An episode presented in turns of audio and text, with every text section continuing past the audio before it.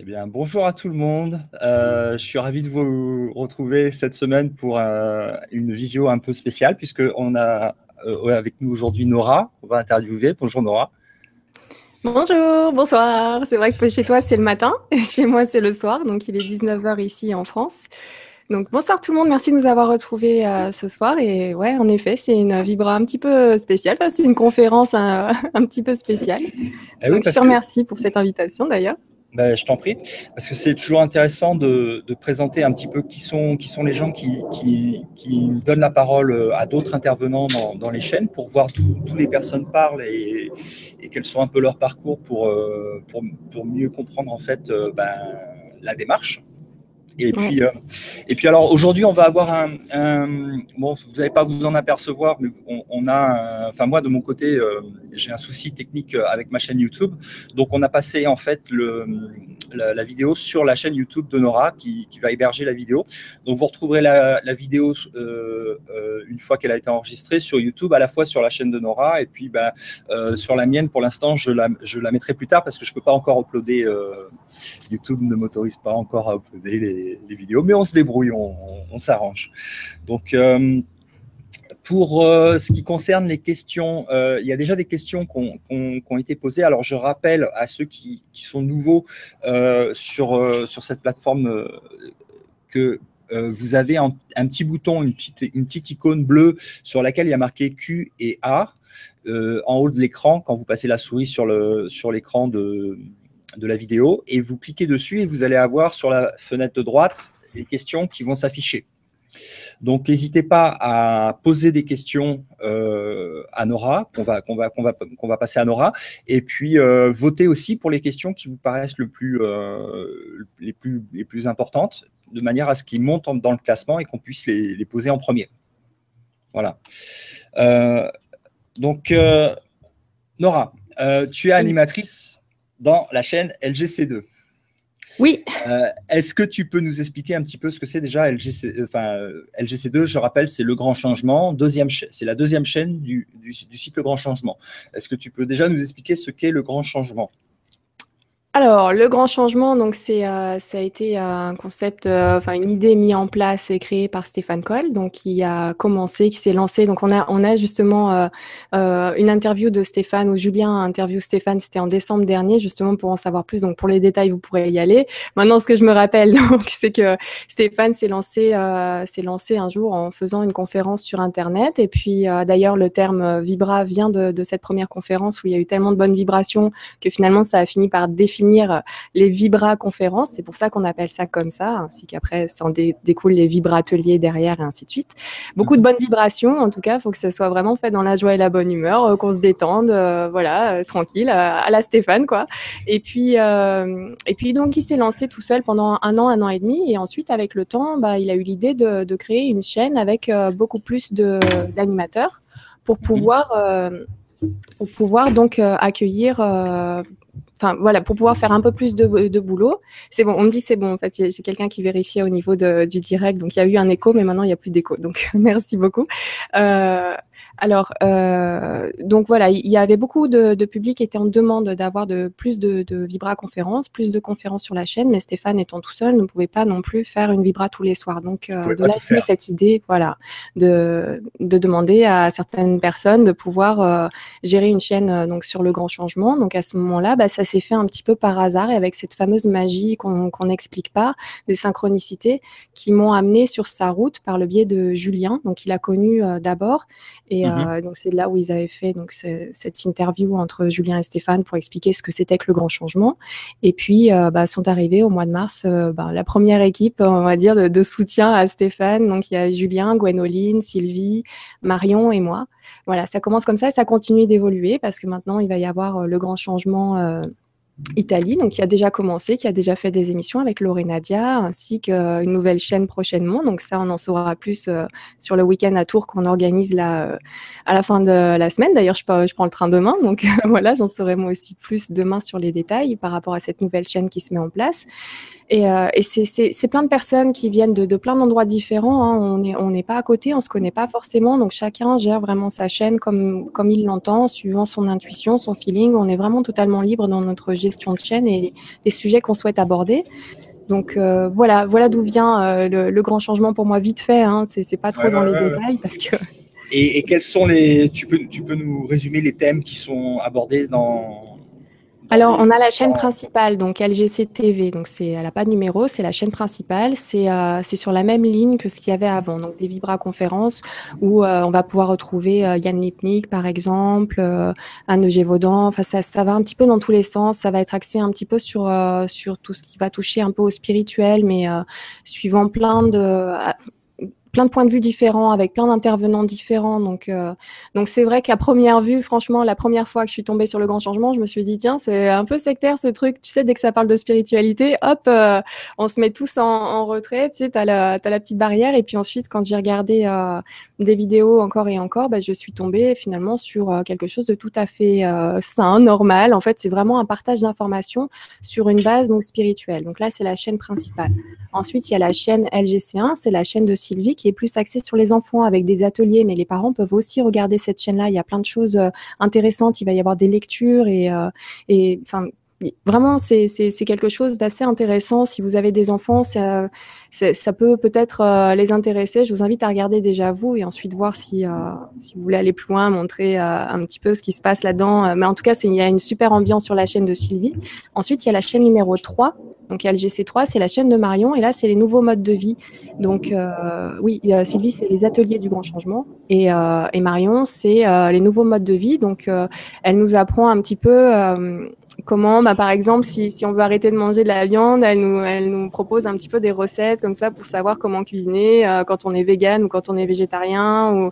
Il y a plein, plein d'idées super sympas. Puis c'est une fille pleine de, vie, de peps. Euh, voilà, c'est que du bonheur. Sa chaîne, c'est que du bonheur. En ce moment, elle a pas trop de vidéos, donc elle fait pas trop d'enregistrements, mais parce qu'elle est en train d'écrire un bouquin, parce qu'elle est aussi euh, écrivain.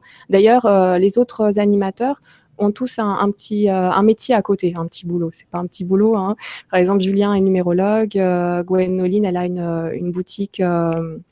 De, de, minéraux, enfin de, de pierres énergétiques. ensuite, bah, il y a Sylvie aussi qui était déjà dans, dans, ce monde des enfants, qui faisait déjà des ateliers dans les, dans les centres aérés, les choses comme ça. Enfin, je sais plus trop dans le détail. On en a parlé qu'une seule fois en équipe pour savoir un petit peu d'où on venait. Et, et Marion qui écrit des bouquins. Bah, et, toi, tu, as gardé un boulot à côté? Non. Alors moi, quand j'ai commencé, j'étais au chômage. Donc, euh, c'est-à-dire que j'avais que ça à faire. non, je plaisante. En fait, j'étais déjà... Euh, moi, ces, sujets m'intéressent depuis longtemps. Il se trouve qu'à ce moment-là, ah, j'étais au chômage. Depuis combien de temps, justement? Ça fait, euh, ça, ça, va bientôt faire une dizaine d'années. Ça va bientôt faire une dizaine d'années que, que je m'y intéresse vraiment à fond. Après, ça fait beaucoup plus longtemps, depuis que je suis petite, que je me pose beaucoup de questions c'est, ça date de très très longtemps, si je reviens vraiment dans les premiers détails. Et les, sujets que tu, que tu as commencé à chercher il y a une dizaine d'années, tu as, commencé par quoi? Alors, ben voilà, période de chômage encore, donc c'était pas là euh, au mois de janvier dernier, c'était encore bien avant, période de chômage, je faisais rien, je regarde euh, Arte et je tombe sur un documentaire qui explique la construction des pyramides, sauf qu'à la fin du documentaire, il n'y avait pas de réponse. C'était vraiment un documentaire assez ouvert. Et là, je me suis dit, purée, mais euh, on a passé les années 2000 et on n'a toujours pas d'infos pour savoir si comment ça s'est euh, comment ça s'est construit. C'est pas possible. On a forcément une piste. Et de là, eh ben, je rentre dedans, je vais fouiller sur internet euh, et là, je tombe sur plein d'infos et notamment bah, les, petits extraterrestres qui remontent. Tu vois, le dossier qui remonte et que tu, tu mets de côté. Tu dis non, c'est bon, c'est des conneries, n'importe quoi. Donc je vais pas regarder ça. Et puis je suis restée que sur l'archéologie. Mais à chaque fois, il y avait ces sujets un petit peu mystérieux qui étaient autour des grandes pyramides de, cette idée de, de mystère. Et donc, euh, bah, voilà, c'était la porte ouverte à, tout derrière. Hein. Une fois que tu mets le, pied dedans, que tu regardes, c'est passionnant. Donc, je suis restée passionnée. Et après, tu as enchaîné sur quoi comme recherche? Alors, après ça, donc, après les pyramides d'Égypte et tout ce qui était archéologie, archéologie interdite, où déjà je me disais, tiens, il y, a quand même des, archéologues qui disent que euh, on les freine un petit peu dans leurs recherches ou qu'on prend, on tient pas en compte leurs découvertes, qu'on met ça dans des cases, ainsi de suite. Je me suis dit, bon, c'est un petit peu louche. Euh, je vais regarder un petit peu ce qui se passe aux côtés euh, des, des, extraterrestres. Allez, allons-y franchement. Et là, je commence à regarder plein de vidéos, plein de témoignages, à lire des bouquins, à les enchaîner. Et jusqu'à ce que j'en ai eu peur, tu vois. C'est-à-dire que j'avais tellement d'infos qu'au bout d'un moment, je me disais non, mais ça peut pas. Enfin, je sais pas, les, gens sont tellement traumatisés. Il y a vraiment des témoignages poignants et je me disais purée, on les croit pas. Et si jamais c'était vrai, mais ça avait fini un petit peu par me faire peur. Donc je me suis dit, on va mettre ces extraterrestres de côté. Hein. Là, on va continuer le petit chemin. Et puis, si vraiment on nous l'a fait à l'envers, déjà commençons par euh, par notre civilisation, notre société, notre euh, le monde dans lequel je vis. Et je suis allée regarder un petit peu ce qui se passait au niveau des complots d'État et tout ça.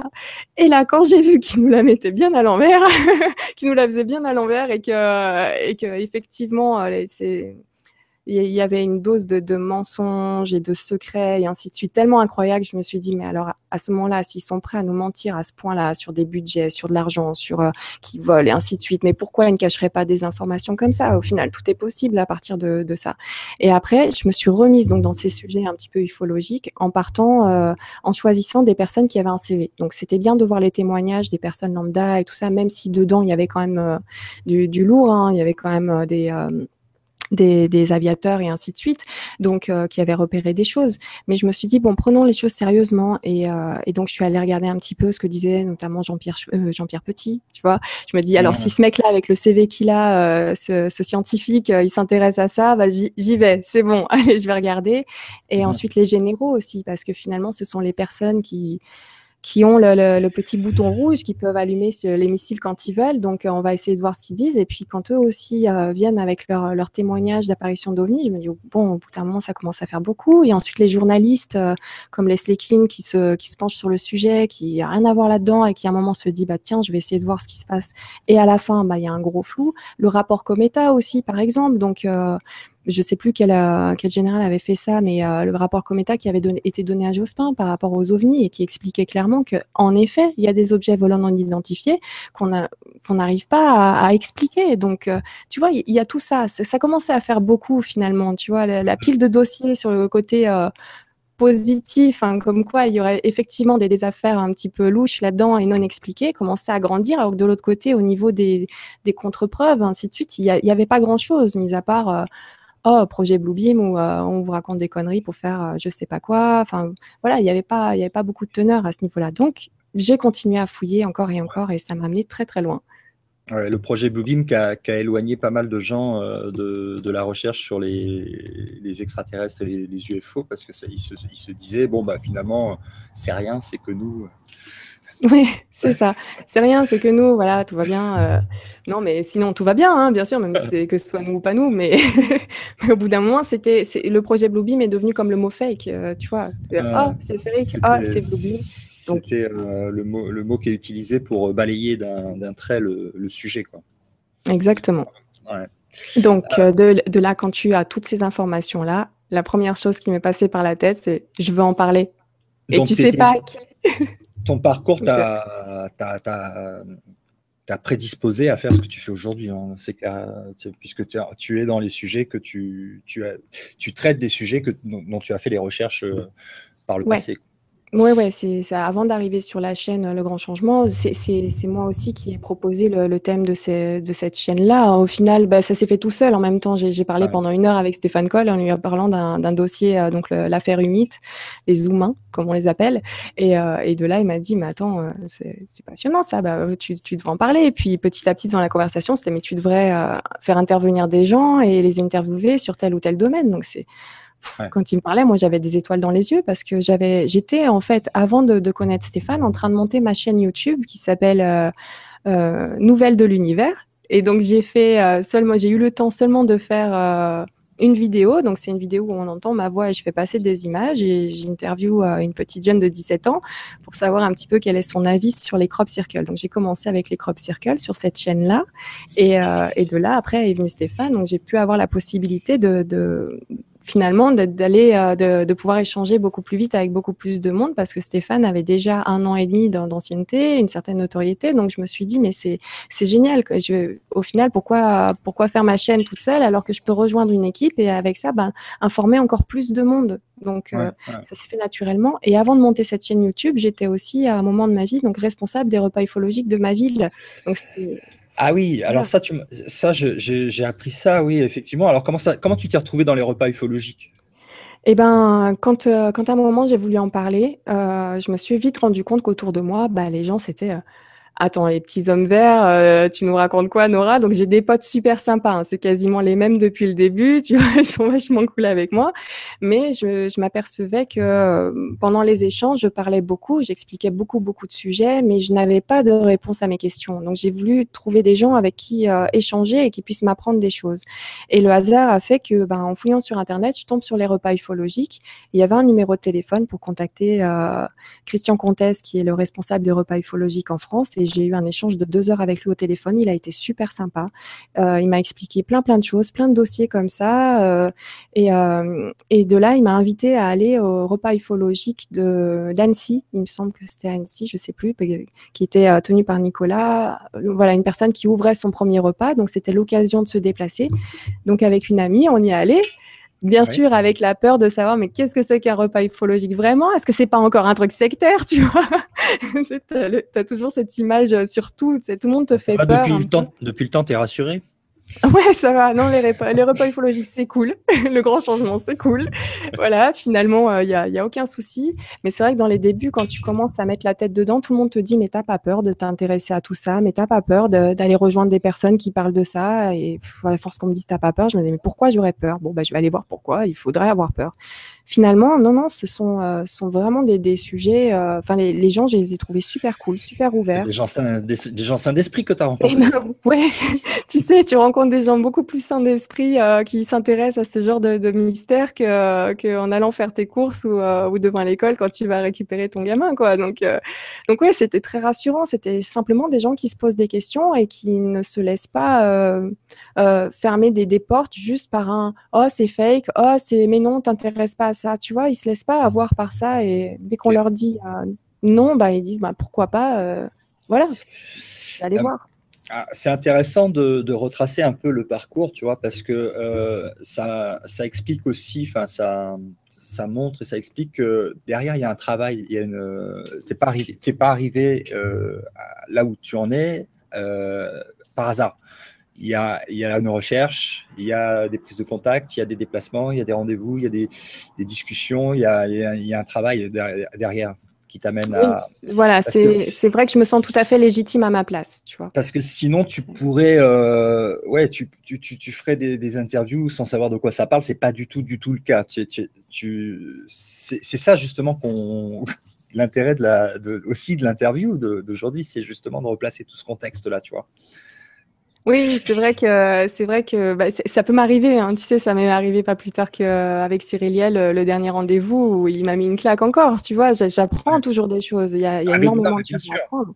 Ça, ça ne s'arrête pas. Mais par contre, je, je sais ce que je suis possiblement susceptible d'entendre, de, de, comprendre. Je fais des liens. Je continue à chercher. C'est vrai, je suis pas juste animatrice. Euh, c'est vraiment un partage entre le public et moi parce que ce qui je, leur permets d'avoir une information, d'accéder à une information en y consacrant beaucoup de temps et en préparant toutes ces interviews, tout ça.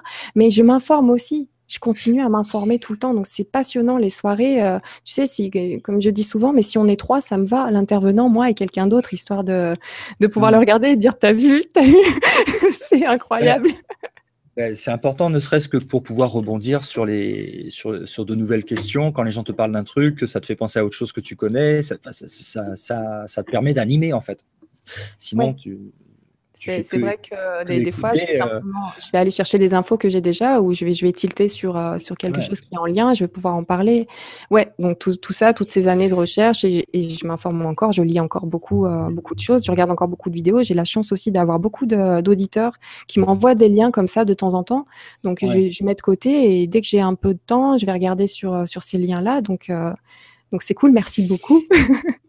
Et, puis ça te permet aussi de faire le, le tri, dans, enfin, de faire une sorte de présélection, une sélection de, des, gens que tu veux faire venir sur ta chaîne pour les interviewer. Tu sais, tu sais à qui tu t'adresses quand, tu les fais, quand tu les fais venir. Euh. Oui, alors il y a, y a, beaucoup de personnes déjà que je connaissais à, d'avant dans mes recherches ou pendant les repas ufologiques que, que j'essaye d'inviter petit à petit. Il y a aussi beaucoup de personnes que j'ai entendues sur la radio. Euh, Bob vous dit toute la vérité. Donc, il faut savoir quand même que j'ai écouté pendant euh, plus d'un an et demi euh, tous les soirs les, trois heures d'émission non-stop. vraiment, je suis vraiment en recherche d'informations.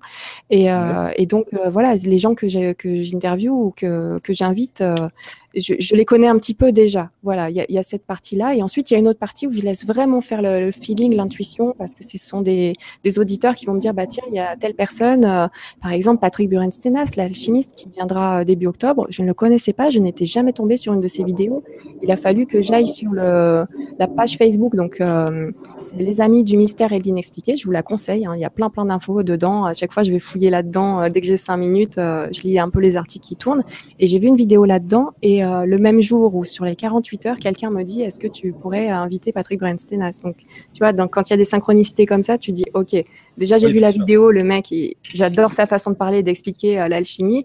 Et en plus de ça, je reçois un message qui me dit bah tiens, tu pourrais pas l'inviter. Et voilà, ça fait des synchronicités et, je rentre dedans. Maintenant, je sais comment ça fonctionne à peu près à ce niveau-là. Donc, je laisse aller, je lâche prise et c'est parti. Alors, ta chaîne, à cartonne, on peut dire ça? Elle avance bien. Elle, euh, Tu as une idée des gens qui, suivent alors le grand changement euh, dans toutes les chaînes et, ta chaîne en particulier? Euh, tu, tu, veux que je te fasse un partage d'écran sur la page YouTube et les statistiques?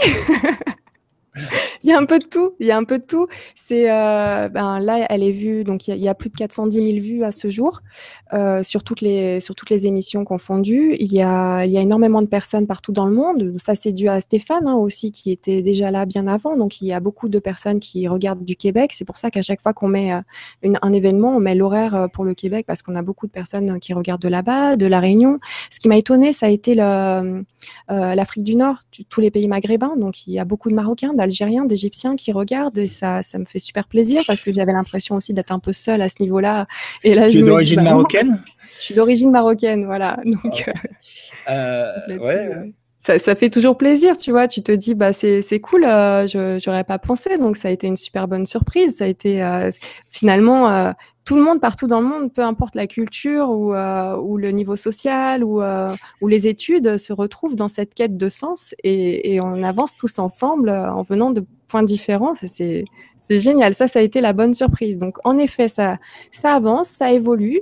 Euh, il y a de plus en plus de monde qui regarde, ce qui fait qu'on se sent de moins en moins seul à être intéressé par tout ça et qu'on a en plus de plus en plus de réponses. Parce que comme il y a du monde qui est là en attente, ben, du coup, il y a aussi beaucoup d'intervenants qui ont envie de partager. Là où avant, il y a peut-être 15-20 euh, ans, c'était bloqué et on leur disait non, non, taisez-vous. Et ils avaient finalement que le, le moins, enfin, la le fait d'écrire des bouquins pour euh, faire passer de l'information. Donc, euh, c'est plus cool aussi pour eux. oui, on en apprend aussi beaucoup par les, par les commentaires et les, enfin, les questions qui sont posées par les intervenants parce que ce sont, ce sont comme, comme nous des chercheurs euh, de vérité et puis ils ont fait leurs recherches aussi de leur côté. Ils nous apportent aussi leurs informations. bah oui, c'est ça. Ce sont des gens, des fois, qui ont passé 15-20 ans dans un seul domaine et, et, et qui, un, temps que, que, moi, je pourrais jamais consacrer à un seul domaine parce que tout m'intéresse. Donc, euh, je, pourrais jamais assez les remercier, eux, d'avoir été passionnés par telle ou telle chose et de s'être posés dessus et d'avoir mené des enquêtes comme euh, Jean-Michel Raoux qui fait, euh, qui fait le tour de la France, qui fait des, des, des recherches, qui continue encore et qui vient comme ça nous donner toutes ces infos, tout ce qu'il a pu trouver et mais gracieusement, tu sais, gratuitement, voilà, juste comme ça, juste parce qu'il a trouvé qu'il a envie de d'expliquer ses recherches. Ce sont, ce sont pas que des chercheurs, ce sont aussi des trouveurs qui viennent nous expliquer de ces choses-là. Et nous, on a juste à, à écouter, à emmagasiner, et peut-être que même certains qui écoutent un Jean-Michel Raoux vont, vont se passionner pour tel sujet précisément dans une de ces émissions et aller s'y mettre à fond. Et c'est un travail d'équipe, et, euh, et, finalement, tout le monde, euh, tout le monde apporte sa pierre à l'édifice d'une façon ou d'une autre, tu vois. Et, nous, on est super nombreux à profiter de tout ça et, à entendre tout ça et à s'émerveiller de, toute cette magie, de toute cette synchronicité, même si parfois certains sujets font peur et tout ça, c'est finalement ils, se complètent entre eux et c'est voilà, le, lier tout ça et, se passionner de tout ça, c'est vraiment génial. Enfin, en tout cas, moi, ça me rend la vie super belle. Quoi. Euh, continuez de poser des questions. Euh, il y a de plus en plus de questions. On va, on, va passer les, questions sur la deuxième partie de, l'émission. Donc continuez, continuez, hein, n'hésitez pas. Euh, je voulais te poser une question moi par rapport à justement euh, le fait que tu, tu es d'origine marocaine et que tu, tu es né dans une famille musulmane. Ouais. comment comment comment il y a une est-ce qu'il y a une compatibilité voilà, entre, entre la religion musulmane et les recherches euh, que tu as faites? Alors, heu, là, c'est vraiment super personnel. C'est vraiment mon cas, c'est ma façon de voir les choses, c'est voilà. Donc chacun fait comme il veut. Heu, certainement d'autres personnes auraient pris d'autres décisions que moi, ainsi de suite. Heu, moi, je me posais déjà des questions très petites par rapport à la religion. C'est vrai que c'est, heu, on est je suis dans une famille où, la religion musulmane est déjà vécue différemment suivant chaque personne de ma famille. Donc j'ai un père qui est plus super cool avec ça. C'est tout pour tout le monde pareil. De toute façon, on se prend la tête sur un prénom, mais Dieu, c'est tous les prénoms. Donc voilà, on a le même Dieu, point barre. Avec, et par contre, en face, j'ai une mère qui est très, très, limite intégriste des fois. Enfin, franchement, c'est très poussé. Et, euh, et, donc, il y a eu énormément de confrontations là-dessus par rapport à la religion. Donc, déjà, je me posais beaucoup de questions là-dessus. Je me disais que quelque part, c'était pas normal. Pourquoi fallait en choisir une? Pourquoi une était meilleure que l'autre? Euh, Finalement, quand tu te penchais un petit peu dans chacune des religions, tu disais mais elles ont toutes une bonne base. C'est euh, plutôt cool. Donc, j'ai été assez vite en, en, rébellion par rapport à l'idée d'une religion, l'idée de suivre un, un bouquin, déjà. Voilà, bah, encore une fois, hein, c'est ma, ma, vision des choses et je veux, je veux blesser personne, mais juste que vous compreniez. D'ailleurs, c'est quelque chose à, avec, euh, c'est un sujet qu'on a beaucoup abordé dans, dans, ma famille parce que très tôt, enfin très tôt, euh, si tu veux, la, culture, la, façon, la vision de la femme dans la religion, tout ça, été vraiment énormément en blocage par rapport à ça. Ça en est arrivé à un point où j'ai dû, où pour vivre ma vie telle que je l'entendais, j'ai dû partir. Donc à 18 ans, je suis partie, je me suis retrouvée à la rue, j'étais en foyer, c'est voilà, ça en a découlé euh, pas mal, euh, pas mal de choses, mais j'étais libre. Et qu'est-ce que ça faisait du bien? Donc de pouvoir penser ce que je voulais, d'être qui je voulais, de, pouvoir juste être cool. Tu sais, à l'époque, je me disais, écoute, moi je vais suivre les dix commandements, hein, tranquille voilà, je vais faire ma vie. Je n'avais pas encore dit à ce moment-là à mes parents que, que je ne me considérais plus comme musulmane, euh, voilà, comme musulmane, pratiquante ou pas. J'ai jamais vraiment été pratiquante, même. Voilà. Et euh, mais bon, c'est ça m'avait fait du bien de récupérer euh, ma liberté, ma liberté de vraiment de penser et d'action.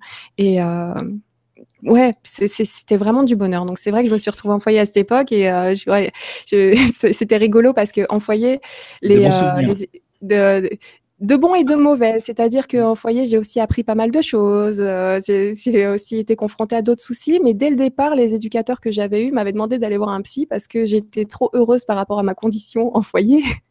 Donc, euh, ça a été assez rigolo d'aller voir le, psy et lui, dire, lui dire tout va bien. Parce que je suis heureuse, donc apparemment, ça va pas?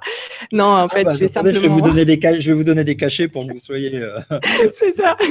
Non, j'ai juste expliqué au psychologue qu'en effet, euh, j'avais une vie qui avait été assez difficile, avec une éducation assez, assez violente et, euh, et voilà, que, qui, qui, a été assez dure. On va éviter de rentrer dans, dans les détails. On on va pas faire pleurer dans les chaumières. Mais bon, ça explique aussi pourquoi j'ai du mal quand on me dit, quand on me donne des compliments, tout ça. J'ai pas grandi avec ça, donc ça a été c'est toujours quelque chose que j'ai du mal à gérer. C'est-à-dire, moi, j'avais plutôt des d'autres mots. Voilà, on m'appelait rarement par mon prénom, c'était plutôt euh, des, des, insultes ou des choses comme ça. Donc, j'ai un petit peu de mal avec le fait de t'es jolie alors que j'ai grandi avec t'es moche, t'es une sorcière, t'es une extraterrestre, tu penses pas comme nous, t'es bizarre, t'es euh, voilà. Bref, plus euh, plus la violence qui en découle, que ce soit par les mots ou par le violence physique, ça a fait que vraiment quand je suis partie, donc bah, j'étais heureuse, j'avais plus tout ça, j'étais j'étais tranquille, j'étais euh, j'étais bien, euh, je, m'éclatais. Alors moi mon truc c'était de faire des puzzles, donc je m'enfermais dans ma chambre du, foyer à, faire le Taj Mahal avec reflet sur l'eau, toi 3000 pièces quoi. C'est vraiment royal. donc euh, de là après j'ai appris beaucoup de la vie et comme je t'ai dit en foyer j'ai appris d'autres choses, j'ai appris que qu'il y avait un racisme inversé. Donc moi j'avais connu le le racisme classique, enfin ce que je pensais être euh, classique. Donc quand j'étais petite, ouais, t'es qu'une sale arabe. Je me souviens à l'époque avoir regardé mes mains en me disant sale, euh, c'est-à-dire arabe, je savais pas ce que ça voulait dire, mais euh, sale, je savais pas. Donc il y a eu un petit peu ce, cette chose-là qui m'a surprise en, voyant que dans ce foyer, on était beaucoup plus de, de maghrébines. Je crois qu'il y avait qu'une seule française d'origine. qui souffrait d'ailleurs hein, par rapport à, d'autres qui ne l'aimaient pas du tout, juste parce qu'elle était française. Moi, ça a été assez, ça a été pareil parce que j'avais une façon de parler qui ne correspondait pas. C'est-à-dire que moi, j'avais aussi un père qui m'avait demandé de. Désolé, hein, on fait un petit 36-15 ma ville, on fait une petite parenthèse. Euh, j'avais un père qui, qui voulait vraiment qu'on s'intègre. Donc, on n'avait que des amis euh, français. Voilà, il fallait vraiment qu'on s'intègre. Donc, bah, on s'est super bien intégré. D'où le conflit après religieux euh, du genre, bah, si t'es pas musulman, tu vas en enfer. Bah, tous mes potes vont aller en enfer. Donc, je vais y aller aussi. Voilà. Mais ça fait quelques petits blocages là-dessus. Et quand je me suis retrouvée en foyer, j'ai vu que, bah, non, qu'il y avait aussi un racisme envers les Français et ainsi de suite. Quand j'ai essayé de chercher pourquoi, bon, je suis tombée sur une, collègue euh, à ce moment-là, qui était donc qui est algérienne et qui me disait oui, ils nous ont colonisés pendant 250 ans, alors on va faire pareil. Oh, bah purée, bah, on est mal barré hein. si on commence à jouer comme ça, euh, elle n'est pas finie hein, la guerre. Et euh, ouais, j'ai appris qu'il y avait ça. Puis en même temps, je sortais avec mon mari actuel à l'époque qui est français et donc et donc les filles du, du, foyer m'en ont beaucoup voulu parce que c'était pas bien. Donc mmh voilà, d'autres d'autres soucis avec le foyer. Ouais. Et, et, maintenant, quelle est la, la vision que tu as par rapport aux, aux, religions monothéistes? Enfin, aux euh. religions, euh, voilà, tu, tu, en penses quoi? Tu, Quelqu'un qui te dit, euh, bon, bah, moi, je, je, je, suis dans ma religion et puis je, je, crois que, que, ce que le bouquin me dit de, de, de, croire et de faire, et tu as, as, un message à leur adresser, tu as une opinion là-dessus? Mais là-dessus, je sais pas, ça dépend vraiment de, de, de, de l'impulsion que ça peut te donner ou pas, des questionnements que ça peut te donner ou pas. Tu vois, quand, quand je te disais que ma mère était très à fond, mon père est super cool, tu peux faire ta vie avec une religion euh, de façon super cool. J'ai un grand frère, euh, une petite sœur qui, enfin deux grands frères, deux petites sœurs, hein, comme ça vous saurez tout. Et, euh, et ils sont super détendus là-dessus. Ils vont jamais aller t'expliquer que c'est bien, que c'est pas bien. Bien sûr, le jour où je suis arrivée en leur disant que ben vraiment droit dans les yeux, je ne suis pas musulmane. Voilà, que ce soit bien compris. Ils, ont tous eu, ils ont tous eu la larme à l'œil, ils ont même pleuré. donc c'est vrai que voir mon grand frère avec euh, avec cette peine-là, je me suis vraiment dit, mais lui, il y, croit tellement que le fait que je lui dise que moi je veux pas y croire, ça, ça le peine à ce point-là, tu vois. Mais euh, je savais pas que c'était à ce point-là. C'est, ça m'a surprise sur le coup. Mais après, lui, il le vit super bien. Il va pas aller dire aux autres quoi faire, tu vois. Il a une vie super saine, tranquille. Euh, pareil pour les autres. Donc, donc ceux qui le vivent super bien, euh, pas de problème. Si tu le vis super bien, bah, très bien, tu avances ta vie comme ça, tu verras bien ce que, ce que, quelles questions tu te poseras dans une prochaine vie, apparemment, si, si ça existe. Donc euh, voilà, je vais, je vais jamais dire à, à quelqu'un euh, fais ça c'est mieux ou fais ça c'est moins bien? Tu sais, tu as des personnes religieuses qui font chacun, chacun des trucs. Ce veut. Voilà. Ouais. Donc c'est pas parce que tu as tu es sous couvert d'une certaine religion que, euh, que tu es mieux que quelqu'un d'autre. Ainsi que si tu n'as pas envie de suivre telle ou telle religion, ça veut pas dire que tu es moins bien ou une moins bonne personne que, que d'autres qui sont euh, vraiment dans leur religion. Donc, bien sûr. Là, c'est mon feeling. Et comment a évolué ta euh, ta, vision du divin? Est-ce que tu crois en Dieu? Eh bien, écoute, j'ai l'impression d'avoir toujours cru qu'il y avait un truc. Euh, maintenant, euh, avec ce côté un petit peu euh, j'ai pas forcément envie de le, nommer d'une certaine façon, mais euh, quelque chose qui régit tout ça, tu vois. Donc des fois, je vais l'appeler Dame Nature, d'autres fois, avec mes recherches, là, pour le coup, je vais plus avoir tendance à appeler la, source de tout, le tout, tu vois, ou Dieu de temps en temps. Enfin, ça dépend à qui je parle et je vais utiliser le, mot qui convient suivant la, la, discussion et qui est en face de moi. Mais euh, tous ces mots-là résument la même chose. J'ai vraiment l'impression qu'il y a que, que, c'est tellement euh, bien rodé tout ça que, que ça se fait peut-être pas tout seul ou peut-être que le fait que ça se fasse tout seul, même ce, ce tout, ce, tu vois, à, une source, à une raison d'être, à une explication. Enfin, j'ai toujours eu l'idée qu'il y avait quelque chose, ouais, qui, qui gère un petit peu c'est important que je te pose la question parce que pour certains auditeurs, euh, ils, pourraient, euh, ils pourraient se dire ah bon bah comme euh, comme elle est comme elle a choisi de ne plus être dans la religion, ça veut dire qu'elle croit pas en Dieu, tu vois. est-ce que est-ce que tu ressens il faudra dire donc là, en fait, tu, tu, tu, es dans la recherche de, de, ta, de, ta, connexion à la divinité, et même sans être dans aucune religion, c'est ça ce que je veux dire.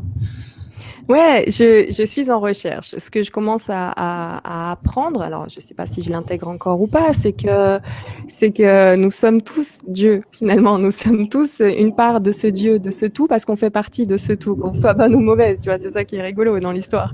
Mais, euh, mais qu'il n'est pas si éloigné que ça, et, et peut-être euh, peut-être bien qu'on en ferait partie et qu'on ouais, qu'on ferait, qu'on ferait partie de la fête nous aussi, qu'on n'est pas simplement sous le, sous le contrôle de, de quelqu'un, même si c'est un dieu et qu'on veut le personnifier, c'est, c'est pas dans, de cet ordre-là. Donc, euh, je trouve ça super rigolo finalement de, d'évoluer dans une religion où, telle qu'elle a été vécue dans ma famille, parce qu'il faut vraiment savoir que là-dessus, la religion musulmane, c'est assez compliqué au sein d'une même famille. On n'agit pas de la même façon, qu'on prend pas les mêmes choses. Donc, euh, voilà. Et, euh, et, de ce que, que j'en ai vu, c'est vrai que c'est pas forcément quelqu'un, enfin, qui est au-dessus de nous, à qui, euh, devant qui on doit se plier, se recourber, et qu'en fait, ce serait plutôt simplement nous et que ce serait plus un collègue à côté, ce tout, que, que quelqu'un qui est au-dessus. Et que. Enfin, tu vois, j'avance, j'avance, j'évolue encore là-dessus. Et là, je suis en train de te dire, mon, c'est, je te fais un état des lieux à l'instant T. Dans six mois, ça, va encore évoluer, etc. Ah je suis libre en fait, tu vois, le, fait de, partir de zéro, de repartir de zéro et de se dire, ok, je sens qu'il y a quelque chose, ça c'est au niveau du feeling, je sens qu'il y a quelque chose, donc je ne suis, pas athée, on va plutôt dire agnostique, il me semble que c'est le bon terme, croire en, un Dieu, mais on ne le définit pas forcément. Euh, et, et, je me laisse aller euh, au fil des découvertes à savoir euh, qui ça pourrait être, qu'est-ce que ça pourrait être, d'où ça vient quelles sont les interactions qu'on peut avoir avec ce côté un peu plus lumineux et ainsi de suite. Tu vois, je, découvre tout le temps des choses euh, incroyables et beaucoup plutôt rassurantes d'ailleurs. Tu sais, euh, tout ce qui est vie après la mort, euh, ces choses comme ça, les, vies antérieures, les vies futures, même les, multivers et tout ça, je trouve ça super rassurant en fait. On a cette idée d'éternité, on serait en plus tous éternels. Ok, bah c'est ce que je pense aussi. Je vois pas pourquoi on, aurait été euh, euh, créé différemment euh, que, la source, quoi, que, le tout. Comme, tu dis, on est des petites extensions. Ouais, des, extensions et des extensions de partout, même, même au niveau des extraterrestres qui en font partie aussi et qui en sont un petit bout, tu vois, s'ils existent vraiment. on va revenir sur, un, sur, sur des, sur la, transition, parce que ça, c'est vraiment, ça me, c'est une grosse question. Euh, c'est le comment, comment vivre de, sa passion et, en fait euh, euh, se lancer comme ça sur Internet en tant qu'animatrice. comment tu passes du chômage à animatrice Est-ce que financièrement, comment ça, comment ça fonctionne parce que c'est un, gros un gros problème, parce qu'il y a beaucoup de personnes qui voudraient en fait euh, euh, se lancer alors, euh, dans, des sujets divers et variés, hein, que ce soit pour des recettes de cuisine ou pour les enfants, comme tu disais tout à l'heure, pour des trucs comme ça, dans mm sujets qui nous intéressent là actuellement. mais mais c'est toujours difficile. Et toi, tu as, fait le pas, donc c'est intéressant de, savoir comment tu as fait. je le dois à Stéphane. C'est-à-dire qu'il y a un moment, il, il y a une prise de risque à avoir. Donc j'étais au chômage au mois de janvier euh, encore. Euh, j'avais monté ma petite entreprise de maroquinerie. Donc euh, je fabriquais des, des, articles, je vendais sur les marchés, mais je n'arrivais pas à en vivre parce que ben, les, les contraintes euh, financières, tout ça, des entreprises, c'était assez compliqué. Plus le fait que je n'arrivais pas à mettre les bons prix. J'essayais de faire de la qualité Hermès. J'ai eu une formation chez Hermès, donc je sais faire fabriquer des sacs à 10 000 euros. Et je voulais apporter cette qualité pour, euh, en mode, tu sais, la marque Mouloud, quoi. Mais avec euh, la technique Hermès, si tu veux, et avec le prix Mouloud. Et le problème, c'est que ça marchait pas et que je savais que les gens étaient comme bien ça, Ça a l'air intéressant de, ce que tu dis, ça a l'air intéressant, hein, qualité Hermès. Ah bah, je peux dire que mes clients sont ravis, hein, ils étaient ravis, mais, euh, mais moi, je pouvais pas en vivre comme ça. Je passais des heures et des heures et je comptais pas les heures. Je pouvais, je ne pouvais pas me permettre de mettre ça sur, euh, sur mes sacs faits en cuir. Euh. On aurait dû faire l'inverse. Qualité Mouloud, prix Hermès. Ouais, mais tu sais, j'y ai pensé, mais le problème, c'est que mon nom de famille, c'est avec un H, hein, mais je pouvais pas prendre le H de Hermès, donc il y, aurait eu conflit. Et, euh, et en même temps, euh, non, je suis personne à ce moment-là. Tu sais, il faut, il faut du budget pour mettre une marque en place. Donc j'ai un BTS en communication et je savais comment ça devait se passer normalement et je savais que j'avais pas les moyens financiers. Donc, alors raconte-nous comment ça se passe? Donc, je faisais toujours ces recherches au niveau euh, ufologique, hein, ainsi de suite, euh, à côté, peu importe les métiers que j'ai fait. Avant de faire la maroquinerie, j'étais assistante dans un collège. Avant ça, j'ai été graphiste. Euh, voilà, j'ai fait plein de boulot, mais ça, ça a toujours été constant. Et toujours ces recherches, savoir d'où on vient, qui on est, ainsi de suite. Et, donc, j'avais monté cette chaîne-là. J'étais prête à faire comme avec les repas ufologiques que je faisais en plus de mon boulot. J'ai arrêté parce que j'étais passée à temps plein à un moment, donc j'avais plus le temps. Mais je voulais monter cette chaîne et mettre des émissions de temps en temps. On arrive au mois de janvier, fin de droit au chômage. Donc euh, l'entreprise, je savais qu'elle euh, n'était pas viable, euh, celle de maroquinerie. En plus, je commençais à avoir du mal avec le cuir parce qu'à force de voir des vidéos et ainsi de suite dans ces mmh. domaines-là, tu vois, tu te dis, ben merde, je suis en train de bosser sur la chair en putréfaction. Donc j'adore fabriquer, mais la matière première, je commençais à devenir allergique. Et là, je suis totalement allergique d'ailleurs. Donc mmh. je fabrique plus rien avec du cuir. Et, et donc donc, euh, donc voilà, à ce moment-là, donc plus droit, ainsi de suite. Et Stéphane me propose cette idée de chaîne. Et je lui dis, mais tu sais, Stéphane, ça me ferait très plaisir, mais il faut que, je mange, il faut que j'aille, il faut que je trouve un boulot. Et là, il me répond tout simplement, mais tu sais, Nora, si tu veux trouver un boulot, tu vas en trouver un. mais est-ce que tu as envie de travailler Est-ce que tu n'as pas envie simplement de, de faire ce que tu aimes je sais pas, ça a fait tilt dans ma tête. Je mais il a trop raison. Si je cherche un travail, un boulot, tu sais, c'est qu'on l'imagine. Je vais le trouver. Bah oui, surtout qu'en plus, moi, j'ai 100% de réussite aux entretiens. Le dernier que j'ai foiré, le seul de ma vie, c'était euh, justement, il rentrait en même temps que la chaîne et j'ai plus parlé de la chaîne que du poste. Donc, laisse tomber. mais je savais que dès que je rentrais, euh, l'entretien, j'y arrivais. J'ai quand même un une très bonne intuition et je sais quoi dire quand et voilà. Donc c'était parfait pour le taf. J'ai tout fait euh, quasiment. Je dois avoir cinq ou six pages de CV tu vois même là j'ai enquêté j'ai cherché je me, cherchais tout en faisant euh, la communication à côté des petits courts métrages avec des collègues et ainsi de suite. Donc c'était tout le temps là la com. Mais euh, j'avais pas encore lié la com et l'ufologie et voilà cette chaîne. Et donc là Stéphane me dit bah écoute lance-toi. Je dis bon tu sais quoi, de toute façon, je suis au chômage, je, je regarde le site, il n'y a rien.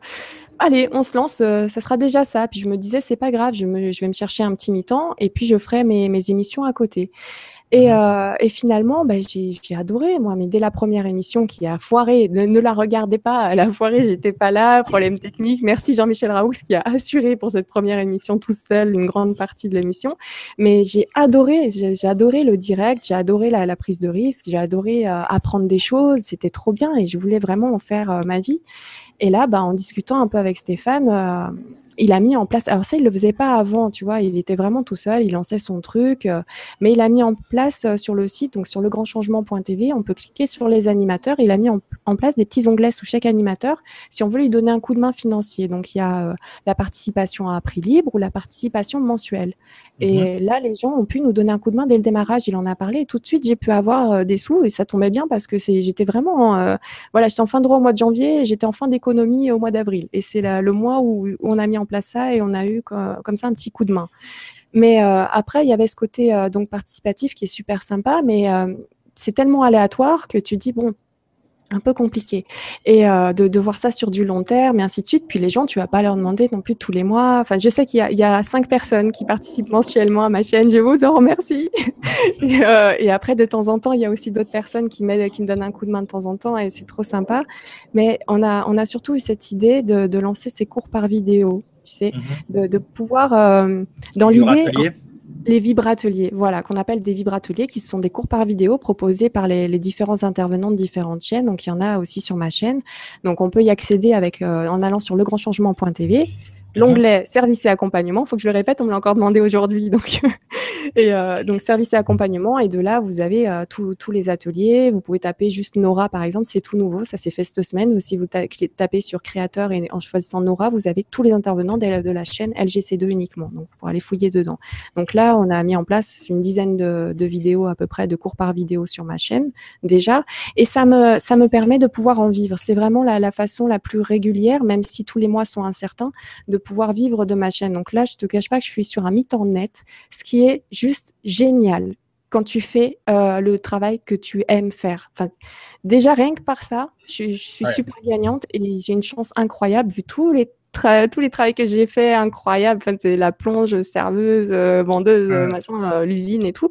Donc, donc c'est juste génial de pouvoir faire ça. Et là, avec un mi-temps net, je m'en sors. Après, euh, par contre, ce qui était important aussi, c'était que ces cours par vidéo, d'une part, ne, ne soient pas juste faits pour qu'on puisse gagner notre vie, mais mhm. vraiment pour cibler les gens. Et je crois que c'est comme ça que ça marche. Et c'est grâce à ça que ça fonctionne. C'est parce que dès le départ, tu y mets du cœur, tu y mets de l'amour, tu y mets, euh, tu y mets cette envie de, pouvoir, de vouloir euh, partager avec les gens. Donc, mes intervenants ne donnent pas juste un poisson ils apprennent à pêcher aux gens. Ça, c'est vraiment la base.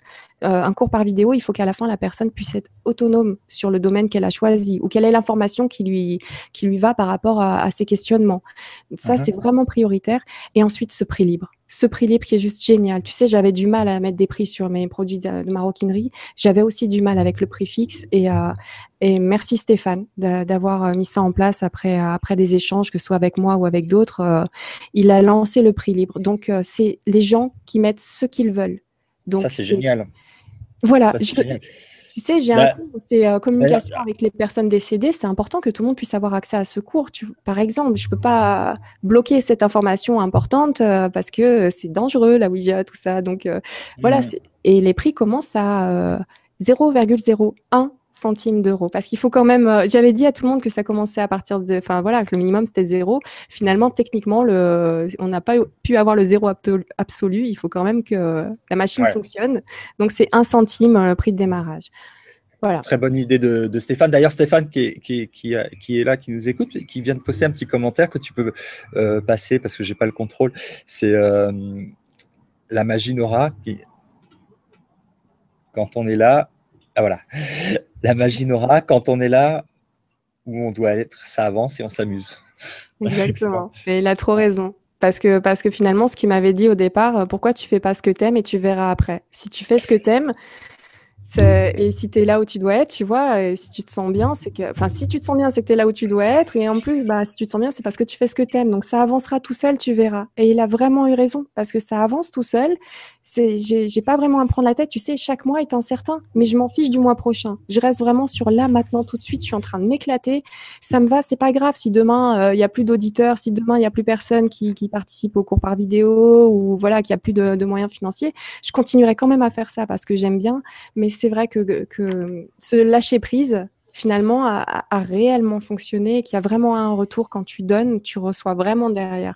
Et là, mhm. c'était c'est facile à entendre, mais à mettre en place, à lâcher prise complètement, à se dire, euh, allez, j'ai plus de sous, c'est pas grave, j'y vais, je vais voir, je vais tenter. Et eh ben, ouais, j'ai flippé un peu, mais euh, j'ai bien aimé de le, faire et, aujourd'hui, ça confirme que c'est la bonne solution le, ça s'appelle le, le, saut du juste, ils, appellent ça, non? C'est ça, ouais. Je connaissais le sommeil du juste, celui où tu as bien bossé euh, dans la journée, où tu as fait ce qu'il fallait faire et tu peux t'endormir du sommeil du juste. Donc euh, là, c'est le plaisir du juste, le travail du juste. Euh, qu'est-ce que je voulais te demander aussi? Je regarde mes petites questions. les ça, j'ai vu. tu m'as parlé des. Alors, il y a des, y a des vibrateliers, euh, il y a les, trois émissions que tu fais euh, par semaine. Oui, en moyenne, c'est ça. Voilà. Et puis, on a aussi euh, des événements qui sont organisés. Donc, est-ce que on peut parler du dernier événement qui s'est passé à Lourdes? Donc, c'était un, événement sur la chaîne, l'ensemble de la chaîne Le Grand Changement. Comment ça s'est passé? Bah écoute, c'était le premier événement auquel je participais. Je savais pas à quoi m'attendre. Donc, euh, comme je vous l'ai dit, on, on se connaît pas. Il y a une confiance là-dessus euh, incroyable. Enfin voilà, Stéphane qui me dit prends ta chaîne. Ok, il me connaît pas. Moi, je sais qu'il peut faire confiance, à... qu'il peut me faire confiance. Mais comment lui, il peut le savoir, tu vois? Donc, euh, donc voilà. Et là, pareil pour l'événement, il y avait ce côté. Bon, on se réunit tous et, et, voilà. Il y a Julien qui a fait un super travail avec Muriel d'organisation pour pour cet événement à Luce, ainsi que Stéphane bien sûr, plus d'autres d'ailleurs autour. Hein. Excusez-moi si j'ai oublié des gens, mais ils ont fait un super travail moi, je suis arrivée en touriste. Je savais pas où je mettais les pieds. Déjà, j'étais contente de voir mes collègues. Donc, j'ai pu, euh, j'ai pu les voir un peu, mais sans trop les embêter non plus. Euh, parce qu'on m'a dit d'ailleurs pendant l'événement, mais tu, tu vas pas trop les voir. Bah ouais, bah, ils sont occupés. Et puis moi, je sais pas trop quoi faire. Donc, euh, ça a été génial de les rencontrer. Et puis, et puis en fait, c'est un lieu d'échange. C'est un lieu où, où tu peux parler avec n'importe qui ça passe. Tu sais, il n'y a, y a, pas ce flip de se dire, euh, je sais pas, est-ce que je peux lui parler de tel sujet un petit peu perché ou pas? Non, tous les sujets sont ouverts, tout le monde s'intéresse bien sûr à certains domaines. Il y en a avec qui j'ai parlé des pyramides justement, ou euh, plein d'histoires ufologiques, des choses comme ça. Donc on a eu ces petits échanges qui concernent ma chaîne. On a parlé aussi de mes intervenants. Euh, ça a été vraiment... On était dans les 350 ah, énorme. Euh, on avait 300 euh, places. Bon, ça a débordé un petit peu, mais euh, c'est vrai que le grand changement est victime un peu de son succès là pour le coup. Il a fallu qu'on bloque les inscriptions et, donc on était quand même assez nombreux, de tout âge, de toute origine. Il y a même une personne avec qui j'ai échangé qui venait du Maroc. Tu sais, un Français qui vient du Maroc, qui habite là-bas. C'était rigolo. Et je me, je, me, souviens encore de lui qui, qui a fait ce voyage exprès comme à, comme à Tours, là d'ailleurs, où il y a une auditrice qui vient du Québec, justement pour nous rejoindre à Tours ce week-end. Donc euh, voilà. Euh, ah oui, alors Tours, oui. Tours, c'est la prochaine. C'est la prochaine, c'est euh, ce week-end. Donc c'est samedi, dimanche et lundi, donc 19, 20, 21. Si vous regardez la vidéo en replay la semaine prochaine, bon, bah, c'est passé et on se sera bien amusé. Hein, ça, je peux te le confirmer par avance. Donc, mais ceux qui regardent en direct, et, voilà, c'est le 19, 20, 21. Il reste de la place ou pas? Euh, oui, oui, il reste, euh, il me semble. Alors, je crois qu'hier, ils ont arrêté les inscriptions, je pense, pour le dimanche et le lundi. Tu sais, on est sous un chapiteau, donc là, il faut vraiment qu'on vérifie le, nombre de places. C'est une question de sécurité. Donc, euh, donc pour ça, il faudra aller sur le legrandchangement.tv voir si il est possible de s'inscrire encore. Je crois qu'on a à peu près 500 hein. pour cette fois-ci. c'est encore plus. Mais par contre, le samedi, c'est un pique-nique. c'est vraiment ouvert à tous. donc voilà, là, là, je sais pas combien on sera exactement ce samedi-là je sais pas. Par contre, une chose est sûre, c'est que euh, je, sais ce qu'on va y trouver. C'est euh, c'est une sorte de tranquillité, de paix, d'amour, d'échange. Enfin, tu sais, le truc où une vibration. tranquille que avec des vibrations. C'est ça. Tout le monde est connecté sur la même station. Bah ouais, ouais, ouais. Ça fait du bien. Mm. Euh, j'espère pouvoir venir en France. Alors, pas évidemment pour celle de Tours, mais en faire une euh, à l'occasion. J'aimerais, beaucoup rencontrer parce que j'ai, jamais été en fait, euh, j'en ai fait que aux États-Unis et j'en ai jamais fait en France encore. Que ah bah, Là, euh, je t'accueille avec plaisir, euh, les bras ouverts, hein, parce que c'est vrai que généralement, on se fait pas que la bise. Euh, c'est marrant, mais c'est automatique, tu sais. Tu as tendance à faire la bise en ville ou juste à dire bonjour comme ça. Mais là. Ah, ici, depuis que j'ai pris le pli aux États-Unis, moi, je, je tout le monde. Voilà, eh ben, c'est bon. Donc, t'es rodé. Ça, c'est bon, c'est cool. Tu vas pouvoir passer dans le moule, rentrer dans le moule tranquillement. C'est vraiment du bonheur. C'est vraiment une grosse boule de bonheur. Et ça a été tellement intense. Tu sais, j'en ai pleuré à Luce, je t'assure. J'ai ah pleuré deux, trois fois. Hein. Je, m'excuse hein, pour les gens qui étaient sur place, mais tu as reçu trop d'amour. J'ai reçu trop d'amour. Je savais pas où ranger ça. Donc, comme je t'ai expliqué, mon enfance, mon machin, tout ça. Et, euh, et j'ai pas l'habitude.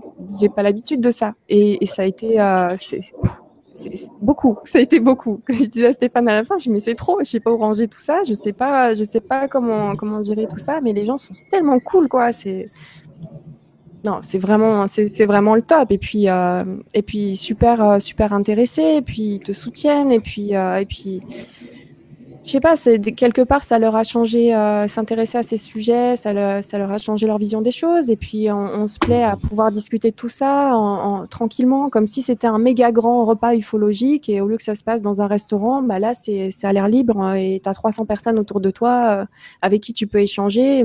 J'allais dans des petits, des, petits groupes, tout simplement. J'y allais, je m'installe et puis, euh, puis voilà, puis on discute et on échange. Tu vois, aussi simple que ça. C'est magique. Qu'est-ce que je voulais te demander d'autre? Alors oui, euh, tu es maman et euh, comment ça Est-ce que c'est bien euh, Je connais la réponse, mais je te la pose. Est-ce que c'est bien d'avoir des horaires libres, de travailler quand tu veux et de travailler à la maison? Ah non, c'est la plaie. Ah non, je n'y arrive pas. Écoute, c'est le pire. Je Non, bien sûr, c'est génial. C'est ce, boulot que j'aime, qui n'est pas un boulot, je ne sais pas comment je pourrais l'appeler, c'est une passion que je vis, euh, me permet en plus de pouvoir euh, avoir la possibilité d'élever ma fille euh, tranquillement, c'est-à-dire qu'elle n'a pas de périscolaire. je la mets à la cantine de temps en temps parce que déjà c'est bio, c'est sympa, j'aime pas cuisiner. Mais, mais sinon, je la récupère tous les jours à 3h30. Je peux, je peux m'occuper d'elle, je peux gérer mon planning, je peux je peux vraiment, bah, par exemple, les mercredis, je fais rarement des émissions mercredi. Ça arrivé qu'une seule fois parce que le mercredi, je, garde ce jour-là pour ma fille, pour son sport, pour, pour la suivre. C'est un cadeau. C'est vraiment un cadeau. Et, et, quel conseil tu donnerais en fait euh, aux, personnes qui voudraient se lancer justement dans leur passion? Quels sont les, les, voilà, qu'est-ce que tu as vécu et que tu peux donner comme conseil euh? bah, Écoute, là tout de suite, je suis juste en train de rigoler à cause du stress du départ qui revient de temps en temps. Je dis quand même, tu as osé, hein quand même t'y aller, hein sans peur, t'as sauté. T'as as, fait le grand saut et tu savais pas où t'allais atterrir, quoi. J'ai envie de leur dire, ben, bravo d'avoir ne serait-ce que l'idée, bravo ne serait-ce que de, de l'envisager. Euh, un énorme bravo et chapeau bas pour ceux qui se lancent et qui se disent bon ben voilà, euh, j'aime ça, je vais, je vais m'organiser. Bien sûr, il y a une organisation. Tu sais, il y a un petit truc quand même. Euh, tu, on peut pas avoir que la tête dans les étoiles. Il faut aussi avoir les pieds sur terre. Donc, tu t'organises un petit peu. Tu vois ton, petit planning et, euh, et, tu dis bah tiens, je vais me libérer tel espace et puis on verra bien. Je, je rentre là-dedans, j'essaye et puis voilà, on teste et, si ça peut le faire, bah c'est royal. C'est mais effectivement, euh, le premier saut, le, lâcher prise, waouh, c'est quelque chose. Par contre, qu'est-ce que vous êtes fier de vous quand vous l'avez fait, que ça marche ou que ça marche pas hein? C'est quand même bien sur son CV de vie, j'ai envie de dire. Hein tu sais, même si ça ne fonctionne pas, tu te dis un jour, j'ai dit, euh, j'ai dit merde, voilà, pour pas dire pas. Mais euh, voilà, j'ai dit, je vais y aller, je vais y aller, ça m'amuse, ça m'éclate, euh, je vais y aller, je verrai bien ce que ça peut donner. Il y en a bien qui le font. Souvent, on voit des, des chanteurs dans les dans les télécrochets comme ça à la télé qui se disent bah tiens je vais m'accorder une année pour faire ça ou ça et, et, ben on peut le faire avec tous les métiers pas que chanteur n'importe quoi n'importe quoi on se lance et puis on se dit bah tiens si j'essayais puis on verra bien où ça me mène moi, à chaque fois que j'ai fait un métier, je pensais que ça allait être le métier de ma vie, tu sais. Euh. c'est pour ça, des fois, euh, mon mari rigole un peu parce qu'il euh, me voit là en train de faire ça. Il me dit, bah, je sais pas où tu seras dans deux ans, tu sais, étonnante, quoi. C'est, à chaque fois, ça peut bouger. Même si là, franchement, je me suis rarement autant amusée que là. Hein. C'est, peu importe ce que je fais plus tard, même si, même si c'est plus sur une web TV, ou je serai toujours dans ces domaines-là. J'ai pas fini de trouver. Et si, la, si demain une chaîne mainstream t'appelle pour te dire, bah, écoute, voilà, on voudrait te proposer une émission sur une chaîne euh, publique ou privée, peu importe, euh, est-ce que tu. que, quelle serait ta réaction? Ah, ça dépend. Ça dépend parce que, parce que si tu veux, euh, moi, si faire ça, comme je dis souvent, j'ai la chance d'être sur une plateforme qui est, géniale, d'avoir Stéphane qui me dit juste, d'ailleurs, je, je, je l'ai fait parce que les propositions sont déjà arrivées, hein. petite, une petite dizaine au total depuis le début, c'est déjà arrivé rapidement. Euh, je me disais merde, je, commence juste à me faire une petite place et on me propose d'autres euh, d'autres endroits, donc euh, c'est super sympa. Déjà, ça, ça montre que ben je bosse bien peut-être, que c'est cool, que je suis effectivement bien à ma place. Mais en même temps, comment comment tu veux passer au-dessus de quelqu'un qui te dit fais ce que tu veux, fais-toi confiance, fais ce que tu veux, moi je te suis. Ouais. Et tu vois, je, travaille avec ça, quoi. C'est ma base. Donc... Et, puis, puis, on est d'accord que l'avenir, c'est Internet, quoi. L'avenir, c'est Internet. C'est déjà, déjà le présent et c'est évidemment l'avenir. Voilà, et maintenant, quand, euh, quand je te disais, euh, je sais pas, parce que, euh, par exemple, si c'est si c'est une chaîne importante, si c'est quelque chose de plus public, allez, allons loin, genre chaîne télé classique. Eh ben, je prendrais quand même mon pied à aller raconter ce genre d'histoire là-bas. Hein. Franchement, euh, j'aimerais bien aller euh, aller là-bas et mettre euh, un petit pavé dans la mare et dire "Eh oh les gars, hein, il y a ça aussi, ah. hein, tu vois, viens bien m'expliquer ça, grand, parce que là il y a des, des, endroits assez flous. Nous on a des réponses. Comment, tu soulèves, comment, tu soulèves, la grosse pierre là? Voilà, c'est ça. Donc ça me plairait bien aussi, mais je pense que Ouais, laissons faire le temps, laissons faire les choses. De toute façon, euh, connaissant Stéphane et avec les, échanges que j'ai eus avec lui, euh, je sais que même si j'étais amenée à, faire autre chose différemment ailleurs, il me suivrait aussi parce que c'est vraiment mon...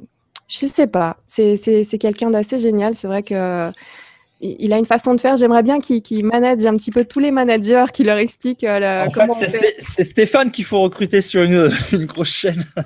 non, mais c'est lui qui doit expliquer aux autres comment on recrute et comment on fait pour. ça, redonnerait peut-être le, goût aux gens de, de retourner regarder la télé.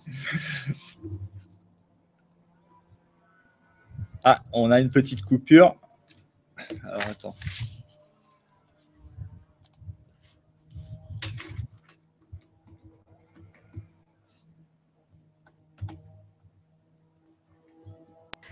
Tu avances. Enfin, tu sais, il y a personne qui a qui, qui, me dit qui est invité, quand, comment, quoi faire. La chaîne, c'est 100% la mienne.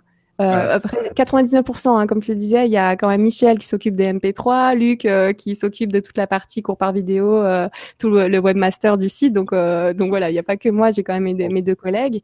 Et, et Stéphane, je, je, ne le vois pas du tout comme mon chef aussi.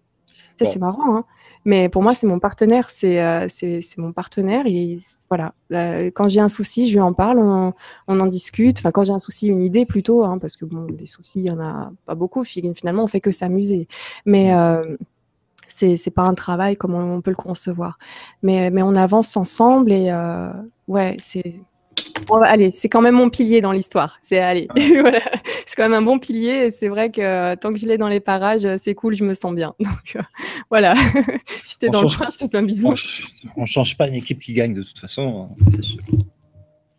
Exactement. Donc là, là, je m'éclate, je m'amuse, j'apprends plein de choses. Euh, je peux, ça part dans tous les sens. Chaque émission est différente. Euh, chaque contenu d'émission, même quand on invite le même euh, intervenant, ça peut partir dans tous les sens grâce aux questions des, du public. Tu vois, c'est, c'est génial.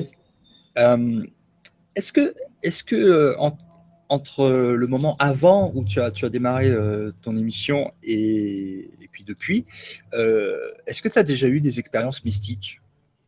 Moi, moi, je teste un petit peu certaines choses. Bah, notamment, tu sais, les cours par vidéo, donc j'y suis. Donc euh, voilà, le, dernier qu'on a fait avec euh, Jean-Michel Raoux, où il y avait une méditation à la fin, je te jure, j'ai vu, je me suis vue. Enfin, tu sais, c'est la première fois où je fermais les yeux et, euh, et on me dit, et euh, voilà, petite méditation qui a duré 10 minutes, c'était parfait pour moi. J'ai du mal. Hein. D'ailleurs, c'est moi qui ai eu l'idée de. Merci Claire Thomas pour ce cours par vidéo où elle explique la méditation parce que je me suis dit, il y en a peut-être d'autres qui sont comme moi qui n'y arrivent pas. Donc j'attends aussi ce cours avec Claire Thomas avec impatience pour pouvoir en apprendre plus.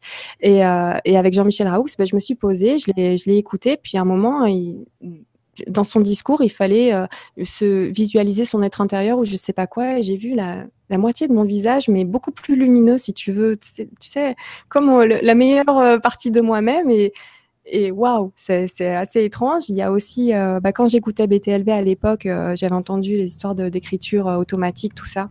Et je n'avais pas pu tomber sur le cours par vidéo de Claire Thomas ou pareil, là aussi, il y a des techniques, des méthodes, tout ça. Donc moi, je me suis lancée un peu seule. J'ai eu énormément de chance parce que j'ai eu, euh, j'ai eu tout de suite euh, des, des, écrits. J'ai eu tout de suite euh, le, stylo qui est parti. Et pendant que ça écrivait, j'étais là en train de me dire, mais c'est toi qui écris ou c'est pas toi qui écris? Tu sais, toujours en train de se poser des questions. Et je me disais, mais non, ce mot-là, je l'utilise pas. Et puis cette tournure de phrase et ainsi de suite. Et après, mais est-ce que c'est quelqu'un de bien ou pas quelqu'un de bien? Et puis je m'apercevais quand je lâchais le stylo à la fin, je faisais une tulipe. Au début, je me disais, tiens, c'est bizarre, ça ressemble à une tulipe. Et à un moment, je me suis rappelé que quand j'étais petite, je dessinais beaucoup, beaucoup de tulipes. Et je me suis dit, ah, mais peut-être que, ouais, c'est un message. ou Voilà. Et après, j'avais euh, j'avais pas mal de, de, messages super cool. Mais tellement cool, tellement sympa que je savais pas quelle question poser. C'était vraiment, euh, je sais pas, la vie est belle. Ça finissait toujours par la vie est belle. Tout le temps les messages. La vie est belle et euh, merci pour ce que tu fais. Euh, euh, c'était, vraiment encourageant et en même temps, j'étais, alors je parle vraiment dans un truc, hein, c'est mon expérience, mais j'étais dans un moment de bien-être complet. C'est-à-dire, je suis quelqu'un qui pose beaucoup de questions, j'ai toujours quelque chose à dire, je m'arrête pas de parler et là, je me retrouve avec le stylo, cette, cette énergie qui m'entoure de, de je sais pas où, qui est juste super agréable, tu te sens super bien, et ben j'avais plus de questions. Et j'étais là comme une con avec le stylo et puis ça m'arrive de leur dire bah écoutez, euh, j'ai plus de questions. Donc j'en avais avant de prendre le stylo, maintenant j'en ai plus. Donc bah merci, désolé, hein, au revoir. Et là j'avais euh, j'avais écrit euh, bisous, au revoir, tu sais ce qu'on me répondait.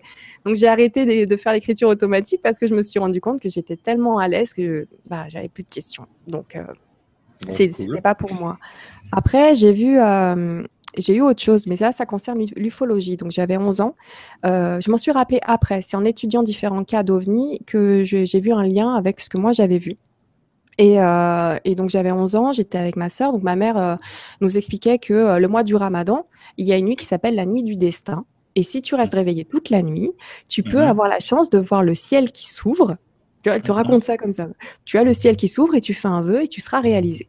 Donc, avec ma sœur, qui avait 7 ans à l'époque, moi j'avais 11 ans, on se met dans le lit et on se dit, on dort pas. Et on reste comme ça à regarder la fenêtre, à regarder la fenêtre, jusqu'à un moment où je vois passer une, sphère lumineuse, montrer à peu près comme ça, qui fait ce chemin-là, voilà, doucement, mhm. et, euh, et, en direction de, du, du, haut, quoi, qui s'élève.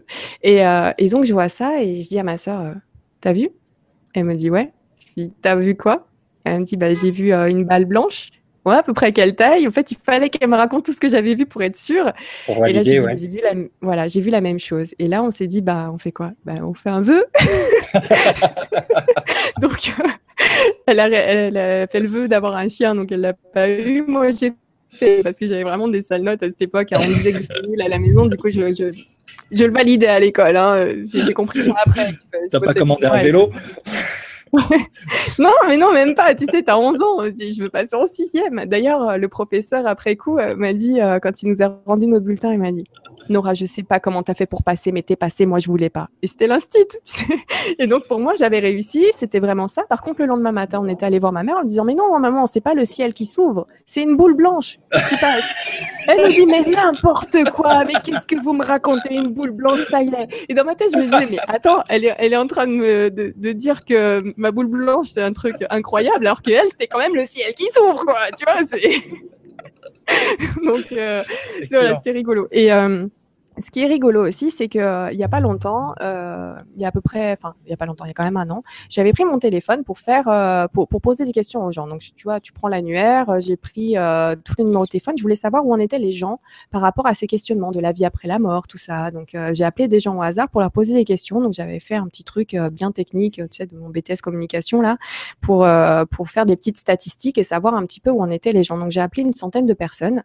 et là, j'appelle ma sœur on avait vécu donc ça ensemble. Et je lui dis, est-ce que tu as vécu un phénomène ufologique où euh, il y avait la question? Et elle me dit non. Et j'avance, donc elle ne savait pas que c'était moi. Et euh, je lui dis, bon, est-ce que vous avez vécu un phénomène euh, plus paranormal? Et là, elle dit oui. Et elle explique l'histoire qu'on avait vécue ensemble, mais comme quelque chose de paranormal, c'est-à-dire pour elle, c'est un ange qui est passé. Tandis que moi, je, les, je le mettrais plutôt dans la case UFO, avec euh, cette sphère lumineuse euh, qui passe, tu vois. Donc c'est là où je me suis dit, putain, merde, on est mal barré avec les témoignages parce que, voilà, on peut voir la même chose et avoir un point de vue complètement différent sur le truc. Euh, pour revenir à, à ce questionnaire que, que j'avais lancé, c'était assez rigolo quand même d'appeler les personnes comme ça au hasard et de leur parler de vie après la mort, est-ce que vous y croyez, tout ça? Je peux te dire que euh, il y a à peu près, euh, bah, sur 100 personnes, on va dire, j'ai plus les chiffres en tête, mais il y a peut-être 10 personnes qui ne croyaient pas à la vie après la mort. Dans leur voix, ils s'excusaient de ne pas y croire, comme si intérieurement, ils pensaient que oui, ils étaient mais, en conflit. mais ils étaient en conflit. Ils disent bah non, j'y crois pas, désolé. Mais ça sortait tout seul, désolé. Tu vois. Désolé. Je me disais, c'est étrange. C'est comme si, enfin, pourquoi il s'excuse de pas y croire? Et il peut ne pas y croire Ça, ça se trouve, c'est ça. Euh, il n'y a rien. Donc pourquoi il s'excuse Et j'ai eu ça que des personnes euh, tu vois, qui n'y croyaient pas. Et faudrait que je te fasse passer les chiffres de, de ce questionnaire, ah euh, de ces statistiques, ce serait rigolo. Ouais, c'est intéressant. Mais c'est là où je me suis dit aussi, bah tiens, il y a une demande quand même. Hein. J'ai pu euh, voir aussi qu'il y avait, euh, il y avait quand même une demande, une recherche, et, tout ça, ça intriguait quand même euh, un petit peu les gens, même si je les appelais des fois entre entre le dessert et le café, ou voilà, j'avais des créneaux horaires pour être sûr de les avoir chez eux, donc ils étaient en train de manger, donc ils s'attendent pas forcément à répondre à est-ce que j'ai vu un ovni, oui, non, ou voilà. Mmh. Mais, mais c'était quand même assez intéressant là-dessus. Et j'avais fait ça aussi sur euh, le site, euh, bah, du coup, les, Amis du Mystère et l'Inexpliqué sur Facebook. C'est un groupe Facebook et j'avais aussi posé le questionnaire sur Facebook et j'avais relevé. Donc, euh, par rapport à, j'avais fait en fait le parallèle entre des gens que j'appelais des personnes lambda chez elles et des personnes intéressées par le phénomène pour voir un petit peu les différences. voilà. Donc, les personnes intéressées par le phénomène avaient forcément plus eu de, de situations où ils avaient vu quelque chose, que ce soit paranormal ou ufologique. voilà. Donc, euh, en effet, une fois que ça te touche à un moment dans ta vie, hop, tu vas aller voir ce qui se passe. Et là, tu t'ouvres une porte qui t'ouvre plein de fenêtres et tu restes un moment. Euh, donc, c'est vraiment le cas. Mais les autres qui n'ont pas forcément vécu des choses, des fois, euh, ça les intrigue quand même. J'ai eu des échanges sympas. Ouais. tu as changé tes, habitudes Tu disais tout à l'heure que tu, tu, tu voulais plus travailler avec le, cuir. tu as changé tes habitudes alimentaires par rapport à, Ouais. Bah ouais, bah ouais. C'est, vrai que bah ouais, on y vient. Tu sais, au bout d'un moment, euh, tu dis que bah, t'as pas forcément besoin de manger des animaux, t'as pas forcément besoin de, de, boire du lait. Que après tout, bah, tous les animaux sur toute la planète, passé un certain âge, ils boivent plus de lait. Et quand j'avais ramené un chaton euh, chez moi il y a pas longtemps, euh, il s'est arrêté de boire du lait et, je me suis dit naturellement, hein, et je me suis dit bah merde, quand est-ce que moi j'arrête euh, J'ai 34 balais. Je suis toujours en train de prendre mon biberon finalement, tu sais, je suis toujours un enfant. Donc euh, voilà, j'ai arrêté. Euh, pareil, tu vois, ce sont des choses qui sont, euh, il faut en prendre conscience. Il y a bien sûr des, des sujets super dramatiques, super traumatisants. Tu sais, les, certains, certains éleveurs, à partir du moment où ils savent que leurs animaux vont aller à l'abattoir, ils ne les traitent pas bien du tout, mais du tout. C'est-à-dire qu'ils peuvent s'amuser. Je vais pas rentrer dans les détails parce que j'ai pas envie de soulever des Enfin, tu vois, c'est ce... rien que d'y penser, j'ai juste envie de, vomir, tu vois, sur ce que j'ai pu voir comme vidéo, parce que quand je vais fouiller dans certains domaines, j'y vais à fond. Mais vraiment, j'enchaîne les vidéos et j'enchaîne les témoignages et j'enchaîne les documents. Et, et là, j'ai pris une grosse claque et, euh, et vraiment, euh, voilà, c'est vraiment la, la, limite de, de l'humanité. Enfin, il n'y a même plus d'humanité à ce niveau-là, donc c'est hors de question que, que tu, tu apprennes tout ça, que tu en prennes conscience et, que, et un moment, tu, tu fasses rien. Tu peux, bien sûr, il faut, il faut une transition. Comme pour la viande, entre le moment où j'ai vu les choses et le moment où j'ai arrêté, il s'est passé un petit temps. Il y a même eu des reprises. Hein. Là, on était vraiment dans l'arrêt du tabac. Hein. Sachant que quand je suis née, euh, enfin depuis petite, je n'ai jamais aimé le lait et j'ai jamais aimé la viande. Et c'était vraiment à cause de, de du matraquage euh, parentale là-dessus, parce que bon, si je mangeais pas, je me faisais quand même défoncer la gueule. Donc, euh, au bout d'un moment, même si j'avais des petites astuces, des fois, je cachais des bouts de viande par-ci par-là. Une fois, mon père était parti au marché, il met la main dans sa poche et il a sorti un morceau de viande. Tu vois, j'avais dit que j'avais fini, alors que j'avais mis dans la poche de mon père qui traînait. Donc, voilà. Ou alors sous le sous les canapés du salon, il retrouvait des bouts de viande.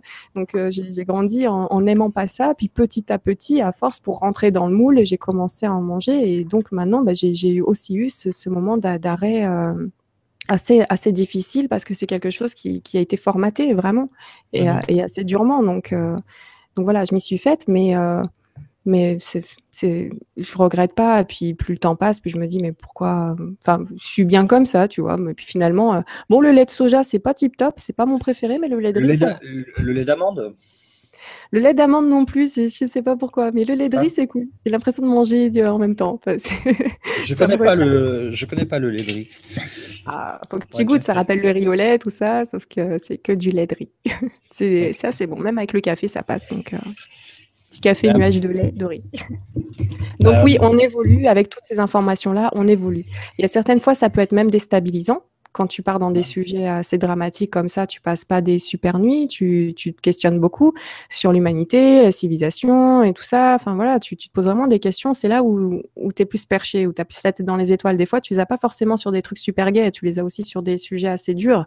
Donc, mhm. euh, ça demande un petit, euh, un petit temps d'encaisser de, les choses d'encaisser, mhm. de, de, faire mûrir euh, ces, ces informations-là, de les ranger bien dans leur dossier chacun, tu vois, les, les valider ou pas, de les, de, de, les amener dans ta vie ou pas, comme pour la viande où là ça s'est fait, pour d'autres choses ça se fait pas. J'entends beaucoup parler de méditation, j'ai vraiment du mal à méditer, je sais pas ce que ça peut m'apporter vraiment, tu vois.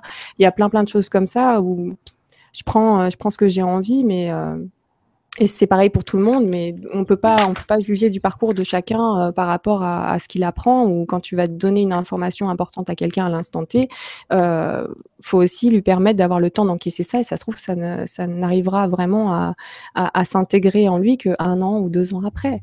Même quand j'ai vraiment fouillé dans les histoires ufologiques et les, les dossiers lourds comme ça, j'ai même fait une pause de six mois où je n'ai touché à rien du tout peu, importe ce que c'était. Et j'avais recommencé avec les complots d'État et ainsi de suite pour vraiment voir si, euh, si c'était louche à ce niveau-là ou si on pouvait leur faire confiance.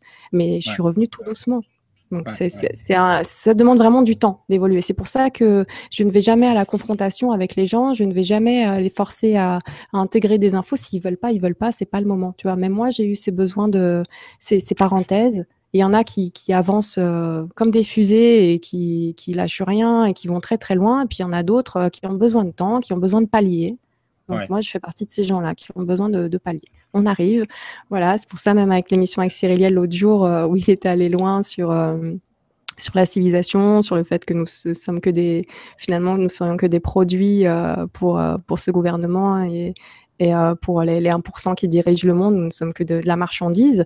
Donc, euh, tu vois, ça fait partie de, de, de ces choses-là où à l'époque, quand j'avais su, j'avais demandé un petit peu de temps. Donc là, du coup, à Cyril, je dis, ouais, euh, il nous dit, ouais, je vous dis pas tout, sinon vous allez halluciner. Il dit, ouais, ouais, mais c'est très bien, on avance doucement, on va y aller doucement parce que je me dis, de l'autre côté, il y a peut-être une autre Nora qui arrive, qui débarque tout juste dans, dans le truc. Tu lui balances déjà ça, vas-y doucement. on n'est pas hmm. rentré dans l'industrie pharmaceutique et tous les trucs comme ça. Donc, euh, je sais qu'il y a encore des dossiers derrière, mais on, essaie d'avancer en douceur. Cool. Et euh, concernant, moi, il y, a une chose que je voulais dire par rapport à cette interview et juste avant de passer aux questions, c'est que il y a outre le fait de te présenter, de présenter LGC2 et, le travail, etc., je voulais aussi euh, passer le message en fait à tous les, tous les sites internet, mais pas les sites internet uniquement, tous les chercheurs de vérité, tous ceux qui sont dans, la recherche. Euh, oui, toutes les plateformes d'information, que ce soit sur le web ou euh, les revues, ou tout voilà, que ce soit extérieur ou intérieur, euh, que, que c'est très bien de, de, mixer justement les, les, les, les, infos en faisant des croisements comme ça de temps en temps, euh, en faisant des interviews ou, des, ou comme nous, on, passe des fois tes vidéos sur Stop Mensonge ou, des, articles ou d'autres blogs sur, sur notre blog pour mixer en fait et que, et que ça donne une ouverture aux gens pour aller derrière chercher les informations à droite, à gauche dont ils ont besoin à l'instant T et puis que, se rapprochent bah, de, de, ce qui leur correspond le mieux en termes d'information et Ouais, moi je te suis à 100% euh, là-dessus. Je suis vraiment, je partage ton avis, ton point de vue là-dessus. Et, et, pour moi, toutes les plateformes d'information sont nécessaires. Il n'y en a pas une meilleure qu'une autre, il n'y en a pas une moins bien qu'une autre. Ça permet déjà d'avoir accès à l'information par, euh, par différents, euh, différentes énergies. Hein. J'ai un vocabulaire qui s'installe petit à petit, hein. par différentes énergies, suivant la personne qui est derrière, derrière la plateforme et ce qu'elle amène. Donc c'est bien. Ça permet aussi d'avoir ben, des intervenants qui, qui viennent raconter des fois des choses sur une chaîne qui vont les raconter différemment sur une autre parce que là c'est pas la même personne qui pose les questions, c'est pas c'est pas la même journée forcément, c'est pas la même alchimie donc il va donner des informations différentes. Donc même euh, en même temps même voir les mêmes intervenants sur des plateformes différentes, c'est super intéressant. C'est pour ça que par exemple en ce qui me concerne quand j'avais invité Patrice Pouillard à venir et que euh, Bob vous dit toute la vérité avait interviewé Patrice euh, avant, il a il a il a donc gentiment rendu l'interview de Patrice Pouillard en accès libre, tout de suite, hop, je l'ai mis sur, euh, la page Facebook, euh, voilà.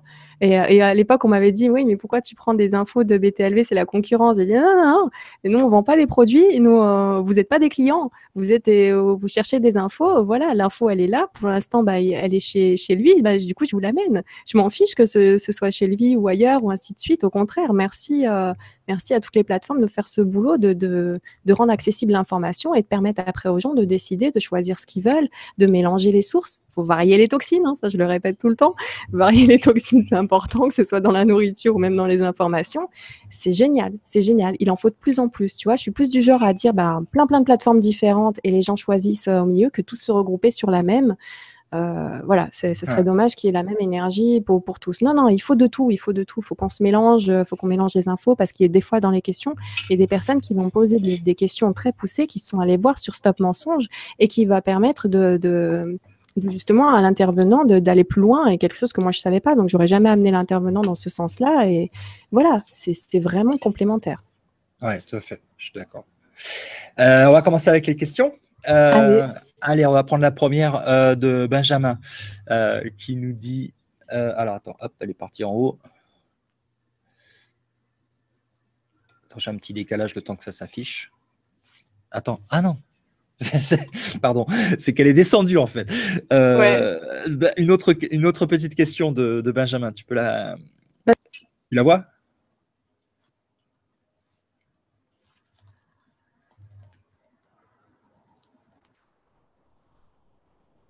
Il y a eu une petite coupure.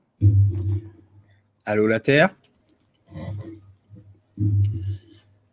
Allô, allô? Là. Ça y est. Il faudrait que. Voilà, tu m'entends? C'est bon? Oui, je t'entends, je t'entends. Il y a une coupure d'Internet. Normalement, ça aurait dû arrêter le direct.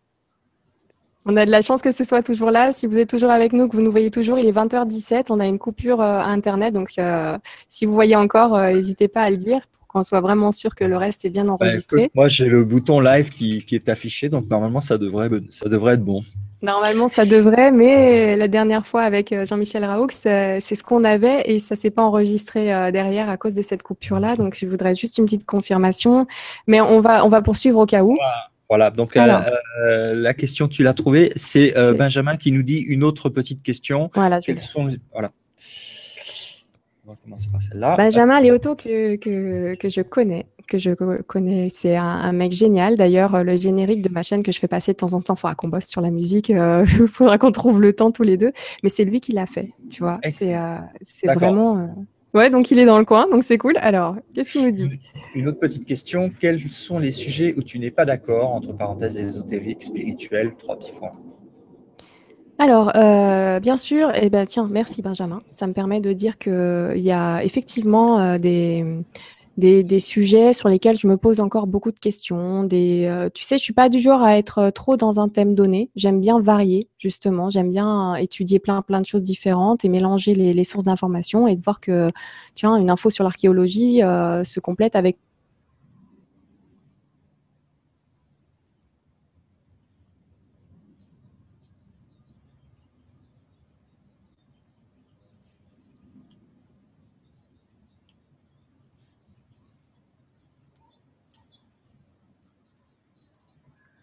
ensuite Fabrice Bonvin et toute, et toute l'équipe. et en même temps, bah, sur un, vieux bouquin, c'est La conspiration des étoiles. Mhm. Donc, de c'est un truc sur l'affaire homo que j'aime bien. Donc, euh, dès que je trouve quelque chose là-dessus, j'aime bien, j'aime bien lire. Donc, tu vois, j'aime bien varier, j'aime bien, euh, j'aime bien mélanger les sources d'informations. Il n'y a, y a, pas vraiment euh, de choses que je rejette complètement parce que je suis toujours en recherche de vérité, en recherche de vérité, en quête de vérité, en quête de sens à, à, à, tout, à ce tout. Donc, il n'y a rien que je vais mettre complètement de côté. Ça, non, c'est pas possible.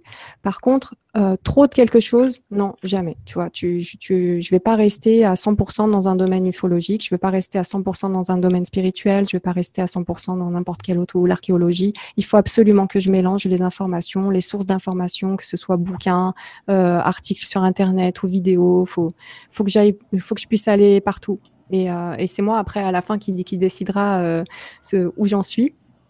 Et, euh, et, voilà, qui, qui, qui, verra ce que, ce que je fais avec tout ça, parce que chacun en fait ce qu'il veut, chacun fait sa, sa propre réalité, à ce qui paraît-il. Hein, si on, on s'intéresse au quantique, tout ça, ben finalement, tu, ta réalité de la vie n'est pas la mienne, et, et tant mieux parce que ta richesse m'apporte dans la mienne.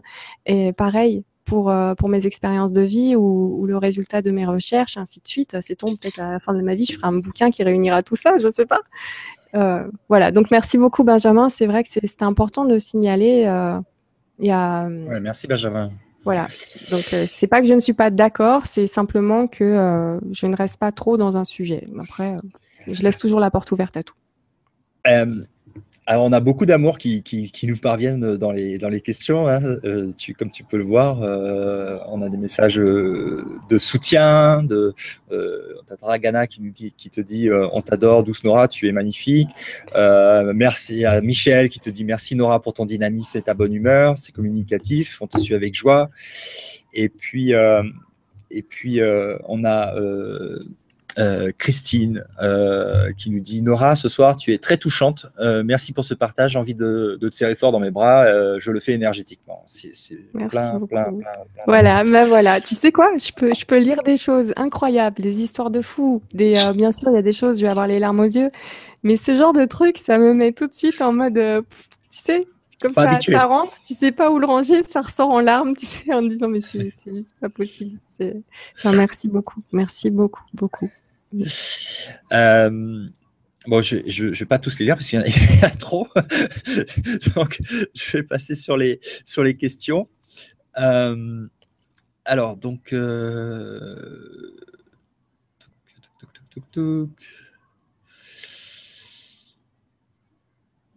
oui, alors on a Claude euh, qui dit euh, Je trouve ça bien que lorsqu'on suit tes émissions à toi, Nora, ou à toi, Laurent, que l'on puisse amener des liens entre nos sites sur des sujets communs. Ce ne sont pas tous les sites qui acceptent ça. Bravo à vous. Bah merci, merci Claude. Tu fais, c'est important à, notifier, c'est vraiment important. Maintenant, c'est fini le temps de la concurrence pour moi et, dans la réalité que j'aimerais bien mettre en place. Hein. Encore une fois, chacun fait ce qu'il veut, mais c'est ce que j'aimerais, tu vois que. Et, et, ça m'a fait juste halluciner. Par exemple, comme pour ce problème d'internet, enfin de, de, ta chaîne YouTube où tu m'as dit, bah, tu peux le faire euh, sur ton site. Waouh mais je te suis, mais à 100%, tu vois. Je me suis dit, mais t'es trop, t'es super détendu. tu vois, donc c'est génial de partager ça et de, pouvoir euh, lâcher prise complètement et de se dire, non, on n'est pas dans la concurrence, on est dans le partage. Et, euh, au final, nous, qu'est-ce qu'on fait? On met. Euh, on, prend du temps pour rendre accessible des infos. Voilà mon boulot. Moi, c'est de prendre du temps pour rendre accessible des infos qui me servent à moi, bien sûr, mais surtout aux gens tu sais, à, tout le monde. Et comme ça, ben, on évolue tous. Si on commence à se mettre des, barrières, des euh, ah bah non, euh, je vais pas prendre celui-là parce qu'il est chez lui ou ainsi de suite, on n'a pas fini. Surtout qu'en plus, encore une fois, même si tous les deux, par exemple, on interviewe la même personne, tu vas avoir ta démarche avec ton énergie masculine qui va, qui va arriver, ton sérieux, ton, ton, ton travail. Tu es beaucoup plus ancien que moi là-dedans, euh, en tout cas sérieusement avec ta plateforme Stop Mensonge. Et moi, je vais apporter euh, encore, euh, encore autre chose. Enfin, c'est. Et ça se complète, c'est vraiment complémentaire. Vous voyez l'interview de Patrice Pouillard chez Bob et chez moi, c'est vraiment complémentaire. Ben, oui, on, on a l'exemple de Jean-Michel Raoux, euh, en commun. Et oui, je l'ai vu sur ton site l'autre jour en Irlande. C'est pas vrai, je le connais. C'est génial. C'est excellent. Euh, Alors, euh, alors, attends, je reprends les questions. Hop, je passe. Euh,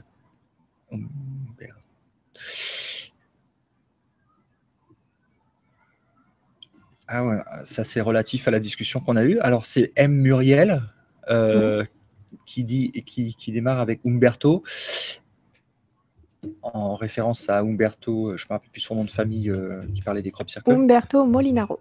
Molinaro, voilà. Euh, donc il dit, euh, Umberto disait à très juste titre que maintenant les humains doivent être suffisamment adultes pour dépasser tous ces cadres tuteurs de toutes les religions pour les synthétiser grâce aux avancées INH. Intelligence non humaine. Oui, oui, oui, oui. Donc euh, oui, c'est un complément de, ce qu'on pouvait dire. Donc oui, euh, je, rebondis donc suffisamment adulte. Donc voilà, adulte, on arrête de boire du lait quand on a passé un certain âge. d'un moment, ça suffit. Euh, pour dépasser tous ces cadres tuteurs de, toutes les religions. Oui, il expliquait justement que les, religions, en, gros, c'est bien, mais que c'est pas la fin. C'est que le début, c'est-à-dire qu'avec la religion, tu mets un pied dans le spirituel, tu commences à, te dire que ben qu'il y a peut-être une explication à tout ça et qu'après tu dois, tu, devrais dépasser les religions pour euh, pour plus euh, aller dans, dans, cette idée euh, d'un d'impôt commun universel de ce tout, qu'on se retrouverait tous euh, dans, dans, une même idée un peu spirituelle. Euh, c'est ce que je vois aussi avec le grand changement, avec le, public qui regarde, et, notamment à Luce, euh, quand j'y étais allée, il y avait des musulmans, il y avait des catholiques, il y avait des personnes qui avaient leur religion, et, mais on se retrouvait si tu veux, dans, dans, dans cette idée qu'une spiritualité universelle pourrait exister. Ça me rappelle aussi les histoires de l'Atlantide avec cette idée de religion du 1, euh, UN, les deux en majuscule, euh, voilà, que nous sommes tous un dans, dans ce concept-là, ainsi que des, les histoires sur les êtres de lumière qui nous raconteraient aussi que nous, sommes tous, nous serions tous un. Je vais arrêter avec le conditionnel au bout d'un moment. Mais, euh... tu, as lu la, tu, as lu la, loi de 1 Non, mais je ne l'ai pas lu, celui-là, euh, ce, ce bouquin. la loi de, de l'un? La loi de 1. The Law of One. Ouais, c'est le livre de prédilection de, de David Wilcock. Et euh, j'ai commencé. alors, tu peux le trouver en version PDF euh, sur euh, Stop Mensonge, la loi de 1. Et tu peux aussi, sur, sur, sur ma chaîne, j'ai commencé à mettre. je l'ai mis en audio sur ma chaîne YouTube. Ah, mais j'ai pas tout. Sur, sur la chaîne YouTube, j'ai pas tout. J'ai que 22 ou 24 euh, euh, parties. Et sur euh, plus de 100, il y en a déjà 24 qui sont uploadés en audio, mais je continuerai à le faire. Comme c'est des courtes vidéos, je pense que je peux le faire. Ah, il va bientôt arriver, le voilà, c'est bon. Il y a une petite, un petit saut. Ah, il y a eu un saut. Ça a coupé. Donc la loi de 1 en PDF est accessible sur le site Stop Mensonge et, et tu disais même en audio en audio sur ma chaîne YouTube. Je suis en train de le, le, mettre. Euh, j'en ai mis 24 épisodes, je crois, euh, sur, une, sur une centaine qui est prévue. Ok. Donc, euh, non, comme tu parles de ça, j'en profite pour dire. Et puis, et puis dans, dans, adulte, ça fait référence aussi à ce que tu nous disais tout à l'heure sur ta propre expérience. Adulte, ça peut dire aussi arrêter de boire du lait, évidemment, mais ça peut dire aussi partir de chez, de, de, chez ses parents quand on est, quand, quand on n'est pas dans quand on n'est pas euh, ouais, bah en, fait, à un moment, en, adéquation. À un moment, je me suis dit, ben, zut, quoi, c'est ma vie, tu vois. C'est euh, si, j'ai envie de la vivre euh, telle que je le conçois et, et moi tu sais euh, avec toutes ces histoires là à 12 ans déjà je voulais arrêter. Je me suis dit c'est quoi une vie comme ça? Avec autant de tristesse, autant de violence, autant de j'étais vraiment arrivée à un moment où je me suis dit c'est bon, stop. Et puis finalement, j'étais tellement curieuse, je me disais mais attends, mais dans l'idée genre tu passes par la fenêtre. Après il se passe quoi? Les pompiers ils arrivent, après il se passe quoi? Et j'étais tellement curieuse de ce qui allait se passer que je me suis dit non non non non, attends, je vais pas l'arrêter cette vie. Par contre, je vais bien je vais bien la récupérer et, euh, et j'ai attendu 18 ans, c'est pas pour rien, c'est parce que vraiment ma situation familiale ne concerne que moi dans, au sein de la fratrie. C'est marrant, hein, tu vois, c'est difficile à expliquer ça plus tard, mais le traitement que j'avais moi était différent de, de mes frères et sœurs. En même temps, je rentrais vraiment pas dans le moule, donc euh, c'est pour ça qu'ils vont très bien, tu vois, et, et, euh, et j'avais pas envie de j'avais pas envie que ça casse la famille, tu vois. Donc j'ai attendu d'avoir 18 ans, comme ça je pouvais partir sans qu'il y ait de, de juges aux affaires familiales qui viennent mettre leur nez dedans. Enfin, ça ne concernait que moi. Il y avait vraiment un truc. Et je suis repartie, j'ai repris ma vie en main, j'ai repris ma liberté et maintenant je la laisserai à personne. Ça me, ça me donne envie de te parler de quelque chose. C'est que de temps en temps, je vais avoir des personnes qui me demandent un, coup de main. C'est-à-dire que, en effet, après avoir recherché tout ça, et à juste titre, certains supposent que, il y en a pas beaucoup, hein, mais certains supposent que je pourrais tout de suite leur, indiquer quelle personne ils devraient aller voir pour soigner telle ou telle chose, euh, tu vois, d'ordre médical. Ou, euh, ou qu'est-ce qui serait mieux pour eux euh, comme information, pour leur évolution, tout ça. Je ne peux rien leur dire. Il y en a très peu. Vraiment, hein, c'est, sur 100 personnes, il va y en avoir une qui, va me poser cette question-là et à chaque fois, je réponds non, non. Suis tes envies, suis ton intuition. Je sais pas, mets-toi sur Google, laisse, faire aller le, ce hasard, qui n'en est pas apparemment. Et, euh, et, de plus en plus, ça se concrétise dans ma tête. Hein. Ça aussi, c'est un truc que je suis en train d'intégrer petit à petit. Mais mhm. suis-le, ce, ce, hasard. Suis ton intuition et tu verras à ce moment-là quelle est la personne qui, qui, te conviendrait le plus. Ou alors, en effet, tu peux regarder les émissions qu'il y a sur ma chaîne, écouter les différents intervenants. Et si tu te sens bien avec tel ou tel, à ce moment-là, tu y vas. Mais moi, je ne permettrai jamais de dire à quelqu'un où il doit aller. Je n'ai tellement pas supporté qu'on me dise quoi faire que, que, je ne peux pas me mettre dans cette position de dire aux gens, euh, voilà, vous devez aller là ou là. Ou mais c'est la parfaite réponse. C'est la parfaite réponse de leur dire de suivre leurs intuitions. Euh, mm. C'est parfait. C'est ça. Et, en même temps, bah, en, élargissant un petit peu cette idée, bah, c'est pareil. Euh, ne, me suivez pas. Il y, en a, il y en avait certains qui me disaient bah, on va te suivre. Non, ne me suivez pas. Je ne sais pas où je vais. C'est-à-dire que, que, je m'informe, je cherche. Au contraire. Donc, allez chercher vous aussi de votre côté avec vos intuitions. Venez de temps en temps dans les émissions poser vos questions ou, compléter les informations des intervenants grâce à vos recherches à vous. Et si chacun suit son chemin, et eh ben à ce moment-là, on, a de plus en plus d'infos dans, chaque cartable de chacun, si tu veux, comme si on était dans l'école de la vie.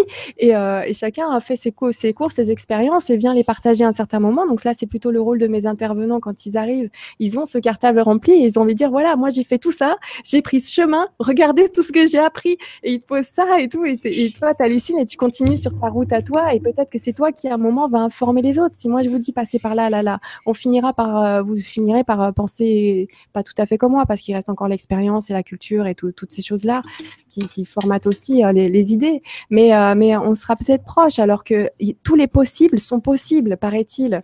Et, et, donc, à ce moment-là, faut vraiment qu'on soit partout, un peu comme une toile d'araignée et qu'on aille chercher. Et en plus, le plus merveilleux dans tout ça, c'est que en prenant chacun son chemin et en suivant chacun sa route, on se rend compte qu'on se retrouve sur la même voie. Au bout d'un moment, peu importe euh, par où tu, d'où tu viens et euh, quelle religion euh, as, avec quelle religion tu as grandi, tu finis toujours. Enfin, il semblerait qu'on finisse souvent par se retrouver dans, une voie finalement beaucoup plus universelle et, qui touche un peu tout le monde. Et, donc, et en même temps, ça, prouverait aussi cette idée du tout et, qu'on est en effective, effectivement un.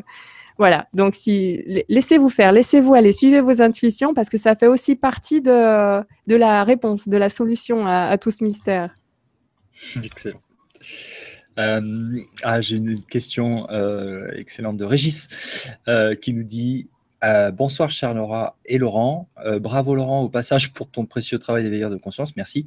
Et qu'est-ce que Nora ressent avec cette fameuse date du 23-09 prochain qui pourrait donner euh, jour à une nouveau euh, fausse flag attaque Merci. Alors, Régis, c'est-à-dire que le 23, euh, le 23 septembre, où je serai, le, le 23 septembre, c'est mercredi, je serai dans mon lit vu que je reviendrai de, de Tours. non, je plaisante. Le, 23 septembre, j'ai aucune idée de, cette date, de ce peut, ce qu'elle peut donner. C'est vrai que vous êtes souvent, même dans les émissions, à, m'indiquer des dates, à nous indiquer des dates avec les intervenants. Et euh, je suis souvent à côté de ces dates-là. Je sais pas, ça me, ça me parle pas. Je me pose pas sur des dates. J'ai vraiment l'impression que le temps avance. Euh, comme, ça doit avancer, ce qui doit arriver arrivera. La façon dont on réagira à ce moment-là, ben, on verra bien à ce moment-là. Euh, de toute façon, faut être prêt à tout et en même temps prêt à rien.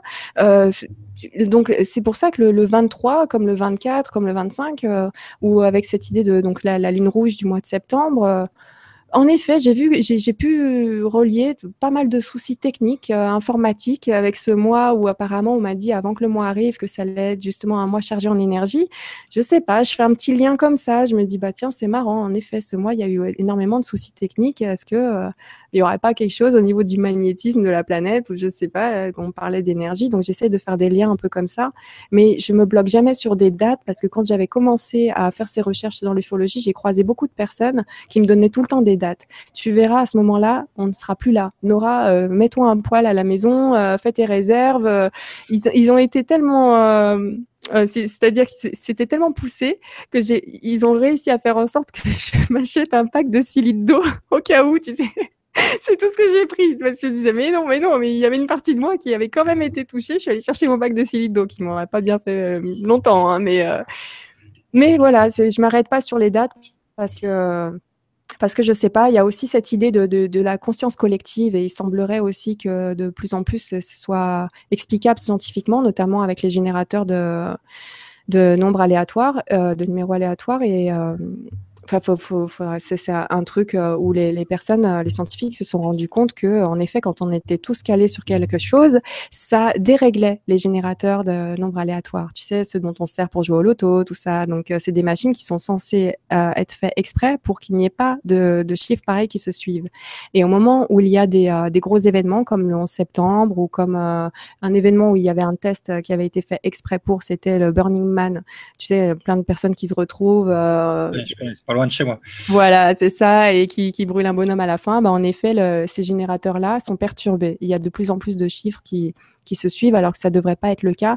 Et là, ils se sont rendus compte que oui, il y aurait peut-être bien une conscience collective qui, qui agirait. En tout cas, euh, pour le 11 septembre, ça a été clair. Ça avait duré à peu près euh, deux semaines, plus de deux semaines, euh, où ça avait été, ça avait déréglé tous ces mécanismes-là. Donc, la bourse, machin, tout ça, c'était assez compliqué. Et ça, c'était créé finalement par la conscience collective, euh, cette, cette peur qui était montée, comme ce bonheur qui, monte euh, pour le Burning Man. À chaque fois, on agit. Donc, quand on sort une date comme ça et que tout le monde se pose dessus, bah, finalement, ça se trouve, il devait rien se passer.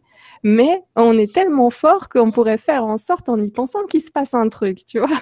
Donc, j'essaye de ne pas y penser, de, me dire, bon, bah, ça sera une journée cool, ça sera une journée tranquille. Voilà. Excellent. Euh, on n'a pas Kita qui nous dit euh, demain on sera toujours là, Nora. C'est trop top le grand changement. Tu peux compter sur nous. Bisous. Merci beaucoup. Merci. Mais moi-même, euh, je vous ai dit, tant qu'on est trois, ça c'est mon minimum. Après, je, bosse toute seule. Mais dès qu'on est trois, j'y serai toujours. Hein. ne vous inquiétez pas. Après, qui veut venir, vient. Ouais après, on a aussi euh, Sève qui nous dit euh, bonsoir. Beaucoup d'enfants naissent végétaliens et effectivement, c'est souvent à cause des parents qu'ils consomment des produits comme la, plus tard l'alcool, euh, la cigarette. Ouais, bah ouais. C'est clair que si j'avais laissé les choses faire ou si mes parents avaient laissé les choses faire, je j'aurais jamais mangé de viande de ma vie. Ouais, en effet. Je suis d'accord.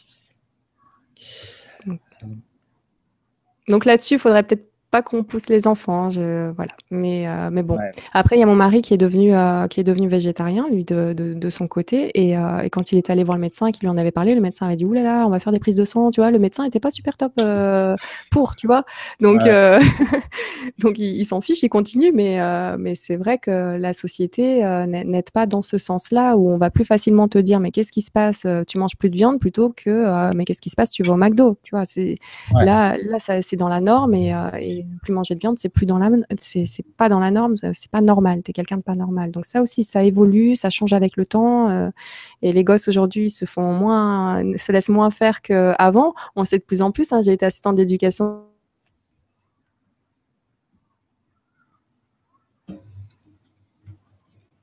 Ah, une petite coupure. Houston?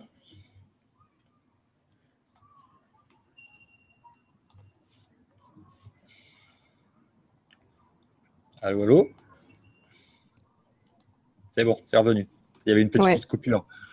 J'ai eu une petite coupure. Moi, je remercie Seth pour sa question, du coup. C'est fort. Euh, on, va, on va prendre la question suivante, la question euh, de Fabrice, euh, qui nous dit Bonsoir Laurent, Nora, et bonsoir à tous. Quelles sont tes certitudes par rapport au flot d'informations reçues par tes invités?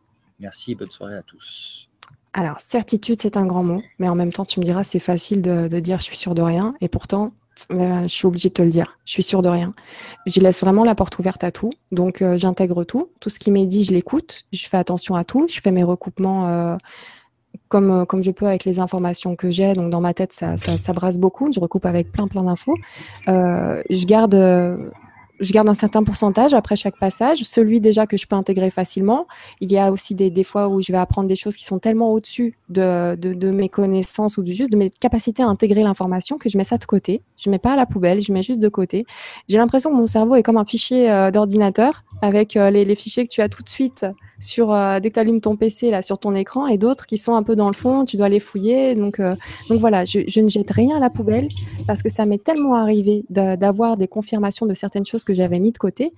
Euh, qui, qui, qui, finalement sont confirmées par d'autres biais. C'est-à-dire que ben, entendre parler d'extraterrestres, d'accord, dire que bah ils viennent de, ils sont là, ils sont là, ils étaient déjà là avant que nous on soit là, très bien. Et ben à l'époque, j'avais mis ça de côté en me disant mais n'importe quoi. Et puis euh, après, finalement, tu vas regarder l'archéologue qui va te montrer des petites pièces qui ressemblent bien au petit gris, tu vois. Et là, tu te dis purée. Euh, donc voilà. D'ailleurs, ça me permet de te dire que effectivement, j'ai pas de certitude. Je laisse la porte ouverte à tout et j'ai surtout remarqué avec le temps que rien n'est jamais tout blanc ou tout noir, mais qu'il y a souvent un petit gris qui traîne dans le coin. Donc, euh, voilà. Merci beaucoup, Fabrice. Excellent. alors attends. Hop, ça, ça a bougé. Ah voilà. Euh, question de Fabrice qui a reçu 15 euh, plus. Euh, bonsoir à toutes et à tous. Nora, quels sont les livres qui t'ont le plus marqué? Et même question pour Laurent. Merci et bonne continuation pour vos travaux. Alors, bah, le premier pour moi, c'est La nuit des temps de Barjavel. Donc c'est euh, c'est une histoire euh, assez sympa, donc euh, d'une équipe de chercheurs qui sont partis en Antarctique ou je sais plus où, enfin dans, un des pôles, et qui ont trouvé une sorte d'ovni sous la glace et avec des habitants dedans. J'avais lu ça au collège, j'ai fait waouh, ça m'avait donné une grosse claque et je me suis dit ah t'imagines, tu vois. Et là après en grandissant, en allant fouiller dans ces sujets-là, je commence à me dire que tiens peut-être que Barjavel il était pas loin de quelque chose. En effet, une civilisation ancienne avancée là pour le coup. C'était un petit peu cette histoire-là qui se mhm. confirmerait avec euh, toutes les infos que j'ai réussi à, intégrer justement dans mon petit cerveau. Là, c'est plutôt, euh, on est plutôt pour un dans mon cerveau pour les civilisations anciennes avancées. Il n'y a plus trop de doutes là-dessus, même si je laisse toujours une porte ouverte. Euh, si demain on vient m'expliquer par A plus B que tout ça c'est des, bêtises, mais vraiment avec concrètement et avec des bonnes preuves, ok, il n'y a pas de souci. Hein. moi, je suis les faits je suis les faits, les témoignages, ainsi de suite. Donc, euh, j'avance. Mais ça serait celui-ci. Il y en a eu plein d'autres, mais si je dois en sortir un, ce serait celui-là. À toi, Laurent. Ben, moi, ça serait euh, deux livres, en fait. Euh, La loi de 1, dont on a parlé juste avant. et puis, le journal de Mathilda O'Donnell, qui raconte, en fait, tu connais? J'en ai entendu parler. Vas-y, je t'en prie. Euh, c'est le, journal de, l'infirmière en fait qui, s'est retrouvée sur le crash de Roswell et qui était en communication télépathique avec l'alien, qui, a servi d'intermédiaire, de, transmetteur et de récepteur pour les communications euh, avec euh, l'alien qui, qui était rescapé du crash. Ouais. C'est génial. Voilà. Non, mais en fait, il y, a, tellement de trucs parce que si on parle là-dessus, je suis remontée très très vieux. Mais ouais, cette histoire-là, il faudrait la lire, ne serait-ce que en se disant, allez, c'est de la science-fiction. Je vais lire ça comme une science-fiction. Mais waouh, les infos qu'il y a dedans, les possibles échanges qu'elle aurait eu avec cette alien, les réponses de cette alien par rapport aux questions sont à chaque fois très très intrigantes et ça, ça va loin. Ouais, très bon choix. Merci. Euh, euh, quelqu'un qui a posé une question pour moi, mais c'est pas mon émission, c'est l'émission de Nora. Si, on, partage, on avait dit qu'on partageait, on partage. c'est Nabil, c'est ça? Euh, Vidal, Nabil, ouais. Euh, alors, Donc je te la pose. Laurent, vas-y, vas-y. tu dis que nous avons été créés par les Anunnaki. Donc si on remonte au tout début de l'univers, comment sont nés les tout premiers êtres vivants intelligents quand il n'y a pas d'autres êtres qui puissent les créer? Donc n'est-ce pas la nature? Qui nous a créés au final alors, je ne sais pas où tu as vu en fait que j'ai dit que on a été créé par les Anunnaki. C'est pas tout à fait exact en fait. Euh, j'ai dit que les Anunnaki avaient euh, trifouillé nos, gènes, comme beaucoup d'autres. Il n'y a pas que les Anunnaki, et, que donc euh, ils ont, oui, ils ont trifouillé, ils font partie de ceux qui ont trifouillé nos gènes pour créer une race, bah, pour créer une race qui pouvaient servir leurs intérêts. Mais il faut bien faire le distinguo entre l'être et le, corps. l'être, c'est, on vient tous du, même, du même tout, comme on peut l'appeler. Moi, je l'appelle le tout on est ces, extensions et donc euh, aucune race extraterrestre euh, ne, t'a créé, ni toi, ni moi, ni, personne. Juste, euh, on crée des conteneurs qu'on appelle des corps. Et, voilà. Une petite nuance sympathique quand même. Hein. Tu as bien fait de le, relever, c'est vrai. Voilà, donc non, je, faut bien faire la distinction. Et puis bon, bah, les ce c'est pas les seuls. Voilà. merci Vidal pour la question. Toi, t'en penses quoi de cette question, si on te l'avait posée? Euh, tu vois, j'ai tendance à vite passer à la suivante, donc euh, du coup, tu as bien répondu. Et, euh, pour remonter à, d'où on vient, bah, justement, je te disais très bonne nuance parce que on parle de quoi? Du, corps, du container. Apparemment, il semblerait qu'on soit, qu'on soit une âme, un esprit, un corps. Donc, de, de quel quel bout a été créé en premier, l'œuf ou la poule. Euh, tu vois, on rentre un petit peu de, on rentre un petit peu là-dedans. Donc c'est vrai que si on parle du corps, il y a toutes ces histoires-là de, possibles euh, manipulations génétiques. Apparemment, ça se retrouverait dans nos gènes, qu'il n'y a pas tant de déchets que ça dans l'ADN. Au contraire, plutôt des choses qui sont bloquées, plutôt des choses qui ne correspondent pas à l'évolution euh, selon selon ce qu'on imagine, ce, que, ce, qui est écrit dans les bouquins. ensuite, ensuite après, on remonte. Alors à ce moment-là, il faudrait se dire bon, ok, on a manipulé l'ADN, euh, par qui, comment. Donc après, des différentes civilisations, que ce soit Anunnaki ou d'autres, hein, euh, il y, en a beaucoup qui sortent du lot. Euh, quelle civilisation extraterrestre Est-ce qu'ils étaient extraterrestres ou est-ce qu'ils étaient là avant? Il y a même des histoires qui disent que ben, ça aurait été depuis l'époque où Vénus était habitable, ainsi que Mars et Jupiter, où il y avait d'autres êtres qui vivaient sur un autre plan sur Jupiter. Mais en tout cas, Mars et Vénus étaient possiblement habitables. Voilà, mettez du conditionnel partout. Hein. Quand j'oublie, vous n'hésitez pas à en mettre. Hein. Et, euh, et, donc, euh, qu'à ce moment-là, ces civilisations auraient, euh, essayé de jouer un peu aux petits chimistes et auraient manipulé une certaine civilisation d'humanoïdes euh, sur la planète, aurait fait des petits croisements, aurait mis ou enlevé ce qu'ils voulaient, nous aurait bloqué peut-être aussi une partie du cerveau pour ne pas qu'on se rebelle, qu'on continue à être euh, à leur botte et euh, des, esclaves, ainsi de suite. Qu'ensuite, eh ben, les deux autres planètes, Vénus et Mars, ont, évolué, c'est-à-dire qu'ils sont montés en énergie, un petit peu ce qu'on raconte sur la planète, et, que, et qui resterait notre planète qui était un petit peu coincée dans une sorte de bulle de protection pour nous empêcher d'évoluer.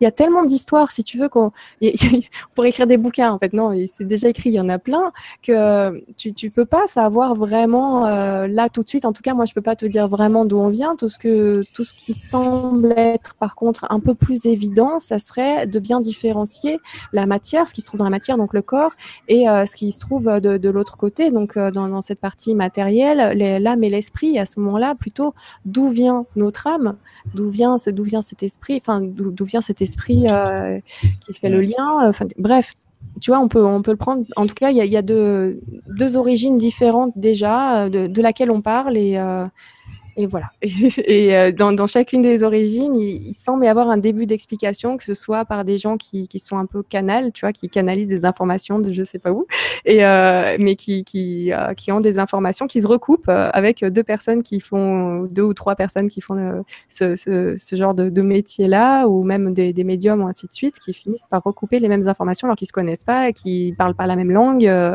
et ainsi de suite. Donc ça, c'est assez rigolo de, de voir ça. après, pour la Mars habité. Il y a notamment un petit euh, un petit russe euh, qui se dit être euh, incarné donc sur cette planète et qu'avant ça, sa vie antérieure était une vie où il habitait sur Mars à l'époque où elle était habitée. Il était d'ailleurs euh, pilote d'un avion de, de, chasse à l'époque. il faisait des allers-retours Terre-Mars, tu vois. Donc même ce petit gamin qui n'a aucune connaissance de toutes ces histoires-là de, de civilisation ancienne, un russe qui s'appelle Borishka, si et da et, et ce, ce, ce, petit bonhomme explique à l'âge de 7 ans ou, ou 8 ans lors d'un d'un repas, d'un pique-nique. en fait, c'était un barbecue, voilà, à l'extérieur. Il faisait un feu, un camping, il faisait un feu, il faisait cuire un petit peu des choses. C'était le plus jeune, et puis il a dit à tous les adultes de se taire parce qu'il avait quelque chose à raconter. Et quand il a commencé à parler, il a commencé à parler avec un langage très adulte et avec des termes très techniques en ce qui concerne le fonctionnement de son vaisseau, en ce qui concerne la, façon de, fabriquer ce vaisseau-là, en ce qui concerne sa planète, lui, euh, ses capacités euh, corporelles qu'il avait sur Mars qu'il ne retrouve plus euh, sur la Terre, le fait qu'il est tout à fait tranquille avec la mort, que de toute façon il sait très bien qu'après ça continue, il regrette un petit peu aussi cette vie sur Mars, tu vois. Donc ça serait, ça à mettre en lien avec ces histoires que Mars serait, aurait été habité et, et, bien comme il faut, donc avec des, constructions et tout ça. D'ailleurs, on retrouve aussi des sortes de pyramides sur Mars aujourd'hui. D'ailleurs, il y a une idée aussi que j'avais vue sur, sur Internet qui dit que Mars aurait été victime d'un d'une bombe nucléaire euh, qui aurait tout fait péter. Enfin voilà. D'ailleurs, ce petit Borishka le dit aussi. Euh, on est parti en cacahuète parce que forcément, on voulait tout le temps, euh, un petit peu comme vous, ce que les voisins avaient. Donc forcément, euh, voilà, c'était que des guerres de, clans euh, et ainsi de suite. Et euh, ils faisaient du commerce, tout ça. Enfin, on peut être un extraterrestre et pas très fut-fut non plus. Hein, il n'y a pas que nous. Donc, et tout ça, c'est passionnant. Donc c'est pour ça, cette histoire de, ce petit Borishka, quand je l'ai lu il y a dix ans, tu, te dis, bon, ok, il est bien gentil, je vais mettre ça de côté. Mais quand tu mets en lien avec le reste et les artefacts que, qu'on trouverait sur Mars ou ne serait-ce que les, certains positionnements de, de certaines possibles pyramides qui sont euh, exactement le reflet de nos pyramides d'Égypte, les fameuses, euh, qui, pareil, forment euh, cette constellation d'Orion. Tu dis, bon, voilà, je dis rien, mais je n'en pense pas moins. Je continue d'avancer. ouais. alors, on passe à la question suivante alors, de Daniel qui nous dit Bonjour Nora, pourquoi notre monde est falsifié Qui est à la tête de cela et quel est le but final Oh là là là là. Voilà, et eh ben, on part sur 2-3 heures. Par quel bout on le prend? Par quel bout on, le prend? Parce qu'il y a plusieurs choses, il y a plusieurs, plusieurs hypothèses, il y en a qui se recoupent. Hein. Euh, d'ailleurs, euh, d'ailleurs, on dit souvent que tout est lié. Donc, euh, en effet, si, si on part d'aussi loin, avec, mettons, ce que je disais, là, cette civilisation qui nous aurait créé, d'extraterrestres, tout ça, eh ben, ils ont peut-être pas forcément envie qu'on évolue. Si effectivement la Terre monte en vibration, qu'on évolue et qu'on commence de plus en plus à, à, à ne plus à ne plus être sous le, joug de ce blocage génétique euh, et que tous les enfants qui naissent n'ont pas ce souci, tu vois, ces histoires qu'on entend, ben oui, peut-être qu'ils essayent de, de mettre euh, une petite pierre dans le rouage, histoire que, que finalement euh, l'histoire continue comme ils l'entendent. À ce moment-là, pourquoi? Pourquoi? Est-ce qu'on parle aussi de terraformation avec ces histoires de chemtrails et ainsi de suite? Pareil, les chemtrails, on peut en parler des heures aussi. Et, et qu'ils voudraient essayer de terraformer la, la, planète. On peut aussi juste se caler sur, sur le gouvernement, l'État, tout ça. Pourquoi est-ce que est-ce qu'ils nous la font à l'envers Parce que quand tu te penches sur le dossier, tu te dis, mais attends, euh, quand même, euh, on n'est pas méchants. Enfin, tu vois, ils ont, ils ont des gamins aussi. Euh, pourquoi ils s'estiment au-dessus de nous? Donc, on a eu une approche avec Cyriliel lors de la dernière émission qui, a foutu une grosse claque quand même à beaucoup. et il y, a, cette approche-là, et, encore, il n'a pas tout dit. Donc, je, suppose aussi que dans, son développement, il y aura encore aussi tout le reste. à ce moment-là, pourquoi, le, pourquoi ce 1% essaye à ce point de, nous esclavagiser, de nous empêcher de, vivre euh, de façon sereine avec le stress, avec, euh, euh, ben, dès qu'on allume la télé, des, choses anxiogènes pour nous garder dans cet état d'esprit pas top où il va nous arriver que des malheurs. Et d'ailleurs, on en a avait parlé tout à l'heure avec la conscience universelle qui est très puissante. Donc, nous garder dans cet état d'esprit, ça doit forcément arranger d'une façon ou d'une autre. Et, et, on peut se poser des questions. Après, il y a ces histoires d'OGM, tout ça. Quand on voit que sur des souris, la troisième, quatrième génération ne fait plus de gamins que la même les êtres humains euh, commencent à avoir des soucis au niveau de, du fait de la reproduction et, euh, et qu'on se dit bah finalement ces, ces personnes-là euh, ils pensent loin au niveau du temps. C'est vrai que ce sont des plans qui sont qui sont organisés non pas sur les cinq ans à venir, mais ouais là au, au final euh, on, on, a peut-être des gens qui pensent sur sur 50, 100 ans, en tout cas sur deux trois générations. Donc à ce moment-là, s'ils voient loin, est-ce qu'ils ont la capacité de vivre aussi longtemps et d'en profiter, voir et, voilà et pourquoi faire? Et on m'a même dit aussi il y a l'hypothèse de, de, de récolter aussi tout cet argent-là, cet argent qui, qui disparaît, on ne sait pas à qui on doit payer payer tout ça, mais on fait que payer, il disparaît, il disparaît pour aller où? Il y en a qui disent que c'est pour des projets de d'aller coloniser d'autres d'autres planètes. Et Mars serait d'ailleurs colonisé actuellement aujourd'hui. Il y a des, des, des, généraux qui en parlent, qui parlent de ces voyages qu'ils font et que justement cet argent est utilisé pour pour, ces, pour cette fin-là. Est-ce que la planète est vouée à mourir vraiment concrètement ou à appartenir à quelqu'un d'autre? Et à ce moment-là, une certaine partie de la civilisation se met un petit, une petite île de, sécurité à côté, un petit, une petite bouée de sauvetage sur Mars ou ailleurs. Je sais, tu vois, c'est il y a tellement d'informations là-dessus, ça part dans tous les sens et, et, quand tu les prends toutes, il faut il faut pas te bloquer sur une spécialement, mais quand tu les prends toutes, tu arrives à faire des liens un petit peu. Et là, tu te dis que Ouais, en effet. Euh, ah oui, il y avait aussi la partie tout simplement euh, que la planète Terre serait un, endroit où on fait des exercices en tant que âme. Donc on arrive sur cette planète avec les, difficultés qu'elle a et on essaye d'avancer. Ces difficultés, finalement, comme on part dans l'idée que dans le tout, il y a le, plus et le moins, le yin et le yang, le bon et le mauvais, et que tout a sa place, et ben sur cette planète-là, on a un petit peu plus de moins pour nous faire bosser un petit peu plus euh, notre côté positif face à, ces difficultés-là. Donc ça pourrait simplement être un plateau de jeu, un terrain de jeu euh, pour l'âme. Et à ce moment-là, on sort de toutes ces idées de matière, de se sauver la vie euh, sur la planète et ainsi de suite. Euh, tu vois, faut, avoir une vision beaucoup plus beaucoup plus globale parce que apparemment c'est on est beaucoup plus grand que ce qu'on croit et, donc il y, aura une vérité qui, pourrait être potentiellement vraie pour ce qui se passe dans la matière comme on dit et une autre vérité qui concernerait ce qui se passe dans le dans cette euh, pas cette antimatière mais dans dans euh, dans, dans, cet autre aspect dans d'autres dimensions dans cette autre euh, dimension possible. En même temps on parle aussi on a on a abordé tu vois par exemple cette idée de la physique quantique qui dirait qu'il y a des multivers qu'il y a tellement de possibilités tout est infini. Donc nous on vit là sur sur sur une feuille. ce plan-là et sur d'autres plans, il y a euh, bah, une planète euh, Winnie l'ourson où tout le monde est heureux et ainsi de suite. Et voilà, donc quand tu t'incarnes, même si on part dans l'idée que tu t'incarnes et que tu décides de faire un, un certain parcours, à ce moment-là, qu'est-ce qui se passe? Tu es une personne sur chacun de ces plans-là, mais tu as la même âme et la même énergie qui va se diluer comme ça sur tous ces possibles euh, univers, ou alors, euh, ou alors tu es qu'un seul, une seule âme qui vient tester là, puis ensuite tu vas tester là, puis ensuite tu... Alors heureusement qu'on sera éternel parce que là il y a du boulot pour aller voir. D'où la, question la question du temps. Oui, voilà, même notre conception du temps a été erronée complètement à, à, ce qui paraît. En tout cas, en physique quantique, ça n'a absolument, euh, ça n'a plus aucun sens. Le temps, le temps et l'espace tel qu'on les conçoit, c'est carrément autre chose et, ça semble en plus rentrer dans les cases en voyant ça différemment. C'est, tu vois, donc, euh, donc Daniel, pourquoi notre monde est falsifié, qui est à la tête de cela? Quel est le but final?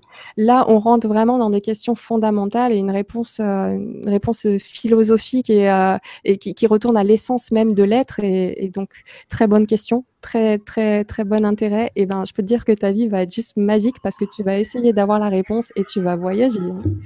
Ouais, c'est clair. Tu n'es pas au bout de tes surprises.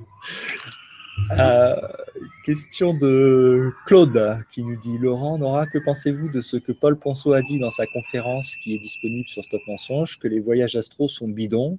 Les avez-vous vécus? Alors, moi, personnellement, non. J'ai pas vécu de voyage astral, j'ai pas j'ai pas forcément envie d'aller euh, d'aller voir ce qui se passe ailleurs. C'est toujours quelque chose, j'en suis curieuse, mais pour le coup, c'est pas au point de prendre un stylo comme j'avais fait avec l'écriture automatique et de tester. C'est pas quelque chose que j'aurais envie de tester. D'ailleurs, les personnes qui disent le faire, euh, reviennent vite euh, dans leur basket. C'est-à-dire qu'ils arrivent à faire ces voyages astro. Il y a notamment quelqu'un qui a été filmé, je crois que c'était sur un documentaire qui était passé euh, sur France 3 à l'époque, où il y avait un journaliste qui, qui, était parti dans une boulangerie en bas et il lui avait dit, OK, tu peux sortir ton corps, tu peux voyager, bah dis-moi ce qu'il y a dans la boulangerie exactement. Et le gars, en étant chez lui filmé par l'autre journaliste, a pu décrire exactement ce qu'il y avait dans la boulangerie, qu'il y avait bien un bidon jaune qui calait une porte et ainsi de suite. Donc il y a quand même des petites choses comme ça je, te sors un exemple, mais il y en a beaucoup, qui, qui intriguent, où tu peux te dire que ouais, les voyages astro, euh, apparemment, euh, ça se fait. Il y en a même qui vont donc voyager sur d'autres planètes, aller voir ce qui se passe sur la Lune, sur la face cachée de la Lune. Là aussi, c'est génial. Je vous invite à lire euh, le, livre Pénétration. c'est juste magnifique, j'ai adoré. C'est le troisième livre que je n'ai pas parlé tout à l'heure, c'est Pénétration. Ingo Swan. Donc, euh, donc ouais, je, voyage astro son bidon, c'est-à-dire qu'en fait, ce qui est difficile dans ces domaines-là, c'est qu'autant quand on te dit c'est vrai que quand on te dit c'est bidon, tu as envie de dire ouais, mais pourquoi? Tu as des faits, tu as des choses qui prouvent que c'est bidon ou euh, parce que du coup, tu fais quoi de cette expérience avec ce type-là et qui a donné des résultats? Tu fais quoi aussi des, personnes euh, qui ont travaillé euh, dans, les différents gouvernements, tout ça, pendant les guerres pour aller voir ce qui se passait dans d'autres endroits et qui, qui trouvaient certaines réponses? Bon, après là, c'est remote, remote viewing. Remote viewing, voilà. On pourrait, on pourrait qualifier ça aussi de voyage astro finalement dans, la façon dont c'est fait. Qui a les experience aussi. Mm. Oui, voilà, les, expériences de vie. Expériences de, mort, euh, de mort imminente. Imminente, ouais. Donc, euh, donc, là aussi, finalement, tu, tu, tu, il semblerait que beaucoup, beaucoup, beaucoup de personnes, euh, peu importe les cultures, peu importe les endroits du monde, expliquent que quand elles font des expériences de mort imminente, elles, elles voyagent, elles sortent de leur corps, elles se visualisent bien et elles avancent et, et elles, elles, reviennent tous avec le, quasiment le même discours, le même voyage rien que les expériences de mort imminente, c'est là par contre, c'est des millions de témoignages avec en plus, ah euh, avec en plus des bouquins qui sont écrits par des, médecins euh, réanimateurs euh, qui travaillent en réanimation, qui sont en première bah, ligne. Bah, outre, outre, outre les, les évidences, enfin les preuves accumulées de, de, tout ça, enfin moi j'en ai vécu une, donc voilà, j'ai plus de questions. Ah bah voilà. Donc, donc euh, bon, il y, a cette personne qui dit que, que c'est bidon. Elle, est tout à fait euh, en droit de le dire. Elle est tout à fait en droit de choisir sa réalité de cette façon-là. Voilà, c'est moi j'ai moi j'aime bien. Euh, Et puis alors après, ça peut être des questions de sémantique. Peut-être que, que Paul aussi. parle aussi. De, il faudrait que je revoie en fait la vidéo pour remettre dans le contexte, etc. Pour recomprendre vraiment de quoi il parle. Et mm. puis après. Après, peu importe ce qu'on est en train de dire, on n'est pas obligé de valider, même nous qui le disons, ou si on vous donne ah des, exemples et ainsi de suite. Je vous en parle, j'en parle et je partage. C'est vraiment mon but. Je suis pas là en train de vous dire ah, ça c'est possible ou ça c'est possible ou ça c'est vrai ou ça c'est faux. Je vous dis juste voilà, voilà ce que je sais là-dessus. En gros, vite fait, hein, euh, pour essayer d'aborder un peu tous les sujets. Mais c'est vous qui choisissez. Et encore une fois, c'est vous qui décidez de la vie que vous voulez avoir et de la réalité de la vie que vous, désirez avoir apparemment. Donc euh, voilà, donc cette personne-là a eu cet avis-là, très bien, je le note, je le prends en compte, je le mets dans un coin et je me dirais, ok, il y, a, aussi ça, tu vois. Par contre, je, prends tout, que ce soit pour ou contre, je prends tout. et après, je, fais la balance dans ma tête et, euh, voilà, j'avance comme ça. Ouais. Merci beaucoup Claude pour ce partage. Merci Claude. Euh, question suivante de Toffoli euh, qui nous dit merci Laurent attends, elle a bougé. Euh, merci Laurent pour Stop Mensonge que je ne quitte plus depuis que je l'ai découvert. Et merci Nora pour toutes les vibras du grand changement LGC2. C'est merveilleux, tous les invités sont extraordinaires. Surtout continuez, on évolue grâce à vous. Bah, merci. Merci, merci beaucoup Viviane. Merci. Ouais. Bah, c'est cool. Et j'évolue aussi, on évolue tous. Et on évolue tous ensemble. Euh, alors, donc, alors, question suivante de euh, Michel, euh, qui nous dit que des nominations connues et partagées, on sent des extraterrestres petits, puis canards boiteux dans la famille. Bref, jamais normal, ni conforme, comme c'est troublant. Attends, hop, passer au-dessus. euh... Je t'ai fait une feinte. ouais, c'est ça. Euh, bref, jamais normal, ni conforme, comme c'est troublant le nombre de personnes au même, au même ressenti. Enfin, on comprend, on, on se sent mieux. Ouais. Ouais, tu as tout à fait raison. C'est vrai que c'est on est nombreux. On est on est vraiment nombreux et et c'est et avec ma position là, le le fait que je centralise toutes les informations et que je reçoive tous ces messages et quand je les lis, je vois beaucoup de de personnes comme moi qui qui sont juste contents de pouvoir partager ça avec les autres. Tu vois? Même même comme je te disais à trois, bah, des fois tu les as pas ces trois personnes quand tu es dehors et quand tu veux échanger ça ou quand tu es à la terrasse d'un café et que tu vas sortir ces sujets-là ou je, souviens, je me souviens à un moment, j'avais parlé de mutilation animale, tu sais, le dossier à la terrasse d'un, terrasse d'un café, puis là, les gens se sont retournés, et moi, j'étais tellement passionnée que je commencer à parler fort, tout le monde m'entendait. Donc, euh, ouais, j'ai vu les regards un peu bizarres, même là, maintenant, aujourd'hui, avec le, ce que je fais. Donc, euh, on va me dire, bah, tu fais quoi là en ce moment? Bah, Je suis animatrice sur une web TV. OK mmh. et, euh, et, après, quand je, j'explique un petit peu ce qu'il y a dans, dans, dans la chaîne, là, il y a comme un vide. Il y a comme, tu sais. Il y a un blanc je pense que si j'avais dit que, que, je faisais des films olé olé euh, sur une web TV sur Internet, il y aurait eu plus de, de discours, de questions et tout. Mais là, donc je, ne pousse pas, je force pas, donc j'essaye d'en parler. Après, comme je suis passionnée, ça va sortir un peu tout seul, puis je vais tout doucement baisser le, ton de ma voix, changer de sujet, attendre que faire des blancs, attendre que quelqu'un change de sujet. En fait, je vois qu'il y a un blanc, mais j'ai l'impression que c'est le blanc où personne, où, les gens sont curieux, mais personne n'ose vraiment demander ou poser des questions. Et, euh, c'est vrai que ça fait plaisir donc d'avoir un espace où on puisse juste discuter de ça sereinement, tranquillement, sans tabou. Voilà. Et, euh, et c'est vrai que voilà, l'ufologie, ça devient un tabou euh, quand, quand, tu t'intéresses à ce sujet. On en parlait, je sais plus avec quel intervenant, mais je disais, c'est que es comme si tu faisais ton coming out des fois auprès de tes amis quand tu disais, moi, ça m'intéresse. Quoi? C'est pas vrai? Mais non, pas toi. Pourquoi? Mais attends, tout va bien dans ta famille, dans, chez tes voisins, tout ça. C'est bon, euh, tu as besoin de quelque chose, je peux t'aider. Euh. Donc euh, voilà. ou alors, tu n'as pas peur, mais qu'est-ce que tu vas faire là-dedans? Enfin, tu vois, c'est. Tu cherches pas un vrai travail? Et tu cherches pas. je l'ai pas eu celle-là. Non, non, ça va parce qu'il voit à quel point je suis passionnée. J'ai les yeux qui brillent, donc on me demande pas de changer de boulot. Et puis, euh, et puis c'est vrai que mon entourage euh, proche euh, sait très bien que je suis intéressée par ça depuis très très longtemps. Donc pour eux, c'est qu'une confirmation. Mais pour ceux que je vois de temps en temps, qui ne le savaient pas forcément, avec qui j'avais pas forcément échangé sur ces sujets, ben, c'est très étonnant et ils hésitent à me poser des questions. Donc je me dis qu'avec le temps et plus il y aura de plateformes d'information qui amènera ce genre d'informations sur le terrain, plus, les gens pourront se, décoincer. Euh, ce sera peut-être un sujet dont on parlera tranquillement à la terrasse d'un café ou dans un...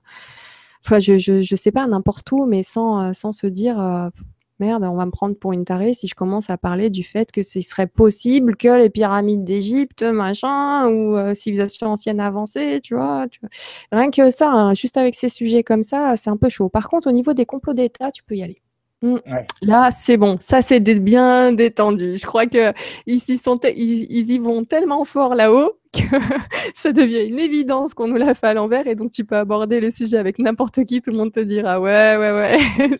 On va en discuter. C'est louche. Moi, j'ai appris ça ou ça. Donc, tu vois, ça va venir petit à petit, euh, tout doucement. J'adore la prochaine question. Euh, Benjamin qui nous dit Coucou Nora, si tu avais le pouvoir absolu, imagine, que voudrais-tu faire politiquement, financièrement, 100% nos limites pour changer le monde? Donne-nous ta vision du monde parfait, que ferais-tu? Oh, Juste ça. Je ne sais pas qu'est-ce qui est juste ou pas, tu vois. C'est là où c'est compliqué. C'est parce que tu arrives à un point où tu as tellement d'infos que tu dis, mais si, euh, si dans le tout, il y a de tout. Et si, euh, et si ça, c'est effectivement un terrain de jeu euh, dans lequel tu dois faire des apprentissages, pourquoi on aurait tous le même terrain de jeu où on n'apprend rien en même temps, je me dis, ouais, mais c'est dégueulasse pour la personne qui s'incarne dans une vie qui est pas top. Et en même temps, bah ouais, mais à, ce qui paraît, euh, on choisit nos vies. On, choisit de s'incarner. Finalement, la phrase qui dit que tu choisis pas ta famille, non, c'est pas vrai. Tu la choisis carrément et complètement. Euh, ta famille, les proches, ainsi que l'entourage, et ce que tu comptes y vivre et les expériences que tu comptes mener. Donc, sachant tout ça, et, que, si tout ça est possiblement vrai, c'est marrant, mais euh, je changerais pas grand-chose. Tu vois, ça serait pas, ça serait pas radical ça serait pas mmh. radical parce, parce que j'ai une confiance aussi en l'être humain, tu vois. Je me dis que qu'est-ce que ça serait beau de se relever de tout ça? Ok, on démarre avec une feuille, mais elle est, pourrie, quoi. Euh, il y a des ratures, euh, il y, en a un qui a utilisé le buvard, euh, il, a, tout écrasé, quoi. C'est vraiment horrible. Et, on en arrive à un point où c'est vraiment catastrophique. Ça serait quand même génial si on pouvait se relever nous-mêmes et, affronter tout ça et, se dire c'est bon, ok, on s'est mis dedans, voilà, depuis, les, depuis, euh, depuis, quelques temps, c'est mis dedans, ou on nous a mis dedans, ou je ne sais pas qui, comment, euh, effectivement. Il y a plein, plein de possibilités. Mais, euh, mais on, se relève et, et, on va y arriver. Et, et, sans magie, tu enfin, sans, sans pouvoir absolu sur tout le reste, parce que parce que tout a une raison aussi. Il n'y a pas de hasard, tu vois. Ce qui arrive à telle personne, c'est un peu l'effet papillon. Ce qui arrive à telle personne de mauvais va faire en sorte que cette personne, après, va évoluer, va faire quelque chose de super sympa qui sera, du coup, montré, euh, qui, sera un exemple pour d'autres qui vont aussi faire des trucs super bien et ainsi de suite. Donc, tu vois, pourquoi je lui enlèverais son histoire de vie euh, pas top, alors qu'à un certain, un certain point, à un certain moment de sa vie, vu tout ce qu'il va faire derrière, qui va découler de cette expérience mauvaise, tu vois. C'est. Euh... Hey, Benjamin, dis donc, va falloir qu'on discute sur certaines choses, mais euh, tu me poses des questions des fois euh, très, très, très intrigantes. Tu fais bien de les poser, je te remercie, mais voilà, voilà où j'en suis. Tu vois, Intéressante réponse, en tout cas, euh, super question et, intéressante réponse, j'aime bien. des fois, on a des, des, échanges avec Benjamin, c'est assez marrant. Ouais. C'est cool. C'est quelqu'un de super bien. C'est une super belle rencontre. Euh, voilà, dès que vous verrez le générique euh, sur ma chaîne, bah, c'est lui. Donc à chaque fois que je la, je la passe, j'ai une petite pensée pour lui. Et, et ouais, il aime bien, euh, il aime bien aller comme ça, aller plus loin et tout, que ce soit dans les questions pour les gens, te mettre un peu, ouais, te mettre un peu au pied du mur et te dire, bah voilà, tu fais quoi? Et il a raison parce que qu'est-ce qui me fait grandir, tu vois? Il y a plein, plein de fois où j'ai échangé avec lui où j'avais des doutes sur certaines choses ou qu'il m'avait dit des choses et et, à l'instant T, j'avais une certaine, euh, une certaine réflexion. Et puis, euh, puis je le rappelle euh, un mois après, je lui dis Non, mais en fait, tu avais raison, tu vois. C'est, c'est par exemple, voilà, un, un des trucs qu'il m'a dit au départ il m'a dit Nora, fais attention pour les gens parce qu'il y a des gens qui vont suivre sans sans vérifier les infos, sans euh, voilà contrôler un petit peu tout ça. Et moi, j'étais dans, dans, dans l'idée que tout le monde euh, tout le monde pensait comme moi, tu sais. Non, bah non, ils sont libres, ils sont cool, ils sont euh, voilà, ils vont ils vont s'informer et puis et puis ils vont avancer. Et puis moi, je vais pas leur dire faites attention parce que moi, ça m'avait super énervé quand on me disait à l'époque faites fais attention à toi je me disais, mais attends, tu crois que j'ai pas assez de cerveau pour savoir où je mets les pieds ou quand est-ce qu'il faut que je m'arrête? Enfin, t'inquiète pas, ça va, je gère, j'avance. Et, euh, et, finalement, il a eu raison parce que c'est à ce moment-là où j'ai commencé à avoir des messages de personnes qui m'ont dit, est-ce que tu pourrais m'indiquer telle ou telle personne? Et je lui disais, mais tu sais, tu as raison, Benjamin, parce que c'est vrai que euh, euh, faut, quand même prévenir les gens, faut quand même leur dire un petit peu de temps en temps quand même. Je, je prends, du coup, je prends la perche pour le dire là ce soir, que c'est euh, encore une fois, parce qu'on a déjà abordé la première heure, mais c'est vous qui décidez de vos propres vies, de vos propres envies, suivez vos envies, vos intuitions. Euh, les intervenants qui viennent sur ma chaîne, ils viennent, comme je vous ai expliqué, raconter leur euh, délivrer les informations dues à leur recherche. Donc, ils viennent partager des informations. Ils ne vous disent pas que leur chemin est, euh, le bon. Et il ne faut pas que vous disiez que, ah bah tiens, euh, telle personne, je vais le suivre parce que, parce que bah voilà, il, a sorti tellement d'informations que je vais faire exactement ce qu'il a fait et tout ça. Non, non, non, non, il faut, faut vraiment ça se passe au feeling. Vous pouvez peut-être euh, échanger avec lui pendant un certain temps, mais gardez quand même le contrôle sur votre vie, sur votre façon de penser, sur, euh, sur le chemin que vous voulez arpenter et que ce soit le vôtre et pas celui de quelqu'un. Marchez pas derrière quelqu'un. Marchez vraiment sur votre chemin à vous. Et grâce à, Benjamin, bah, sa réflexion qu'il m'avait faite au début, que j'avais pas pris en compte pour, euh, avec la profondeur qu'il voulait me, faire passer à l'époque, j'en ai pris conscience avec le temps et il avait raison parce que bah, j'ai remarqué que certaines personnes étaient certaines, très peu, hein, encore une fois, hein, vraiment, faut en prendre conscience. Euh, tout à l'heure, j'ai dit 1%, mais finalement, c'est plutôt 1 pour 1000. Et euh, au vu de 400, plus de 410 000 vues sur YouTube, j'ai dû avoir 5 mails comme ça. Mais ces 5-là, je vois qu'ils étaient facilement. Euh, si je leur avais dit d'aller là, ils seraient allés là, tu vois, parce que c'est moi. Mais moi, je suis personne, et en même temps, je suis tout le monde et je suis toi. Tu vois, je, la fais à la Vandame, pardon. C'était. Excuse-moi. Non, mais l'idée, t'as compris l'idée. Moi, je te suis, il hein, n'y a pas de problème, je, je te suis. Voilà, c'est mon parcours avec mes expériences. Tout le monde va suivre. Voilà, je, je, je dirais à personne de, de, je n'indiquerai de chemin à personne. Euh, et en même temps, j'aimerais bien que les gens ne se laissent pas indiquer de chemin non plus, qu'ils suivent leurs propres intuitions, leurs propres envies et ils seront forcément là où ils doivent être, là où ils ont des choses à apprendre, que ce soit négatif ou positif, c'est ce qu'ils doivent faire. Je peux vous dire que tout ce que j'ai appris de ma vie, tout le parcours en foyer, tout ça, mais qu'est-ce que ça me sert aujourd'hui? Et vous savez quoi? Si je devais le refaire, je resigne tout de suite, mais les yeux fermés, avec plaisir et même avec encore plus de difficultés. Ça va, je sais, je sais qui je suis aujourd'hui et je le dois à tout ça, toutes ces confrontations, tous ces ouais, toutes ces difficultés, tous ces moments difficiles, mais j'ai tout surmonté, tu vois. Donc, euh, donc j'ai peur de pas grand chose là. Franchement, j'ai peur de rien ni de personne, que ce soit dans la matière ou non. C'est vraiment. C'est et puis avec cette idée aussi de, de se dire que hey, ça se trouve, j'aurai encore d'autres vies derrière, tu vois. Donc ça me met une distance par rapport à, à tous les soucis et ça me permet de relativiser vraiment tout. Et euh, même ce travail-là que j'adore, s'il s'arrête demain, il s'arrête demain. Je m'en fous. Je ferai encore autre chose derrière, tu vois. Et je continuerai quand même à, à chercher et, et, à possiblement trouver de temps en temps des liens. Pas trouver tout ce qu'il y a à trouver, mais au moins des liens et et ça m'émerveillera et je continuerai comme ça. Donc, euh, donc ouais. Donc il a eu raison de me dire à ce moment-là, fais attention et dit aux gens de faire attention. Donc euh, je l'ai dit, je le redis. Et, en effet, pour le coup, Benjamin, tu, tu avais raison. voilà. Euh, on a Cédric qui nous dit merci Laurent, je découvre que je découvre et merci Nora de te livrer ainsi à ton public et de nous faire mieux découvrir cette merveilleuse idée du grand changement en TV. Merci Stéphane qui regarde voilà, le message est transmis. Merci beaucoup, merci Cédric. Merci Stéphane qui regarde.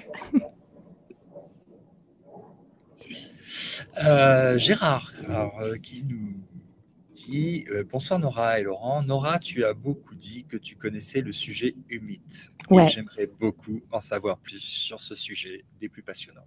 Purée, mais qu'est-ce que c'est passionnant. Alors imagine, tu vois, moi qui adore ces sujets-là, là tu tombes sur un, domaine, un sujet où apparemment il semblerait qu'une euh, civilisation extraterrestre soit arrivée sur Terre, nous ait étudiés, euh, nous ait vu évoluer euh, et, nous raconte tout ça dans des courriers qu'on appelle donc les lettres humides. Ils s'appellent d'ailleurs les humains, ils préfèrent être appelés humains.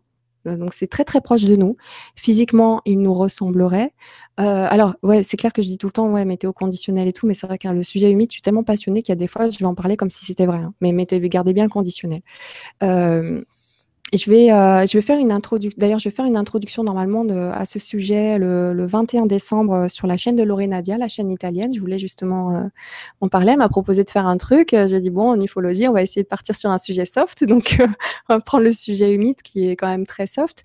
Mais ce que j'ai adoré, c'est c'est, c'est ben voilà, ça se trouve, si on se fait visiter un jour ou si, si, si c'est vraiment arrivé, voilà, c'est, voilà l'histoire en tout cas l'histoire de cette civilisation qui nous aurait entendu euh, avec les premiers tests radio qu'on aurait fait dans les années euh, dans les années 30 en 36 ou 39 hein, je sais plus trop et, euh, qui après aurait voulu venir nous voir directement mais là, c'est la Confédération intergalactique, donc ils en parlent de cette Confédération intergalactique. Je rappelle que ces courriers datent des années 60, hein, les, premiers, les premiers courriers. Donc euh, ça remonte à loin euh, et, il parlait déjà de confédération intergalactique qui les aurait empêchés de venir nous voir à ce moment-là parce qu'on rentrait dans cette deuxième guerre mondiale. Donc il a fallu qu'ils attendent qu'on passe cette étape importante de, notre euh, évolution euh, de, l'évolution de notre civilisation pour, euh, pour venir un petit peu voir ce qui se tramait, d'où venait ce message. Donc, ils n'ont pas compris le message. Hein. ils ont reçu donc cette onde radio, mais ils savaient pas comment la décrypter parce que c'était pas ce qu'ils utilisaient. D'après leurs lettres, il y a tellement de magnétisme sur leur planète. Enfin voilà, c'est très très élevé. Ils n'utilisent pas les ondes radio. c'est une civilisation qui aurait 6 millions d'années d'ancienneté. Donc, faut, faut pour remettre ça dans le contexte. Nous, on n'est pas très, très vieux. Ils ont 6 millions d'années d'ancienneté. Donc voilà, ils arrivent avec une, technologie, avec un savoir euh, assez impressionnant, d'après ce qu'ils en disent. Hein. Et euh, je, rigole toute seule parce que je me rends compte que je, je sape le conditionnel très facilement avec ce sujet. Et euh... Ouais, c'est vrai. Mais vas-y, c'est bon. Tu sais, quand, je vais le raconter, quand je vais faire cette petite intro, je vais prévenir les gens en début d'émission et je vais enlever le, conditionnel tout du long. Hein. Partons de l'idée aussi que cette histoire n'a jamais été validée ou invalidée. Donc là, c'est, ça, c'est du concret. C'est dans le concret, c'est dans le dur. Il y a eu un, par exemple, dans ces lettres, il y a des, un vocabulaire qui est utilisé, un vocabulaire euh, humide, euh, humain, donc, et euh, et donc, il y, a, il y a une personne qui a tenté de faire un dictionnaire pour essayer de, de, percer à jour le, problème et enfin le, sujet, de, le mettre en lumière et de dire bon bah voilà, le dictionnaire est complètement faux, tel mot euh, balancé dans les années 60 n'est pas le même que celui qui est balancé dans les années 70 ou 90 ou ainsi de suite, tu vois. Et ben finalement le dictionnaire tient la route et il y a eu une trentaine de scientifiques avec des, euh, experts en, philosophie, euh, des terminologues, ceux qui inventent les mots, tout ça, et des, des professionnels dans, ce, dans ces domaines-là qui se sont penchés sur le sujet et n'ont pas pu invalider le dictionnaire. C'est-à-dire tout tient la route. Un mot qui a été dit, euh, qui a été écrit en 65 est le même que celui qui est sorti en 95. Et il veut dire exactement la même chose. Et le dictionnaire est vraiment euh, très riche en informations. Donc, euh, ils ont essayé de l'aborder à ce niveau-là. Il, y, avait euh, des gens qui disaient aussi que c'était un groupe de jeunes qui s'amusaient. Le truc, c'est que c'est assez technique et des fois, euh, et c'est très pointu dans tous les domaines, que ce soit sociologique, philosophique, scientifique, astronomique, ainsi de suite. Enfin, dans tous les domaines en biologie et tout, ils sont vraiment à la pointe de, de ce qui se faisait à l'époque. Et en plus de ça, en avance sur beaucoup de choses. Il y a d'ailleurs des scientifiques qui le disent ou qui ne le disent pas qui utilisent les, recherches qu'il y a dans ces lettres humides pour faire avancer leurs travaux. Il y en a un qu'on connaît tous qui a dit clairement qu'il avait euh, mené euh, des expériences en ce qui concerne euh, certaines de, ses recherches, notamment la MHD, la magnétohydrodynamique, c'est Jean-Pierre Petit qui a osé dire à un moment, bah ouais, mais voilà, mes calculs, enfin voilà, j'ai fait les calculs, mais partie de là, parce que les humides dans leurs lettres ne donnent pas toutes les infos.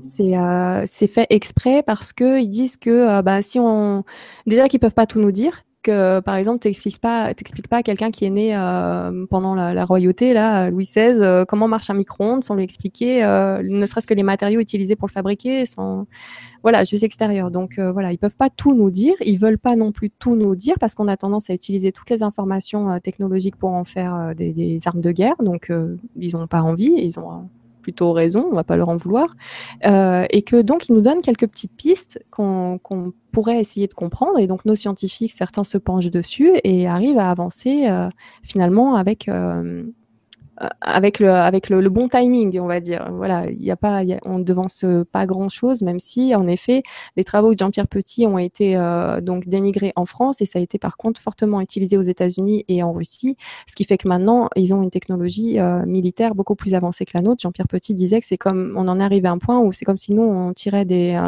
des, flèches et eux euh, avaient un pistolet. Donc on en est là euh, au niveau de l'écart euh, technologique entre les États-Unis et la France, tout ça parce que ben, ces informations-là n'ont pas été prises en compte parce que Jean-Pierre Petit disait que ça venait de ces lettres humides. Sauf que les Américains. On n'a pas eu un petit crash dans le, dans le Roussillon, donc. Ouais. eux, ils ont eu, ils ont eu Roswell et, d'autres. On n'a pas eu. C'est ça, mais après les Français font, tu vois, il y a cette culture de dire ouais, prouve-moi d'abord et puis je te dirai oui ensuite. Donc ce qui est très bien aussi, mais bon, ça aide pas à faire avancer à certaines, dans certains niveaux. Donc, on part là-dessus. On part sur un sujet qui est, qui est validé par euh, des, des, personnes, euh, des intellectuels, hein, validé par d'autres, mais sans avoir de, de fond vraiment.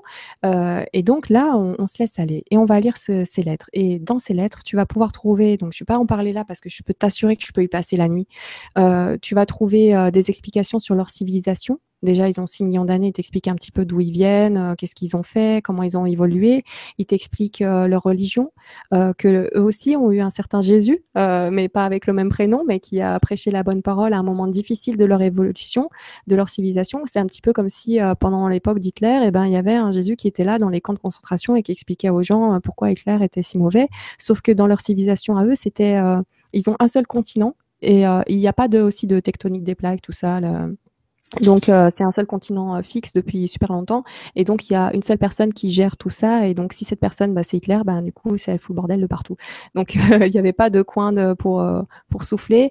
Et, et, donc ils expliquent la religion là-dessus comme quoi ils rigolent d'ailleurs en nous voyant en disant que vous vous avez eu finalement les mêmes infos que nous sauf que vous en avez pas tenu compte du, du c'est cool faut avancer gentiment faut être sympa tout ça. Donc Donc voilà, ils hallucinent un petit peu sur le fait qu'on a, on a de très bonnes pistes sur beaucoup de, de sujets, notamment l'éducation par exemple des enfants. On a de très bonnes pistes. Les sociologues euh, chez nous sont d'après eux très doués et ils savent exactement ce qu'il faut faire ou pas, euh, en gros, mais quand on n'utilise pas ces informations-là pour éduquer nos jeunes et quand on, continue à les formater avec euh, des, des, des, faussetés, et c'est très dommage, euh, ils comprennent pas aussi, enfin, ils expliquent plein de choses donc sur leur civilisation, comment, comment ben, ils évoluent, comment ils grandissent, combien d'enfants ils font, enfin, tout, tout, tout est vraiment très, très euh, notifier. Je te fais le partage d'écran, Laurent, ou j'attends que tu te cales? Je vois que tu cherches un truc. Je t'ai fait le, je fait pas. Euh, pendant que tu parlais, je, je, montrais le partage d'écran sur euh, le dossier humide qu'on a posté. Ah bah voilà. Donc vous pouvez le retrouver sur Stop Mensonge pour les détails. Et donc, euh, euh, il y a beaucoup de choses à apprendre de leur civilisation parce qu'ils donnent plein plein d'infos. Pourquoi ils les donnent? Ils les donnent parce qu'en fait, pour eux, ils, se sentent redevables, c'est-à-dire qu'ils nous étudient, mais euh, ils voudraient apporter un petit peu quelque chose aussi qui vienne d'eux. Et, et donc, voilà, ils nous apportent un petit peu toutes ces infos. Et ensuite, on a aussi beaucoup d'infos sur nous, c'est-à-dire que là, on a le regard d'une civilisation possiblement extraterrestre qui serait venue sur la planète et qui nous étudierait depuis donc Mars, où ils nous disent un petit peu ce qu'il y a ce qu'ils ont trouvé sur Mars, euh, les différentes civilisations extraterrestres qu'ils ont pu côtoyer aux alentours de, la planète, notamment les petits gris qu'ils aiment pas du tout. Euh, voilà, qui bah, la différence entre eux, c'est que eux, ils sont euh, technologiquement plus avancés que les petits gris, mais les petits gris sont intellectuellement, enfin en tout cas au niveau de, la télépathie beaucoup plus avancée qu'eux, donc ils ont peur de se laisser avoir. Euh, ils sont très très forts là-dessus. Ils te font faire ce que ce qu'ils veulent les petits gris, donc ils aiment pas du tout. Euh, donc ils en parlent aussi. Eux, ils sont en quête de sens, c'est-à-dire qu'ils font tous ces voyages-là pour savoir un petit peu d'où ils viennent. Est-ce qu'on est bien tous pareils? Est-ce qu'il y aurait effectivement ce un? Enfin voilà, tous nos questionnements à nous, bah, ils les ont eu aussi. C'est ce qui les euh, ce qui les a amenés aussi loin. ils ont alors, il y a, y a, un truc super rigolo, faut que je vous la raconte celle-là, parce qu'elle m'a fait mourir de rire quand je l'ai lu. C'est-à-dire que, bon, ils sont arrivés euh, sur la. En fait, il y a plusieurs trucs qui me font marrer. Mais ils sont arrivés sur la planète, euh, sur la planète tout d'abord tout doucement, en envoyant des petites sondes hein, pour, euh, pour essayer de voir ce qui se tramait. Donc là, ils n'arrivaient pas à distinguer les hommes et les femmes qui sont facilement distinguables chez eux par les, tenues vestimentaires, mais pas chez nous, parce que les, femmes avaient des cheveux courts ou longs. Enfin, ils, ont su après que c'était assez mélangé, donc ils ne savaient pas trop comment s'habiller les uns les autres. C'était une petite expédition de, de six personnes hein, qui a touché le sol et qui s'est posée. Et, et donc, euh, avant ça, donc ils ont regardé les vêtements, ils ont essayé de s'adapter, donc ils ont fait des faux vêtements, mais euh, aujourd'hui ils savent très bien que on serait pas tombé dans le panneau, que effectivement la matière était tellement différente que ça se serait vu.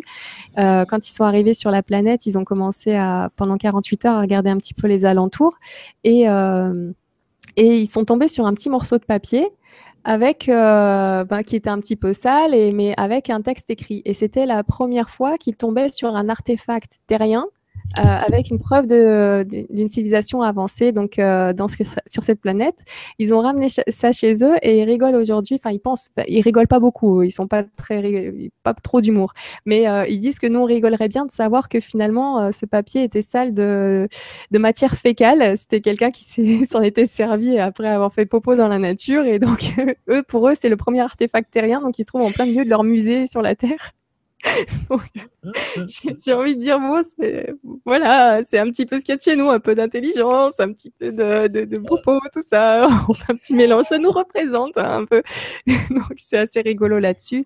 Ainsi que euh, le fait qu'ils aient halluciné aussi sur euh, la, consommation de, de, cigarettes quand ils, ont, quand ils sont arrivés sur la planète. Euh, ils ont vu donc toutes les cheminées. J'ai laissé tomber le conditionnel, hein, t'as vu Ils sont arrivés, donc, ils ont vu avec leurs images qu'il y avait beaucoup de fumée qui sortait des, des maisons mais euh, le fait que bah, des, êtres humains avaient donc de, la fumée qui sortait de leur tube et qui respiraient, qu'ils inhalaient. Et ils se disaient, mais les êtres humains ont besoin de, ce gaz pour vivre, donc ça veut dire que nous, on peut pas forcément y vivre, mais par, par contre, d'après les données, on pourrait très bien respirer sur cette planète, à peu près, mais euh, on n'aurait pas... Enfin, qu'est-ce que c'est que ce gaz-là? Donc, ils ont un petit peu pas compris pourquoi on fumait des cigarettes et ainsi de suite, pourquoi on se faisait du mal euh, comme ça et que effectivement c'était nocif pour nous, mais qu'on le faisait. Surtout qu'ils se disaient comment ça se fait que les adultes euh, fument alors que les enfants fument pas? Est-ce qu'il y a un passage dans la vie où on a besoin de ça alors quand on est on n'a besoin de rien? Ils se posent vraiment énormément de questions sur des basiques. Je trouve ça extrêmement rigolo. La première fois qu'ils ont rencontré un enfant donc euh, une personne, un être humain, c'était un enfant qui était en train de, faire paître euh, ses petites chèvres, euh, enfin ses vaches. Et eux, ils s'étaient arrivés, donc ils avaient vu les vaches et ils voient cet enfant au loin. Et l'enfant, l'enfant en fait fait, ce geste-là pour les voir de loin parce qu'il y avait le soleil qui l'éblouissait. Mais eux, ils n'avaient pas compris, ce qui fait qu'ils ont refait ce geste-là alors qu'ils étaient eux dans le bon sens et, et le gamin n'a pas compris. Ils se sont rendus compte après que à ce moment-là, ils se sont dit ça y est, on est grillé. Voilà, ils vont tous le savoir parce qu'il faut savoir que eux communiquent par télépathie. Donc, euh, donc euh, les informations vont très vite. D'ailleurs, la première fois qu'ils ont eu, eux, leur ovni, ils l'expliquent aussi. Hein. Ils ne savaient pas qu'il y avait des êtres ailleurs, ils pensaient qu'ils étaient seuls. Puis à un moment, il arrive un ovni, sauf que par télépathie, toute l'info a été balancée sur toute la planète en un seul coup. Donc voilà, tout le monde était au courant. Et, ça, euh, c'est pratique. Hein. Ça, c'est pratique. Et euh, par contre, euh, donc tout ça, ça s'explique bien sûr en détail. Euh, par contre, ce gamin, bah, il savait pas qu'on communiquait pas par télépathie. Déjà au départ, quand ils sont arrivés, ils savaient pas si on vivait sur Terre, sous Terre, parce que d'après les civilisations qu'ils avaient pu côtoyer, il y en avait qui étaient vraiment exclusivement sous Terre, d'autres les deux. Donc nous, ils savaient pas trop. Finalement, ils se sont rendus compte qu'on était au-dessus. Et quand ils ont croisé ce gosse, ils se sont dit c'est bon, on est grillé. voilà, il va nous balancer et, et puis il va flipper ou je sais pas quoi. Et euh, finalement, le gamin, comme on sortait de la Seconde Guerre mondiale, il avait déjà l'habitude de voir euh, des, des, personnes euh, nordiques, des Américains, des blonds aux yeux bleus. Il faut savoir que les humites, les humains, donc, sont tous blonds aux yeux bleus, voilà, la, peau très claire. D'ailleurs, ils nous disent que notre avantage sur notre planète, c'est qu'on a, on a on a la peau qui une mélanine qui est vraiment bien fixée. Euh, au contraire, eux, c'est un signe distinctif justement. Euh, chez eux, ils ont la, la peau qui, qui, va réagir. Ils nous disent pas comment, hein, mais beaucoup plus rapidement, un petit peu comme ce qu'on pourrait dire quand on rougit, euh, parallèle qu'on pourrait faire quand nous quand on rougit. Et eux, ils nous expliquent que voilà, leur peau n'est pas super stable et est due et, et en fait, voilà, si s'il arrive quelque chose émotionnellement, elle peut réagir d'une certaine façon, mais ils nous disent pas où et comment. Bah, de là, pas où et comment, ça, ça me fait penser à un autre truc. Euh, donc voilà, cette rencontre avec ce gamin qui mène après un échange, ils apprennent à lire, euh, enfin à parler avec euh, ce petit qui va leur, qui va communiquer un petit peu avec eux en pensant que ce sont simplement des Allemands ou des Anglais, voilà. Donc ils se rendent compte après rapidement que finalement rien ne s'est passé sur la planète parce qu'après cette rencontre ils sont vite protégés, ils n'ont plus fait un bruit, ils n'ont pas bougé parce qu'ils avaient peur de s'être fait voilà, de, de qu'on les ait découverts. Et puis, euh, donc finalement, ils bougent pas, ils voient qu'il y a rien qui se passe. Avec le temps, d'ailleurs, ils ont commencé à comprendre que même si on criait haut et fort sur une place publique euh, quand on était à côté d'un extraterrestre, personne ne croirait. Donc, ils sont plutôt détendus là-dessus. Euh, voilà, c'est assez rigolo. franchement, ils ont un jugement sur notre civilisation. Des fois, ils sont pas loin de la vérité, notamment en ce qui concerne le gouvernement, où ils disent mais on hallucine parce qu'on a fait on a fait des statistiques, on a sondé vos cerveaux, un certain pourcentage de la planète, et on a constaté que vous seriez plus apte à élire un enfant euh, à la tête du gouvernement qu'une femme. Pourquoi? Qu'est-ce qui se passe chez vous? Voilà, d'après le résultat, c'est ça, et qu'on a un encéphale primitif, trop primitif. Donc, je te rappelle qu'ils ont 6 millions d'années euh, d'avance sur nous en évolution euh, même euh, corporel, mental, tout ça, et euh, que certains d'entre nous, en tout cas, ont un encéphale primitif, et donc on préfère élire le plus fort, comme à l'époque quand euh, il y avait les chasseurs pour aller chercher, enfin aller à la chasse, et ben là, on va mettre à la tête de l'État un, Poutine, voilà. C'est ce qu'on va privilégier. Donc ça, ils ne le comprennent pas du tout, que l'intelligence ne soit pas mise au premier plan, alors qu'on a des êtres extrêmement intelligents euh, sur la planète, on le sait bien. Hein. moi, j'aimerais bien qu'il n'y ait pas des t-shirts de, avec des noms de foot dessus, mais plutôt d'intellectuels. Ça serait sympa pour remettre les choses à leur place si jamais on était amené à le faire. Hein. Enfin, porter quelqu'un euh, ah sur un bah piédestal, autant que ce soit eux. Voilà un pouvoir que tu utiliserais alors. Euh. Ouais. Mais à ce moment-là, il y en aurait tellement. Et, euh, euh, puis voilà, donc c'est juste passionnant, Baptiste, de cette histoire-là, parce qu'il y a, plein, plein de détails. Il y a, le côté, bah, comment, euh, comment ils se mettent en couple, tout ça, le fait qu'ils hallucinent sur nous. Ah oui, ils ont un odorat extrêmement développé pour eux, on pue, c'est juste une horreur. Voilà, ils font des, concerts d'odeurs à la place des, des, concerts de musique. Pour eux, c'est des odeurs, ils adorent ça. et puis, Ouais, c'est il y a tellement de choses si tu veux. en fait, chacune des choses, euh, chacun des, aspects de, de leur civilisation, on devrait prendre une heure, deux heures pour développer euh, chacun de ces aspects-là. Effectivement, j'aimerais bien en parler sur la chaîne. Je sais, je sais pas comment amener ça parce qu'il y a tellement de choses. Il faudrait que je, je, ouais, je, je, je mette déjà des. De faire. Ouais, mais si tu savais, si c'est même pas le haut de l'iceberg, ça, c'est juste histoire de. Mais... C'est le teaser. C'est le teaser, ah, voilà, c'est le teaser. Donc on verra avec Laure et Nadia, je ferai une petite intro un petit peu plus complète juste sur l'introduction et on verra par la suite en 2016 euh, si je peux faire intervenir quelqu'un spécialisé dans le, dans le domaine pour avoir un échange avec lui. Donc encore une fois, voilà, c'est dans ces genres de cas, dans ce genre de cas où je connais beaucoup sur le sujet mais où je vais laisser parler l'intervenant parce que euh, parce que je sais ce que je sais moi au milieu de tout le reste alors que l'intervenant se sera focalisé dessus pendant 15-20 ans donc ça vaut tout l'or du monde. Euh, et, bien sûr, ça me permet, comme tu disais au départ, de pouvoir ajouter quelques compléments, de faire des liens, voilà. Donc, euh, je cherche euh, un bon intervenant. Je ne sais pas encore qui. En même temps, je cherche, je ne sais pas qui.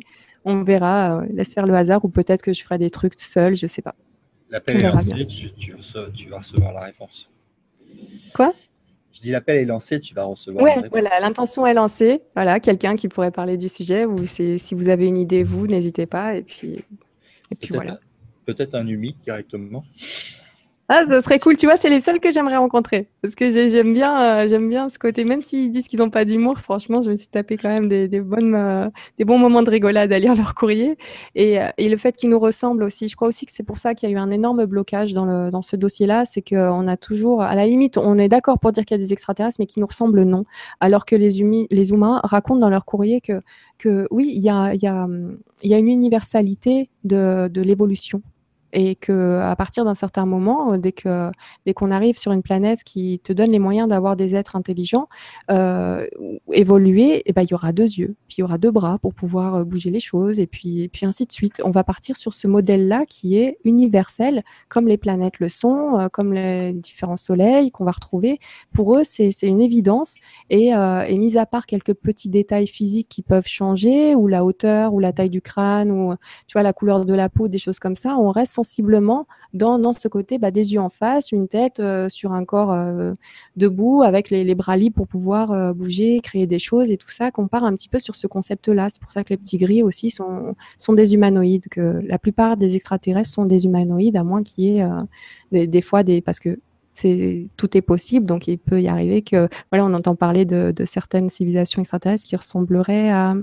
c'est pas des migales, c'est autre chose. C'est J'oublie toujours ce nom. Mantes religieuses. Mantes religieuses, voilà, qui vont en lien, qui sont en lien avec les, petits gris, euh, hmm. qui seraient des surchefs, des chefs euh, gris euh, plutôt grands.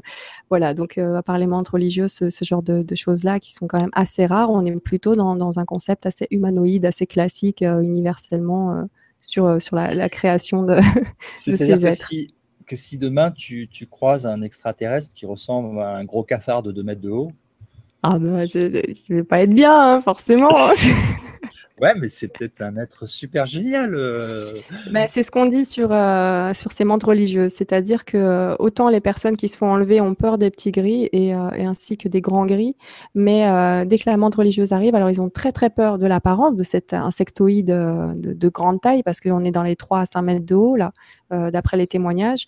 Mais par contre, ils, ont cette sensation, bah, en fait, ils savent que ces montres religieuses sont extrêmement intelligentes et sages, tu vois, ont une certaine sagesse. Après, elles font ce qu'elles ont à faire et comme les petits gris le disent à, certains euh, abductés, euh, voilà, vous avez été choisis parce que vous convenez pour euh, nos travaux et nous, on fait nos travaux et point barre.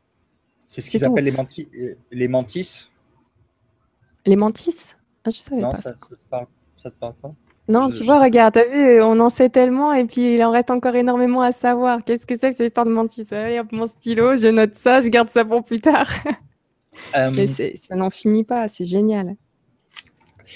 les mantis ou euh, mantis oh, Mantis. Mantis. Ok, c'est noté. Donc, euh, donc, je vais regarder ça. Ouais. Alors, prendre la prochaine.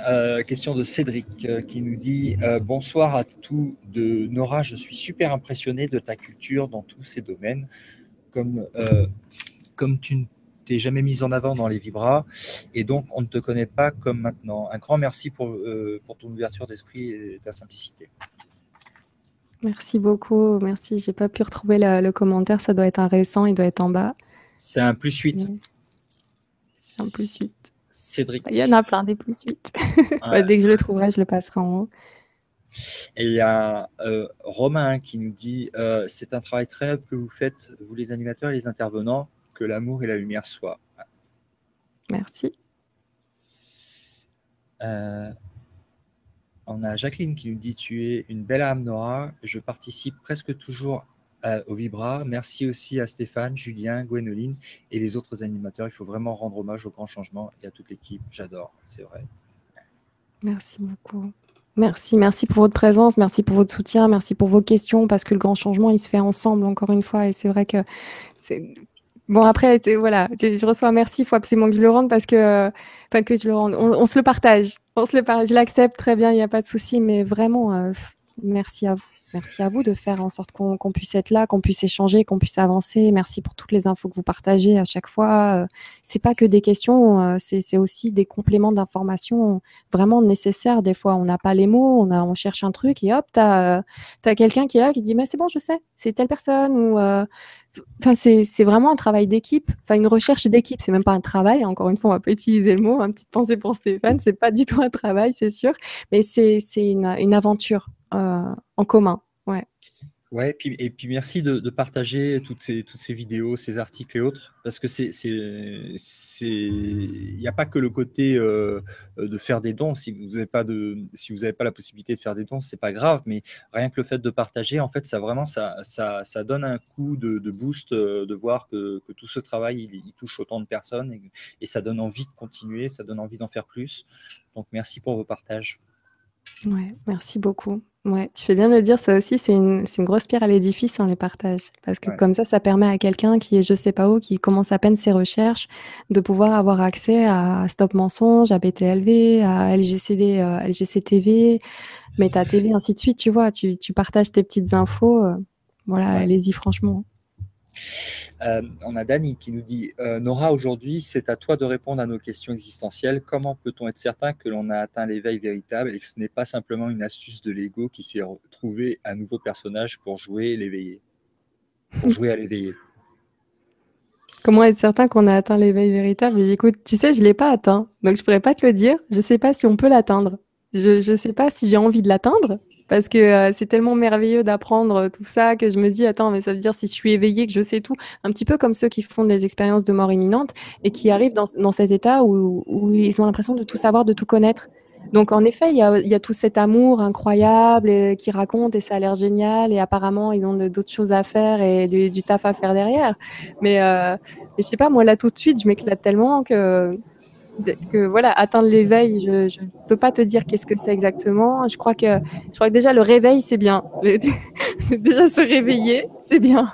Être éveillé après, c'est on verra. On a le bon divergent qui nous dit bonsoir à tous les loulous. Euh, question perso, quelle est la chose qui met Nora en colère euh, Attends. Quelle est la chose qui met Nora en colère car je, ne la vois pas s'énerver et à quel niveau d'éveil est sa moitié avec qui elle partage sa vie Merci pour tes réponses et merci pour tout. Bisous.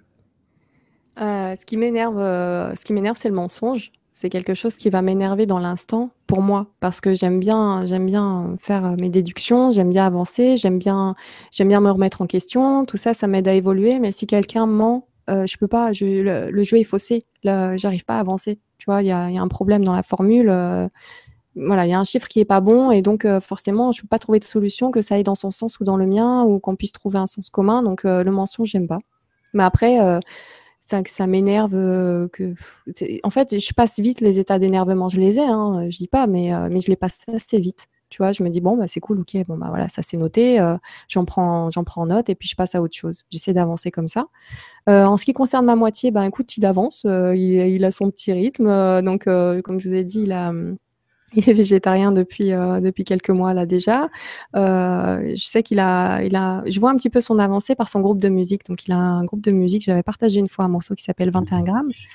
Euh, donc justement cette fameuse histoire du poids de l'âme et, euh, et, donc, avec ce groupe, il, compose, donc il, écrit, il compose et, euh, et il cherche un petit peu, euh, il cherche un petit peu les réponses, mais à sa sauce, en faisant ses propres recherches, tu vois.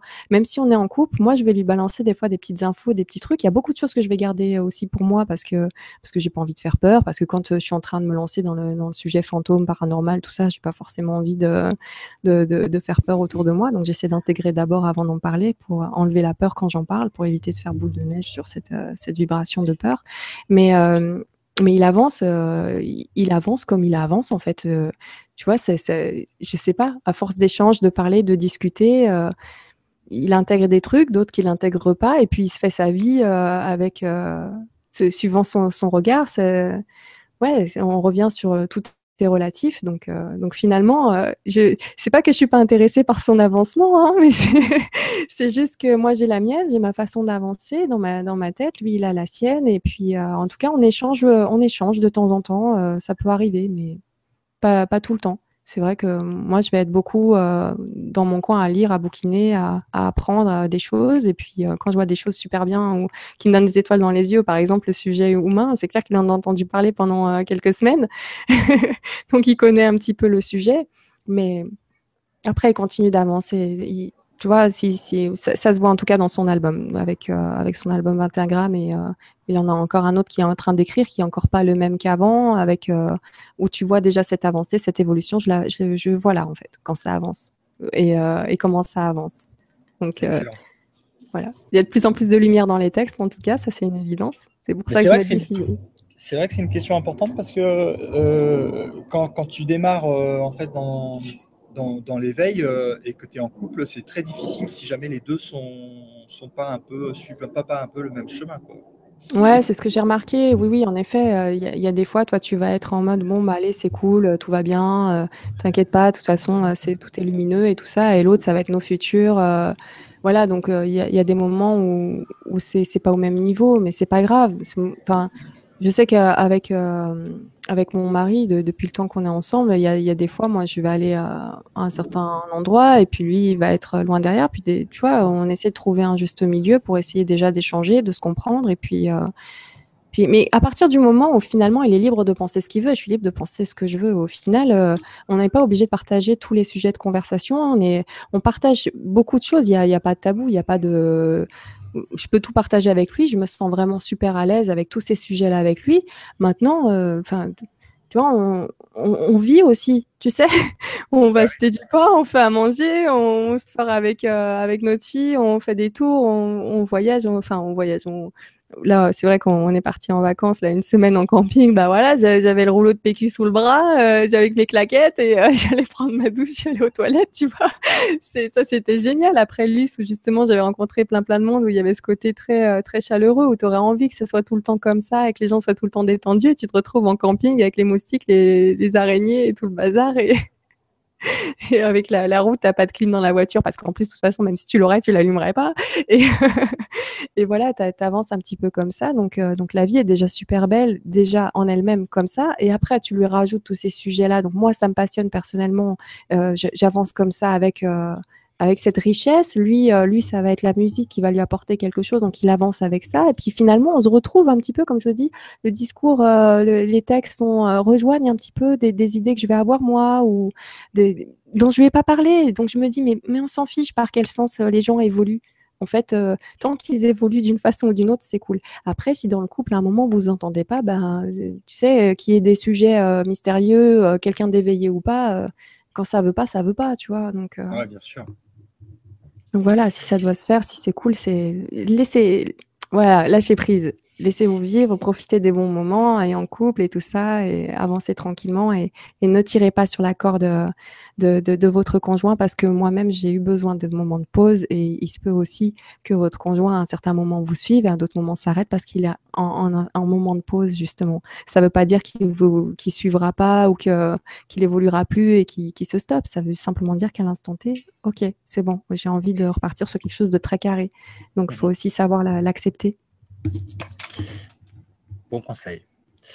Euh, Pascal, euh, qui te demande en fait, Nora, quelles sont les personnes que tu, sur toutes les personnes que tu as interrogées, quelle est celle ou celui qui t'a le plus marqué? Oh purée. Tu vois, celle-ci, elle est dure parce que parce qu'il y en a beaucoup qui m'ont marqué. Le plus, plus, euh, le plus, plus, purée en fait, ça dépend marqué comment. Parce que, parce que Cyriliel me, me met la tête à l'envers, tu vois. il, va, il va me chercher dans mes retranchements, dans là où j'avais tout bien rangé dans, dans, mes dossiers. Puis lui, il va mélanger mes dossiers, tu vois. Il va me dire, non, mais attends, ça, tu me mets avec ça, puis ça, tu me mets avec ça. Et ça me donne un monde incroyable. Et, et pourquoi pas aussi? Donc, tu vois, celui-ci, il est, il est vraiment euh, incroyable. Euh, Jean-Michel Raoux, Jean-Michel Raoux aussi, qui, qui va, lui, euh, me me, valider des choses, euh, me permettre de valider des choses que j'ai amenées par un biais complètement euh, paranormal ou ésotérique ou tout ça, et qui va poser euh, le, cachet scientifique là-dedans. Et, en plus, en, liant les deux, c'est-à-dire c'est quelqu'un qui vraiment, la, science et... La, science et, tout ce qui est ésotérique et la spiritualité, il, arrive à lier ça tranquillement, mais très simplement. Et, et ça, ça m'impressionne beaucoup. Euh, Umberto Molinaro, avec qui j'ai énormément de synchronicité, énormément, à chaque fois on en rigole tellement. Enfin, tu vois, lui, lui, il me valide le côté magique. Beaucoup, euh, vraiment beaucoup avec, euh, avec lui. Il va y avoir Claire Thomas aussi qui, qui, va m'expliquer toute une partie justement dans, laquelle j'avais un petit peu commencé tout ce qui est médiumnité, tout ça, et, et qui, va me raconter ça avec une simplicité, mais qui, me rend normal quelque chose que j'avais toujours cru que c'était pas normal, tu vois. Et, finalement, euh, donc elle, elle, y met plein d'amour et plein de gentillesse et elle est tout simplement simple. Patrice Pouillard, par exemple. Et moi, je pensais, euh, comme la dernière fois, donc partir sur les pyramides de Gizeh et puis. Euh, et puis l'homme en lui-même, il est, il, est, passionnant, mais c'est ses mmh. réflexions, mais c'est on, touche à la philosophie, on touche à. Enfin, c'est vraiment après un échange avec Patrice Pouillard, tu, tu réfléchis différemment. C'est comme si tu étais sorti du film Matrix, tu vois. Pourtant, c'est c'est le réalisateur d'un documentaire euh, et, il arrive à juste en, parlant comme ça avec ses propres idées euh, te, te, retourner un petit peu le cerveau d'une certaine façon. Et là, franchement, mais j'ai, tu vois, c'était juste en regardant mon planning de là maintenant. Si je regarde sur toutes les autres pages avec toutes les autres personnes que j'ai reçues, il n'y en a pas un qui m'a laissé indifférent d'une certaine façon. Et c'est comme ça encore que j'arrive à valider le fait que tout est lié et que j'ai vraiment besoin d'aller chercher euh, des personnes qui viennent d'endroits différents, qui ont des parcours différents, parce que c'est une richesse de les mettre ensemble et de et, ça, valide vraiment les, les, les invalides les recherches des autres et ainsi de suite. Et, et ça, ça donne cette magie euh, à, tout ça, à ce tout, et tu arrives à toucher un petit peu le, tout du bout du doigt là, et Ouais, c'est des, des, gens magiques, c'est que je remercierai jamais assez pour tout le savoir qu'ils partagent comme ça. Il faut savoir que quand ils viennent sur les, les conférences classiques, on sait pas des cours par vidéo, c'est euh, gratuitement qu'ils viennent partager ces informations-là. Ça vient vraiment du cœur, c'est dans l'échange.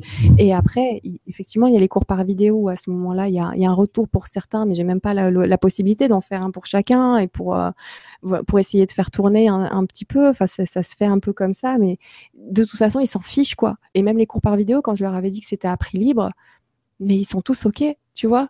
Hmm. je leur ai dit en plus au départ, hein, ça se trouve, on va faire une soirée sur un cours. Euh, voilà, il n'y aura rien. Bah, ils s'en fichent. Ils combien on va toucher? Bah, On ne sait pas. Bah, on ne sait pas. on sait pas, on s'en fout. Nous, tout ce qu'on fait, c'est qu'on s'assure que le cours, ce soit un vrai cours, que le fond soit vraiment nickel. Et après, allez, vas-y, Vas-y, saute dans la. Enfin, vis cette aventure. Je l'ai fait. je t'assure que c'est trop le pied quand ça fonctionne et que ça marche vraiment. Et puis ça fonctionne. Donc, euh, donc il y, a un retour et on, peut avancer comme ça et c'est génial. Et, donc c'est vraiment un, c'est vraiment un tout. on y revient. Mais le public, les intervenants, euh, moi qui, qui passe euh, du, du, temps sur cette chaîne-là, tout ça, ça fait un mélange, une alchimie qui fonctionne et qui tient la route et qui évolue de plus en plus. Et c'est génial, comme quoi ça peut vraiment marcher. Quoi. Faire, faire, confiance aux autres, se faire confiance à soi d'abord, et après faire mmh. confiance aux autres, ça fonctionne. Vraiment. Alors, euh, on, va, bientôt arriver aux 3 heures. Alors, je vais prendre une question et après, je vais te laisser prendre trois questions pour toi que tu choisis pour toi.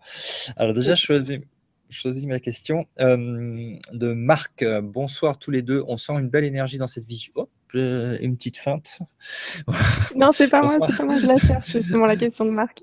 Voilà. Euh, bonsoir à tous les deux. Euh, c'est une plus 6.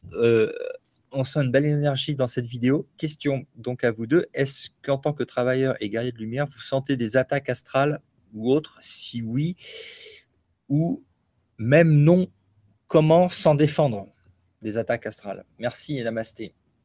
Ah ah, ah. Alors, j'ai choisi euh, de ne pas mettre ça dans ma réalité. C'est-à-dire que, voilà, je me dis non, je fais ce que j'aime euh, faire, je le fais. Et puis, euh, s'il se passe quoi, ce qui, enfin, qu'il se passe ce qui se passe, en tout cas, je vais pas commencer à réfléchir, à flipper, à me dire, ah, il faudrait que, que, je fasse cramer tel truc avant telle émission. De toute façon, j'arriverai jamais à, y penser tout le temps. Euh, je me dis que je suis bien là, que je m'éclate et que bah, s'il y a des attaques, et eh ben, qui en est, euh, moi en même temps, euh, je sais me défendre. Donc, euh, chaque problème, sa solution au moment où, le problème arrive. Je ne vais pas m'inquiéter par avance. Et donc, possiblement, d'après ce que j'entends, me créer toute seule cette possibilité, la rendre réelle dans ma vie, parce que j'y aurais pensé, donc j'aurais validé cette possibilité. J'y pense pas, du coup, je valide rien. Du coup, bah, il se passe rien et je m'éclate. Donc, euh, c'est que peut-être que cette euh, vision-là fonctionne. Ça marche bien avec moi, en tout cas, euh, jusqu'à maintenant. Je pense que ça, ça va continuer à marcher parce que vu que ça fonctionne, je ne vais, pas lâcher, je vais pas lâcher cette histoire et je me sens bien et je fais les, je fais les émissions tranquillement. Et dans ma vie, au contraire, j'ai beaucoup plus de synchronicité parce que là, par contre, j'y mets, euh, j'y mets euh, toute ma pensée, tu vois. Et comme la pensée créatrice, donc euh, peut-être que j'influence quelque part toutes ces synchronicités, toute cette magie, et je suis entourée que de ça. donc je, suis plutôt dans un truc super positif qu'un truc négatif parce que je, je, je fais un focus sur le positif. Donc c'est ce que je reçois.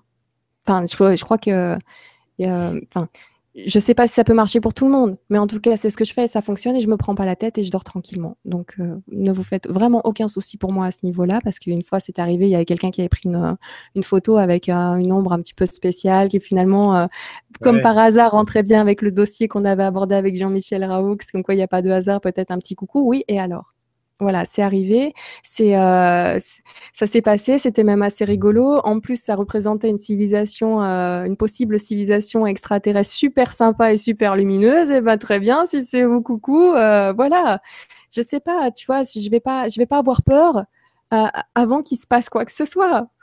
Ça serait gâcher du temps et puis de l'énergie pour rien. Donc, tant que tout va bien, je vis bien. Donc tout va bien. Je suis d'accord avec toi. Euh, eh ben, je te laisse choisir euh, parmi toutes les questions parce qu'il Alors, reste. Et puis, ça peut être des messages aussi, hein, si tu veux. Oui, mais je, vais, je vais prendre un peu au hasard, mais celle-ci, je l'avais vue tout à l'heure et elle est sous ma souris encore maintenant, donc je vais la prendre. Donc, euh, Nora, quelle personnalité rêves-tu d'interviewer? Une question pour toi, Laurent. Voilà, comme ça, on se la partage. Ah, Alors, moi, la, la personne que, que j'aimerais bien interviewer un jour, avec qui j'aimerais bien avoir un échange, c'est Jean-Pierre Petit. Donc c'est vrai qu'il y en a énormément. Hein. Je pourrais dire Nassim Aramein, ainsi de suite. Euh, voilà, même Jean-Michel Raoult, c'était déjà génial euh, de pouvoir échanger avec lui. J'ai une chance incroyable. Mais, euh, mais c'est vrai qu'en tête, j'avais j'avais ben, Jean-Pierre Petit et Fabrice Bonvin, tu vois. Parce que quand j'ai commencé dans mes recherches, c'est les deux personnes qui m'ont un petit peu euh, apporté beaucoup à une certaine période. Fabrice Bonvin, c'est le premier ufologue que j'avais rencontré, euh, justement quand j'étais invitée par Christian Comtesse à ce premier repas ufologique. Donc c'est lui que j'avais croisé et il avait une gentillesse et, euh, et, vraiment, il est, vraiment dans le partage, il est vraiment cool et j'aime bien sa façon de, de, voir les choses. Donc il y a lui et surtout Jean-Pierre Petit, quoi. C'est c'est juste incroyable. Je sais pas pourquoi, mais c'est quelqu'un, tu vois, j'aimerais bien savoir euh, comment son cerveau est fait. je ne vais pas aller jusqu'à disséquer Jean-Pierre Petit, mais c'est vrai qu'il a une façon de penser, une vision de, de, la vie que, que, je partage beaucoup. Il a, mais en tant que personne aussi, tu vois, c'est quelqu'un un peu comme Patrice Pouillard, dans, dans sa, sa, vie personnelle, il y a aussi beaucoup de richesses à, à, à apprendre et à comprendre de, de son vécu. Donc lui, ouais, ça serait un plaisir s'il si, me faisait l'honneur de venir un jour sur LGC2. Je serais super contente. Je crois que vous m'entendriez pas beaucoup parce que parce qu'il a tellement de, choses à raconter et à partager que je vais vraiment lui laisser un, grand, grand, grand espace. Euh, voilà, voilà, entre autres. Hein. bien sûr, il y en a plein, plein d'autres, mais je m'arrête sur, euh, sur Jean-Pierre Petit. Merci beaucoup, Charles, pour cette question. Alors, Laurent, et toi? Euh, À part un extraterrestre, on va dire il y, en a trois. Il y a euh, Nassina Ramey, Lilou Massé, et euh, le troisième, c'est euh, Corée Goudet, l'informateur qu'on voit actuellement de David Wilcock. Mhm. Ah oui, pas mal, hein J'aime bien ce trio aussi. Tu vois, c'est pour ça que j'ai vite répondu avec la première idée qui passe dans la tête, parce que dès que tu te poses après, tu as tellement de noms qui arrivent. Donc, pas mal, pas mal. Euh, alors, bah, tiens, je vais prendre euh, Couleur à améthyste qui nous dit Merci Nora pour ces beaux moments que nous, euh, que nous vivons grâce à vous. Vous êtes une magnifique personne. Merci d'être qui, qui vous êtes. Votre bienveillance n'a d'égal que votre beauté, qu'elle soit intérieure ou extérieure. Je me permets de vous embrasser. Ben, merci beaucoup. Merci Couleur améthyste. Alors, j'ai cliqué à cause du pseudo parce que c'est un pseudo qui, m'interpelle à chaque fois que je le vois. Ben, je te remercie beaucoup pour le commentaire que je n'avais pas lu avant et je te remercie énormément. Super beau. Mm. Allez, on avance, hein, parce que après. Euh, Allez. Alors, euh, une question, bah, une petite dernière, pareil, au hasard, donc je ne sais pas du tout euh, qu'est-ce qu'il y a dedans. Alors, Case Corp qui nous dit Bonsoir, savez-vous en plus sur la raison des bruits étranges dans le monde entier? Oh, c'est vrai ça. Non, tout de suite, je te dis non, j'en sais pas plus. Mais, euh, mais en effet, il y a eu des vidéos qui sont passées sur Internet de différentes euh, personnes qui, qui, à un moment, ont, entendu la, Terre parler. Ça donnait vraiment ça, d'après leurs témoignages, qui avait euh, une vibration au niveau du sol. Donc, on, parlait de tectonique des plaques. Hein. Peut-être que c'est simplement ça. Hein. De toute façon, voilà, le, mouvement des, continents, euh, fuite des continents, je ne sais plus quelle est l'expression, mais, mais voilà, peut-être que c'est simplement ça. Et puis, tu sais, avec de deux énormes plaques qui se frottent, qui se frottent euh, l'une sur l'autre, ça, ça, peut faire ce bruit-là. D'ailleurs, euh, il y a au Sahara des personnes qui s'amusent à faire chanter le sable. C'est-à-dire quand tu te quand tu te penches voilà sur le sable et que tu te laisses glisser, tu entends des vibrations des grains de sable qui se frottent contre les autres et ainsi de suite. Ça fait une vibration qui s'entend et finalement tu as le son, le chant du sable. Donc peut-être que c'est c'est ce bruit-là serait dû à ça. Euh, quelque chose d'aussi naturel que la tectonique des plaques. Voilà. Donc peut-être que c'est ça. Je te remercie beaucoup, beaucoup, beaucoup pour ta question. Et, euh, voilà, donc je crois que j'ai pris les trois. Voilà, bah écoute, euh, c'était franchement, c'était très sympa. J'ai adoré l'interview. on, est parti un peu, on est parti un peu dans tous les sens, mais au final, ça, ça, fait quelque chose qui se tient. Et euh, bah, écoute, c'est un plaisir. Euh, on, continue de. Moi, je continuerai de passer voir des, vidéos chez toi euh, parce que je suis habitué. Et puis, bah, Pareil pour Stop Mensonge, j'en ai vu hein, des articles et des vidéos avant d'aller sur LGC. Donc, je te remercie pour tout le travail que tu fais. Bah, merci pour ton travail. Merci, euh, merci à Stéphane. J'en profite pour le, pour, ce, pour le travail qu'il fait aussi parce que c'est ce qu'il a fait. Moi, je trouve assez génial euh, ce qu'il a fait. Et puis en plus, ça aide des personnes à, à, vivre de leur passion. Donc, c'est que, que, demander de mieux. C'est excellent. Et qui ont besoin de, de réponses donc, dans divers domaines. Donc, c'est génial. Et euh, bah, merci à tous ceux qui ont regardé euh, la vidéo. J'espère que ça vous a plu. Et puis bah, à bientôt sur, sur, sur Stop Mensonge et puis sur la chaîne du Grand Changement, sur les différentes chaînes du Grand Changement. Merci, merci Nora. Et euh, à très bientôt.